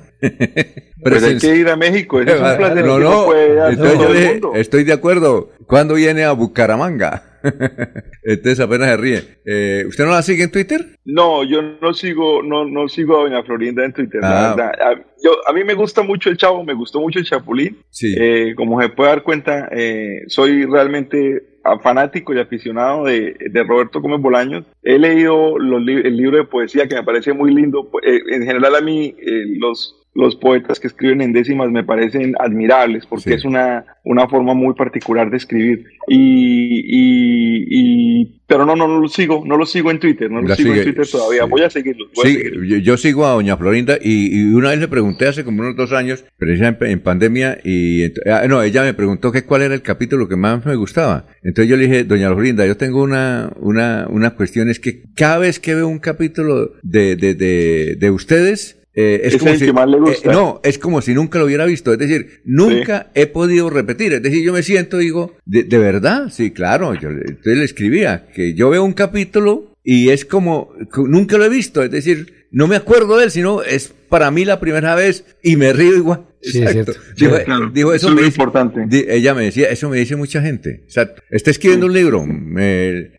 yo creo que el capítulo, yo creo que el capítulo que la gente más recuerda, eh, principalmente del Chavo del Ocho, debe ser el capítulo de cuando fueron a Acapulco. Ah, sí. Que es una historia muy particular de que lo llevan, deciden llevar al Chavo porque se van todos para allá, que el señor Barriga paga porque el Chavo vaya. Eh, pero son, es, es una historia muy, muy bien contada y muy bonita y que vale la pena tener en la memoria. Muy bien, oye, eh, muchas gracias Diego, muy gentil, qué extraordinario, volvimos a, a ser niños. ¿no? Sí, señor, eso acuérdese, 51 años, don Alfonso, que salió el primer programa. Diego, ¿y alguna similitud, alguna cosa que dejó, por ejemplo, similar lo de Mario Moreno, que también fue uno similar a lo de Roberto Gómez Bolaño? recordemos que Mario Moreno tuvo un solo personaje, ¿no? Eh, es un escritor que se basó, claro. o, que, siguió toda su, su carrera interpretando un solo personaje. La trascendencia de Cantinflas, eh, por lo menos en el cine norteamericano, fue muy, muy grande. Cantinflas fue famoso, muy famoso en los Estados Unidos, no tanto como Chespirito. Mucha gente en los Estados Unidos conoce Chespirito y conoce al Chavo y al Chapulín, pero lo de Mario Moreno fue, fue muy, muy grande en la comunidad eh, norteamericana. Eh, y pero también fue un personaje. Los mexicanos han tenido humoristas, han tenido humoristas muy valiosos. Yo pienso que de los más valiosos, sin lugar a dudas, fue la familia Valdés, que está Tintán, que está Don Ramón. Eh, ese, ese grupo de, humoristas mexicanos marcaron una época y marcaron una historia, tanto en la televisión como en el cine mundial. Bueno, Diego, muchas gracias. Qué, qué agradable hablar con usted. Esto Bueno, don Alfonso, para los oyentes, esto queda en las redes sociales de Radio Melodía. Muy gentil, ¿no? Bueno, que esté muy bien y nos encontramos mañana si todo sale bien. Pero, por supuesto, las 8 de la mañana, 21 minutos. Eh, ¿Tenemos que ir a pausa o no? Eh, a ver si tenemos ahí el capitán. Eh, el capitán nos envió un, un audio No lo he escuchado. Ah, ojalá no. ojalá nos diga el capitán Jiménez. ¿Está en Medellín o no? Sí, debe estar en Medellín todavía. Es que él, tiene, él se la pasa volando por todo el país, ¿no? Sí. Primero porque es piloto, pero segundo porque tiene una empresa de ah, logística, Servifull, que le presta servicios de logística a todo el país. Ah, bueno, perfecto. Y nos dio algunos detalles de Medellín, porque ayer estaba, creo, en Medellín o antes de ayer. Aquí tenemos un audio del capitán Jiménez. Capitán. Buenos días, don Alfonso. Buenos días al doctor Arevalo, a Laurencio, a, los Jorges, a la chica del deporte y al técnico de sonido. Bueno, yo digo lo siguiente, hombre, yo pienso que ya es hora de que todo el mundo rodee al alcalde y al gobernador, así hayan votado por el que, por el que, por, por otro, que no sea ellos, porque tenemos que pensar es en nuestro departamento y en, nuestra ciudad. pienso que las elecciones ya pasó y tenemos que ser objetivos en recuperar esta ciudad que se la robaron en ocho años, o no, además de que la robaron, porque es que muchas, es que la destruyeron, entonces ya yo pienso que ya no es hora de tanto palo porque sí, palo, porque no. Y sobre todo el señor Figueroa, que 50 votos y pelea, y otros que, que no les alcanzó. Abracemos las autoridades, abracemos el gobernador de la alcaldía y es para adelante, quedar bien. Atentamente, su amigo, el capitán Jiménez. Capitán Jiménez. Eso es lo que necesitamos. Unir el departamento, unir las ciudades, que la comunidad rodee. Yo le tengo miedo al avión, pero cuando estaba piloteando el capitán Jiménez, ah, uno tranquilo. uno Confiando en Dios y tranquilo porque el capitán va al mando. A ver, ¿qué hay a decir? Bueno, don Alfonso, quiero enviarle un saludo muy especial al presidente de Crezcamos. Sí. ¿Cierto? Y a la jefe de prensa y asistente del presidente Giselle Vanessa. Estuve ayer hablando con ella. ¿Cómo es que se llama el presidente de Crezcamos? De don Alfonso del Estado. Crezcamos es una organización financiera muy grande en Colombia. Me dicen que es muy joven. Patrocinando el Atlético Bucaramanga. A mí me mandó alguien un video de una conferencia, él dicta conferencias. Él es muy joven además. Sí, eso me dijo ella. Yo no lo conocí tampoco. Él cuenta que era era eh, un campesino, un niño supremamente pobre de el corregimiento más pobre de Ocaña. más pobre de Ocaña, cerca Río de Oro. Qué bueno. Era el más pobre, el más pobre de Ocaña, sí. pero tenía una visión, tenía un propósito en la vida y se vino para Bucaramanga y mire esa organización que él solo la... Pero es que queremos entrevistarlo. No, y va a venir, lo vamos a entrevistar. Si Giselle Vanessa nos está escuchando, nos regala el nombre, por favor, no lo recuerdo, pero va a venir a contarnos parte de la historia. Yo le conté ayer que don Alfonso había contado algo de parte de la historia del presidente, que es un muchacho muy joven, que viene del campo. Y gran emprendedor. Gran emprendedor y gran empresa como Crezcamos. Así que el, el dicho, de la vereda, era el más pobre, la vereda más pobre, imagínate, ah, de Ocaña. y luego para acá, y mire lo que hizo una organización Crezcamos financiera, ese tipo. Grandiosa. Y, es muy. Y sigue creciendo. Pero por Además, no tiene patrocinio con el Atlético Bucaramanga. Me aclaró ayer. ¿Qué es eso que tiene que es una alianza. Ah, alianza. Es alianza con el Club Atlético Bucaramanga y lleva su nombre de la empresa que escamos, que lo vamos a tener aquí seguramente la semana entrante, don Alfonso. Un saludo para Un saludo para él. un saludo para Pedro Ortiz, que nos está escuchando. Pedro Ortiz, ah, claro. Él, nos está escuchando. Él, coloca en la pantalla de televisión nuestro programa. Y nos envía algunas noticias que nosotros aquí retransmitimos. Por ejemplo. Eh, un resumen que me envió. Al final vamos a entregar un resumen de todo lo que Jaime Andrés ha podido realizar en estos días. Don Alfonso, ¿se acuerda que ayer vino un señor, Oscar, que nos acompaña de vez en cuando? Oscar es que se llama el señor de las gafas allí en la 36. Ah, Oscar Guerrero. Guerrero. Nos dejó no vino hoy. No vino hoy. una inquietud. No vino hoy, ¿qué No, no vino Oscar, viene de vez en cuando. Oscar Guerrero. Don Alfonso. El hombre que tiene 30 años y, y, en realidad tiene 60. Parece de 30, pero tiene 60 y 8 matrimonios. Don Alfonso. Ah, con razón vende las gafas. No vio bien. Para mirar bien, ¿no? Don Alfonso. Nos, nos, dejó ayer la inquietud del alumbrado público. ¿Qué pasó? De las bombillas entre la plaza campesina. Pero, sí, plaza del alumbrado público que maneja la alcaldía, sí. Bueno, lo maneja la alcaldía a través de la Secretaría del Alumbrado Público y que no habían farolas y que estaban dañadas y todo el cuento. Ah, bueno, pues ayer hablé con el ingeniero de mantenimiento del alumbrado público, Edwin ah, Ayala Edwin, un saludo para don Edwin. Un saludo para el ingeniero Edwin. ¿Qué le dijo? va a venir la semana entrante ah, a hablar de muchas cosas del alumbrado público. ¿Y qué le dijo don Ah, pero mire las fotos, ahí las tiene don Arnulfo. Ah, sí, ahí Y el video. ¿De qué? Ya arreglaron la farola, don Alfonso. Muy rápido. Si lo denuncias melodía, por eso lo dije ayer. Si usted denuncia melodía, eso es inmediatamente que le van a solucionar el problema. Bueno, confiando en Dios y en los dirigentes. Pero el ingeniero Edwin Ayala ayer mismo, y ahí está el video y están las fotos eh, en, la, en la transmisión, para que vean los oyentes que ya arreglaron entonces lo que don Oscar Guerrero quería que arreglaran. Las farolas y el alumbrado público desde la plaza campesina por la vía al terminar hasta el puente El Bueno. Muy amable a don Edwin. ¿Y usted ya le comunicó a nuestro amigo Oscar Guerrero o no? No le he comunicado, no he tenido la oportunidad. No, Oscar, eh, ahí ya, ya, le arreglaron el asunto. Ya le arreglaron el asunto, ya están arregladas las farolas y ahí están las pruebas y, las fotos y los videos. Eh, don Alfonso, y eh, eh, quiero anunciar, ojalá Dios nos permita la oportunidad y la vida, y ojalá... Oye, qué bonito, estamos viendo, sí, claro, ¿qué? El secretario de gobierno nos cumpla el viernes, que debe venir el viernes. Ojalá, porque es que siempre nos aplaza la cita, pero ojalá venga.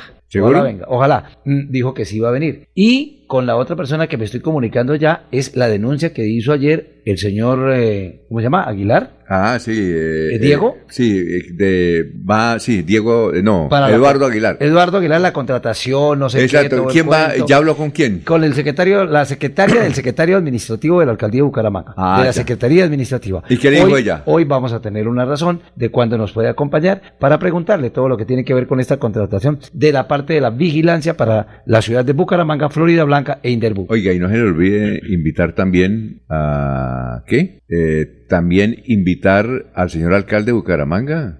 Eh, don Alfonso, no, sí, va, no a la emisora, sí. Cuando era candidato, sí, ¿no? Sí, pero, no, pero eh, no, ha tenido oportunidad de ir a los medios. Pero sí voy a tener la oportunidad, seguramente en pocos días, de entrevistarlo de manera privada. Entonces podemos ahí preguntarle muchas cosas. Bueno, está Olguita, también está eh, Soel Caballero, que usted lo saludó en... Claro, Soel Caballero de Barranca. Barranca. Muy gran periodista. Joven el muchacho. Exacto, también está el historiador. Vamos inicialmente con Olguita, que siempre nos trae a esta hora de la mañana buenas noticias, 828. Muy buenos días, Alfonso. Muchas gracias. El saludo también para los compañeros de la mesa de trabajo y las personas que están conectadas a través de los medios digitales de Melodía. La actualización SISBEN 4 no es para todos. Consulte primero si debe realizar nueva encuesta. Esta convocatoria va dirigida únicamente a los usuarios que están recibiendo el beneficio de salud subsidiada y aún no tienen CISBEN. Erly Sandoval, coordinadora CISBEN Bucaramanga, hace la aclaración. Te invitamos a consultar en la página nacional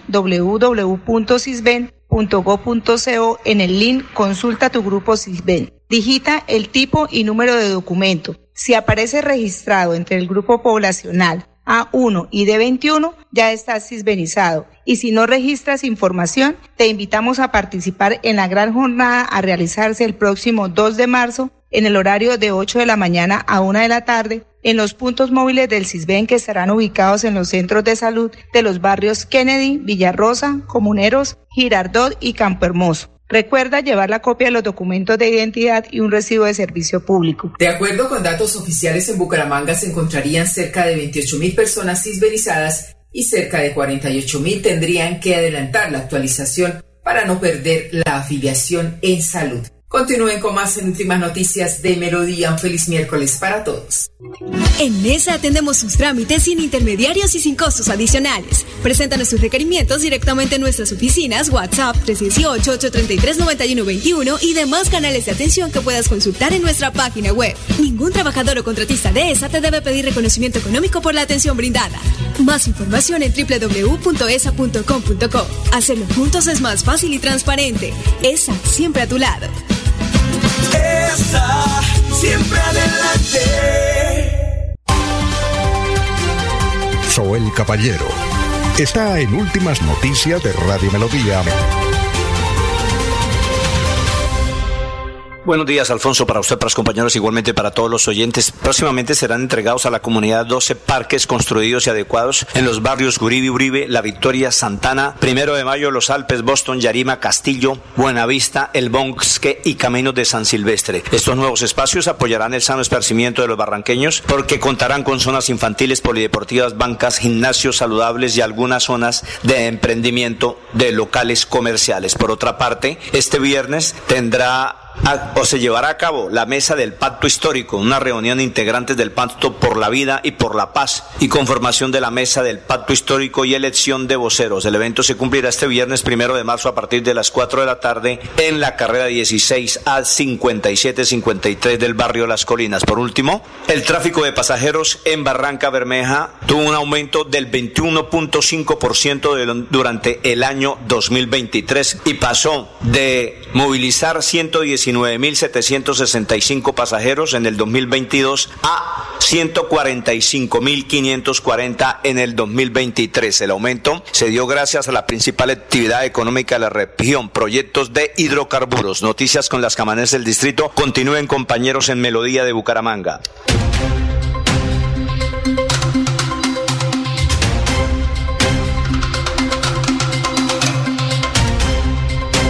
8 de la mañana, 32 minutos. Vamos con los oyentes. Eh, los oyentes. José María Vesga Vesga. Esta hora estoy desayunando aquí desde Alto de Chiflas. Un fuerte abrazo. Adolfo Barrera. Buenos días, señores periodistas. Saludos desde Piedecuestas. Total sintonía. Adolfo Barrera. Regresó Mancuso. Tiembla Uribe. Se prende el ventilador. Ver más. Uy, está muy largo, hermano. me mandó una editorial, hermano. Oiga, sí, me mandó una editorial. ¿Quién, don Alfonso? Este, Adolfo Barrera. Ah, no, pues. Tiene como tres hojas. No, hay que saludarlo y. no, pero muy largo. Y leerlo eh, eh, detrás de cámaras. Uy, no, no, no, no, no. Este es un capítulo, mi querido hermano. Víctor Manuel Solano Vázquez. Carlos Peña, exboceador campeón nacional, pesos pesados y expresidente de la Liga Santanderiana de Museo. Sergio Camacho, de Don Tiberio. Ah, bueno, saludo para Don Tiberio. Ay, Don Tibe. Pero será Don Tiberio. No, es Don Tibe, ¿sí? ¿Don Tibe qué? El humorista. ¿Ah, sí? Sí, aquí me envió un mensaje también. Saludo Ah. para Don Tibe, el humorista. Dígale que todos los días nos haga, pero como Darío Arismendi. Es que, es que Pero Don como- Tibe eh, es que él es- imita eh, hay que- muy bien a Ah, bueno, no, pero usted No. está hablando de Lucho Porturriza. Lucho Porturriza. Don Tibe es otro. ¿Otro? Sí, Ah, señor. bueno. Nos lo encontramos nosotros en un velorio una vez, el, el- el hermano del doctor Avellaneda. Sí. Allá nos encontramos a Don Tibe, pero Don Tibe es característico. Entonces a él toca es verlo en la pantalla de, de melodía, Sí, Don en las Tibe. imágenes de melodía para poder reírse, porque Sí, pues, de resto no. chiste es, es más bien escenográfico. Muy bien. Don Alfonso, tenemos una visita Una, especial. pero vamos primero con el historiador. Ah, vamos con el que historiador. está ahí pendiente don Carlos Augusto Pero de González. todas maneras, antes del historiador, digámosle a los oyentes y a los Que tenemos televidentes una reina. que está la reina departamental de los periodistas. ¿Ah, es de los periodistas? Sí, señor, de los periodistas. Su Ah, reina, yo mi pensé que- reina. ah, qué bueno. Reina. No, eso tiene que ser. Reina departamental de los periodistas. ¿Es la primera vez que tenemos reina? ¿O No, ya pero habíamos tenido? para mí es una niña muy linda, Ahí la están viendo en cámara. pero eh, muy hermosa. ¿Cuánto mide usted? Mido unos 75, Unos 70. ¿Cuántos años tiene? 19 años. 10. y- ¿Cuál es su nombre? Sara Méndez. Sarita. Ok. ¿Y ya terminó el bachillerato no? Sí, claro, hace rato. ¿Y qué está estudiando en la universidad? En este momento estoy trabajando y estudiando inglés en las noches. Ah, ¿y cuál es eh, su sueño? Mi sueño sería eh, ser modelo y terminar una carrera profesional. No, eso, esta es una muñequita. Ya, Bueno, vamos ya- a ya la presentamos oficialmente. Pero usted nos trae eso a esta hora en ayuna. No, hermano, hermano, en ayuna. ah, bueno. Vamos a escuchar entonces. Bueno, Carlos, noticias de hace 50 y hace 25 años. Los oyentes, esta fueron la noticia más relata en nuestro departamento de 50 años. A las 5 de la tarde de hoy se realizará una serie de actos culturales en la Capilla de los Dolores para conmemorar el vigésimo aniversario de la muerte del poeta Aurelio Martínez Mutis. En acto cumplido en la Cámara de Comercio de Bucaramanga, la Beneficencia de Santander entregó ayer los premios del concurso relacionado con el anteproyecto del parque de atracciones que será levantado en la urbanización Lagos de Florida Blanca. Estuvieron presentes el gobernador Rafael Pérez Martínez, los arquitectos Nelson Riofrío Álvarez y Reinaldo Orduz, ganadores del premio, y el gerente de la Beneficencia Manuel Serrano Arenas, que hace 25 años fue noticia lo siguiente. El Ministerio de Salud no pondrá en marcha el Hospital Local del Norte. Así lo advirtió su titular Virgilio Galvi Ramírez en misiva enviada al alcalde de Bucaramanga Luis Fernando Cotepeña. En uno de sus párrafos dice Luis Fernando, mientras en Antioquia tendría ya un altar, en la idiosincrasia de mi tierra se me entierra vivo. La trabajadora social María del Pilar Flores Schneider, directora de la clínica materno-infantil Santa Teresita, aspira a ocupar la gerencia del ISAU que dejó abruptamente hace unos días el odontólogo Mauricio Lizarazo. Cordial despedida a todos. Alfredo. Muy bien. Son las 8 de la mañana, 36 minutos. Noticias de hace 50 y hace 25 años en la historia de Bucaramanga y el departamento de Santander. Muchas, muchas gracias, Calitas. 8.36. Bueno, sigamos con esta niña. Es bueno, la reina vamos a de los periodistas. oficialmente. Sí, claro. Ella se llama Sara Méndez. Yo le agradezco, Sara, que haya venido. Viene de Florida Blanca y desde luego el trancón y todo este cuento. Pues eh, eh, quería estar un poquito más temprano, pero son las 8 y 37 minutos y alcanzamos a hablar con ella. Claro, ella es la reina, es la primera La vez. que- reina- ¿Cómo la eligieron? ¿Cómo la eligieron a usted, reina de los periodistas? Eh, pues yo ya había participado en, en otro reinado. Ajá. Tuve la oportunidad de conocerlos a los periodistas en un evento y ahí fue donde me proclamaron como la reina de los periodistas. Qué bueno. Ella estuvo con nosotros en el Día del Periodista, en el Parque de los Periodistas. Ah, estuvo en el Parque de los Periodistas. Sí, señor, claro que sí. Oh, muy linda y todo el mundo impresionado. Pues por don. Alfonso, todo el mundo queriéndose tomar fotos con ella. Pues como siempre, don Alfonso, siempre que llega una reina, Ajá. pues imagínense. Empieza la carrera Tiene de modelaje. 19 años, muy 19 joven. añitos. Carrera de modelaje, inglés, ¿qué más hace? ¿Cuál es su día a día, Sarita? Sí, claro, a mí me gusta modelar, modelo para una marca de calzado de, de dama. También estudio inglés en las noches y en este momento trabajo en el día. Don Alfonso, ella como todas las reinas, nos, costaba, nos contaba Alfredo Rueda, eh, cuando empiezan, se empieza como todo, con un proceso bien duro. Ah, esto es ahorita ya, Alfredo Rueda. Eh, Él, él le, le diseña los vestidos, la está auxiliando, o colaborándole todo. Al- Alfredo es un experimentado. Cuando se le está tomando las medidas, ¿él no se pone nervioso? Eh, ¿No? Yo creo que no. ¿No? Él ya tiene, tiene 50 años en el, cofi- en el oficio. Él ya Entonces, tiene más de Eso es como los, ¿cómo se llama eso? Los médicos que las señoras van a la, al examen, ¿cómo se llama? Ajá. ¿Citología? Ah, sí, Sí, exacto. entonces los médicos ya tienen 40 años en el oficio, ya no tienen problema. No, por eso. pero, pero bueno, muy bien, y, y la está preparando y todo eso. Pero mire, pero Yo mire- creo que ella, ella tiene 50, eh, 19 años y todavía tiene oportunidad de presentar. Mire, a ella la ven Reina Nacional de la Belleza, claro. No, pero desde luego. Y es ella santandería, empieza, esa- usted es santanderiana, ¿no? Sí, claro. empieza el proceso, pero le voy a contar algo que ella nos va a también ayudar A a, ver, ¿qué pasa? a contar. Ella trabaja de mesera en un restaurante. ¿Sí? Para ayudarse, don, don Ah, Alfonso, con los gastos. Los gastos son muchos. ¿Ah, Sarita? Sí, claro, trabajo todo el día de 10 de la mañana a 12 de la noche en un restaurante. No, diga el restaurante. ¿Por qué que lo diga para Ah, bueno, allá? eso sí. ¿Y qué, qué venden allá en el restaurante? Por Es un restaurante coreano. ¿Dónde es? Queda en cabecera, queda, queda frente a los olivos. Pues- ah, ya sé cuál es, claro. Sí, ¿ah, usted estaba allá? Y- Sí, yo trabajo ahí. Ah, Porque vea, don Alfonso se ya, ayuda, ya, ya, estudia ya, ya. inglés, modela, tiene mucho trabajo. Y comida coreana. Sí. ¿Es muy diferente a la china o es igual, más o menos? Es diferente, es bastante diferente. ¿Cómo se llama el restaurante? Se llama Bobby and Friends. Bobby and Friends. Ah, Y usted es la que sirve y todo. Sí, claro. Ella nos atiende, si vamos allá, ella nos atiende y atiende a to- la gente que la va a ver en este momento y que la está Pero viendo. únicamente vende almuerzos.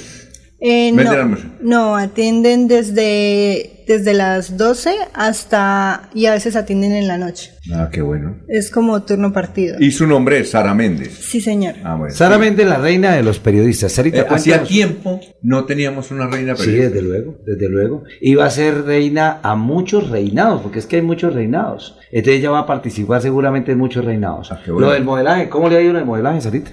Bastante bien, he empezado hace poquito. Empecé el año pasado, he modelado para la empresa de calzado y también cuando estuve en el reinado eh, de Miss Turismo, también estaba modelando diferentes productos. Ah, bueno. Entonces ahí está, reina de los periodistas, para que todos los periodistas en Santander nos sintamos muy orgullosos de que una reina eh, de 19 años, ¿sí? Eh, es que yo le pregunté... ¿Cuál medio le gusta más para informarse? ¿La radio, la televisión o la prensa? Mm, ¿Por dónde le gusta a usted mm, recibir las noticias? Yo he visto las noticias, he escuchado la radio, desde siempre mi mamá la escucha, incluso Ah. escucha Melodía, la escucha Ah, todas las mañanas. bueno. ah, muy bien, ya. perfecto. Y- ¿Cómo se llama su señora madre? Yasmín Flores, Yasmín, gracias, doña Yamín. ¿Qué barrio? Bucarica. Barrio Bocarica, Yamín Flores, un saludo, aquí está. Gracias por escucharnos. Y también me gusta ver las noticias en el celular. Ah, qué bueno, Digital. perfecto. ¿Y está estudiando inglés? Sí, Básico, básico, por si modelando. sí, eso. claro, el, el inglés básico. No, y además lo importante que es hablar un segundo idioma, porque seguramente Sarita hoy la tenemos privilegiadamente en la cabina de melodía, pero va a salir. ¿Dónde estudió el bachillerato rápido. usted? Estudié en el Vicente Azuero. Ah, qué bien. Ahí en Bucarica. Buen colegio. Eh, ¿Practica algún deporte? Practicaba en el colegio y en ese momento hago ejercicio eh, dos, tres veces por semana para pues mantenerme y estar. Claro, ese es. Eh, su, su, señora madre debe ser muy linda, ¿sí? Sí, mamá. Y, alta, porque es que usted es muy alta, ¿no? ¿Cuánto mides ahorita? ¿Uno qué? 1,75. Sí, claro, 1,75. Para una mujer. Claro. No, pero tiene altura de reina. Bueno, y lo más importante, ¿usted tiene novio? No, en ese momento no. ¿Pero sí tuvo? Sí, claro. No, pues, Oiga, tener una novia así tan bonita es un lío. No, eso es un problema. No, no. eso es un completo problema. Primero que todo, eh, dicen, oye, el tipo es como feo para ella, ¿no? Uno, dos, eh, todo el mundo de la mira. No, pues Tiene que no ser celoso absolutamente nada. Tiene que ser un mono. Tiene que ser, no, tiene que ser una persona, eh, a veces, a veces, no tiene que ser. Pero a veces las personas siempre van por el mismo medio. Porque pues para poderla entender, eso es como cuando uno es novio o esposo de una cantante. Muy complicado, muy complicado. Ha logrado conocer muchos periodistas, muchos medios. ¿Cómo le ha ido ahora como reina de los periodistas que apenas se está estrenando? Bastante bien. el día del periodista la pasé muy bien, me sentí muy cómoda, conocí a las grandes personas que, que representan al periodismo aquí en, en Bucaramanga y, y, en Santander. Y me encantó conocerlos, me encantó escucharlos, ver los logros que tenían, el, ver la premiación. Me encantó, fue, fue muy agradable estar en ese lugar y presenciar todos los logros que han tenido a lo largo de todo este tiempo. Cabrecio, ¿usted conocía a la reina de los periodistas? ¿Ya la había visto? La verdad que la, no Muy linda, ¿no? Estamos sorprendidos. No, no, no, he podido hacer más preguntas porque estoy mirando únicamente.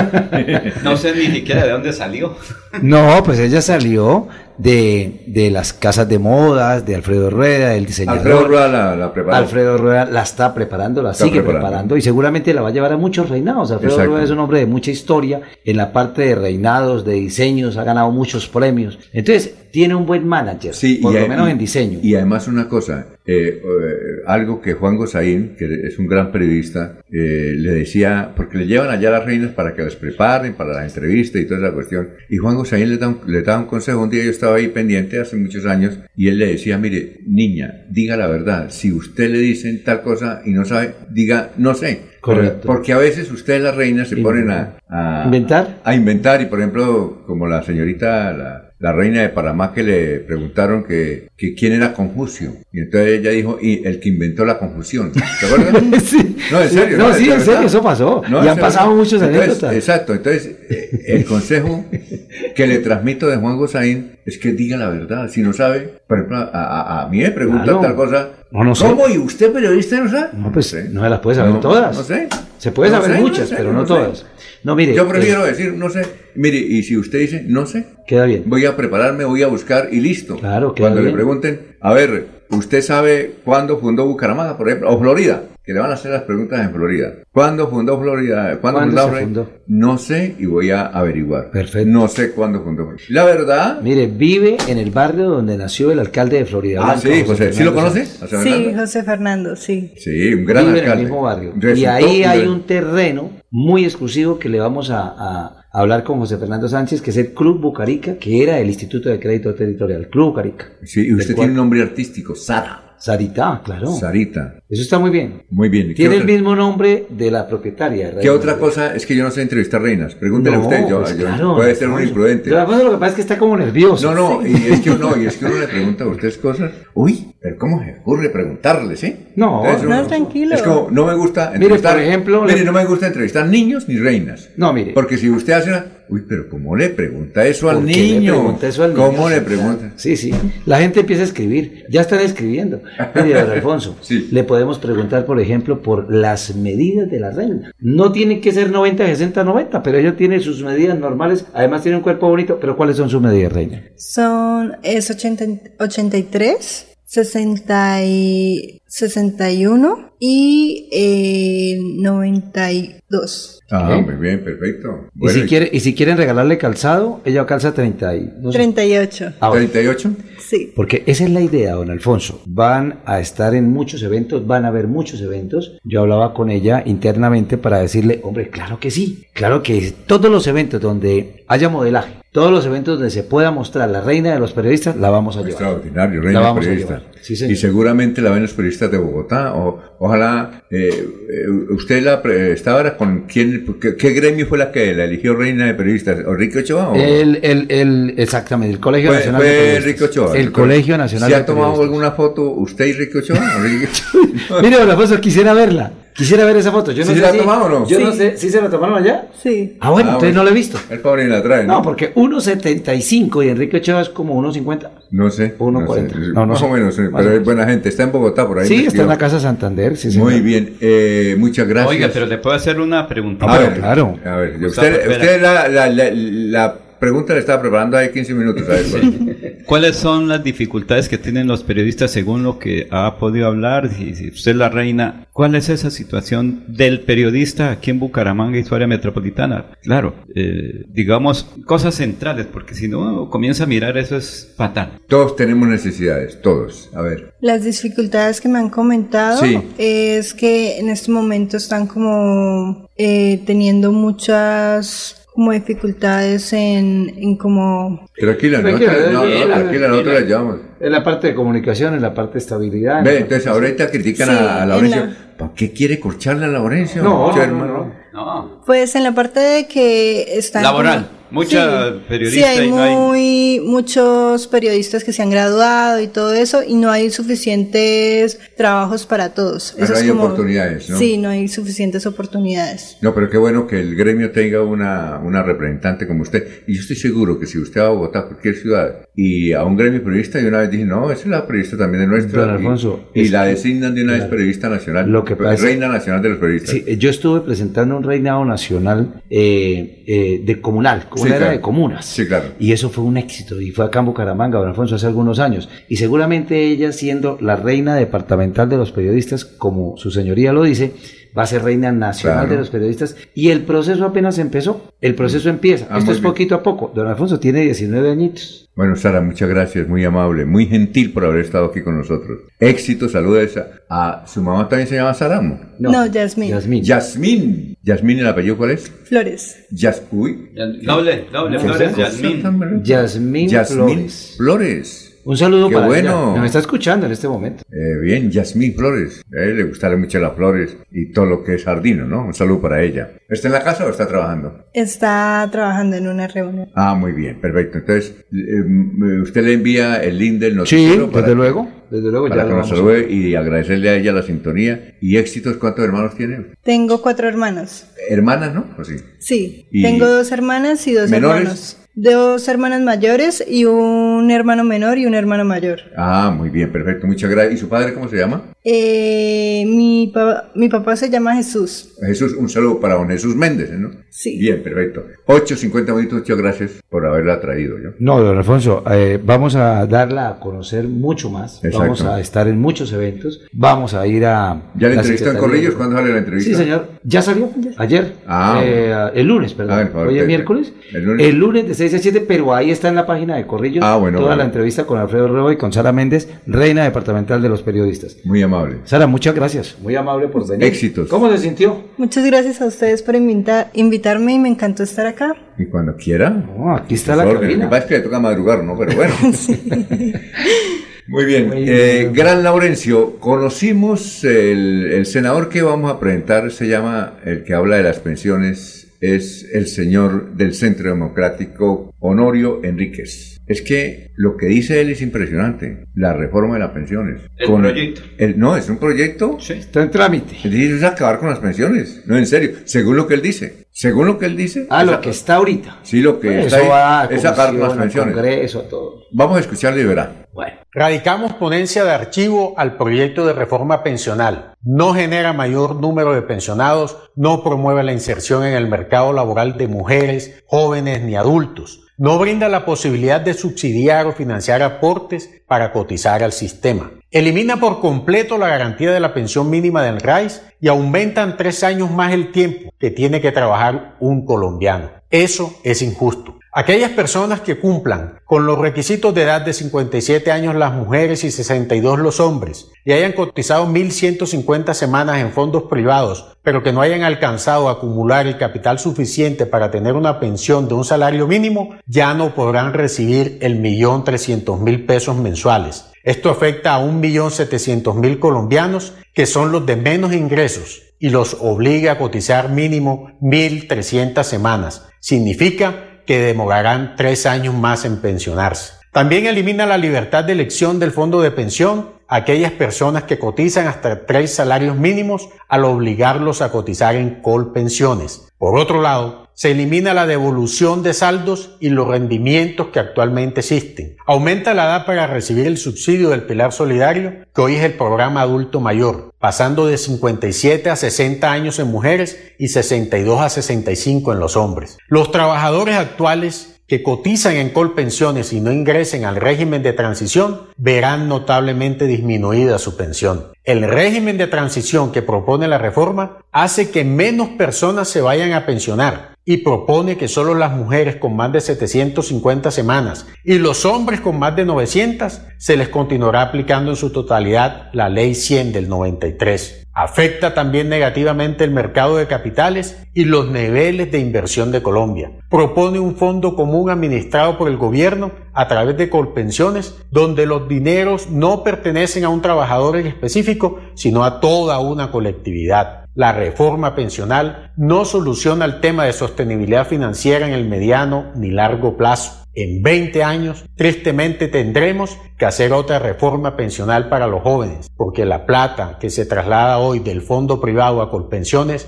no alcanzará, haciendo que el sistema sea insostenible. Por eso decimos no a la reforma pensional del gobierno. Bueno, ahí, ¿qué tal, don Laurencio? ¿Qué tal, no? Se incrementa con ese proyecto la edad para la jubilación o presentar los documentos, las semanas cotizadas. La situación es bastante compleja, Alfonso, por cuanto eh, se requieren muchas cosas más y el dinero va a un fondo común, no como ahora que usted cotizó, amable oyente, ya está próximo a la pensión y ese fondo va allá y si no hay platica, pues le dicen toca que espere un poquito más, que mejore la situación económica. Y para los pensionados, él dice que un millón de ciudadanos colombianos van a tener dificultades para recibir la pensión mínima, que es un millón trescientos mil ahora. Entonces la situación con esta reforma es bastante preocupante para el colombiano de a pie, porque el otro que tiene dinero, pues ya tiene cotizado en su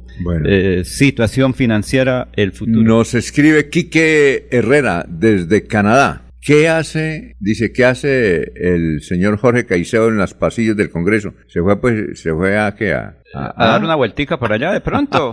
no se sabe si irá a tener de pronto. Ah, Alfonso, recordemos que en el Congreso de Colombia eh, el señor es alcalde del Socorro Plinio Ordóñez está cumpliendo una buena labor. ¿Qué tal que le, le, permita por ahí, sí? Bueno, eh, algo a Jorge Caicedo. Juliana Ortiz nos escribe de Buenos Aires y nos dice que es santanderiana, que nos escucha, gracias. Nos manda una imagen allá también. Con, estamos saliendo por Buenos Aires, por, también por televisión, mi querido Laurencio. Hay, que vestirnos mejor, ¿no? Bien, gracias, Julianita. Y nos da una noticia de que eh, el cantante Sandro, que tal vez usted escuchó hablar de él, de Sandro. Sandro de América. Sandro de América. Sandro, eh, eh, él nunca tuvo hijos. Sin embargo, le aparecieron como 10 para la fortuna. Ayer terminó el juicio de Sandro y resulta que la justicia argentina determinó que él no tuvo hijos. Así es que los que estaban buscando la herencia no encontraron. Además porque Sandro tenía un detalle eh, supremamente curioso. Eh, a él no le gustaban las jóvenes. Sí. él le gustaban las mayores de 50 años. Ah, sí, para no tener dificultades en el futuro. Entonces no, no, no pudo tener hijos eh, porque eran los gustos de Sandro. Muy bien, gracias. Se nos acabó el tiempo. Sigan en melodíaenlínea.com. Don Laurencio y mañana como siempre con buenas noticias a las 5 aquí en Radio Melodía.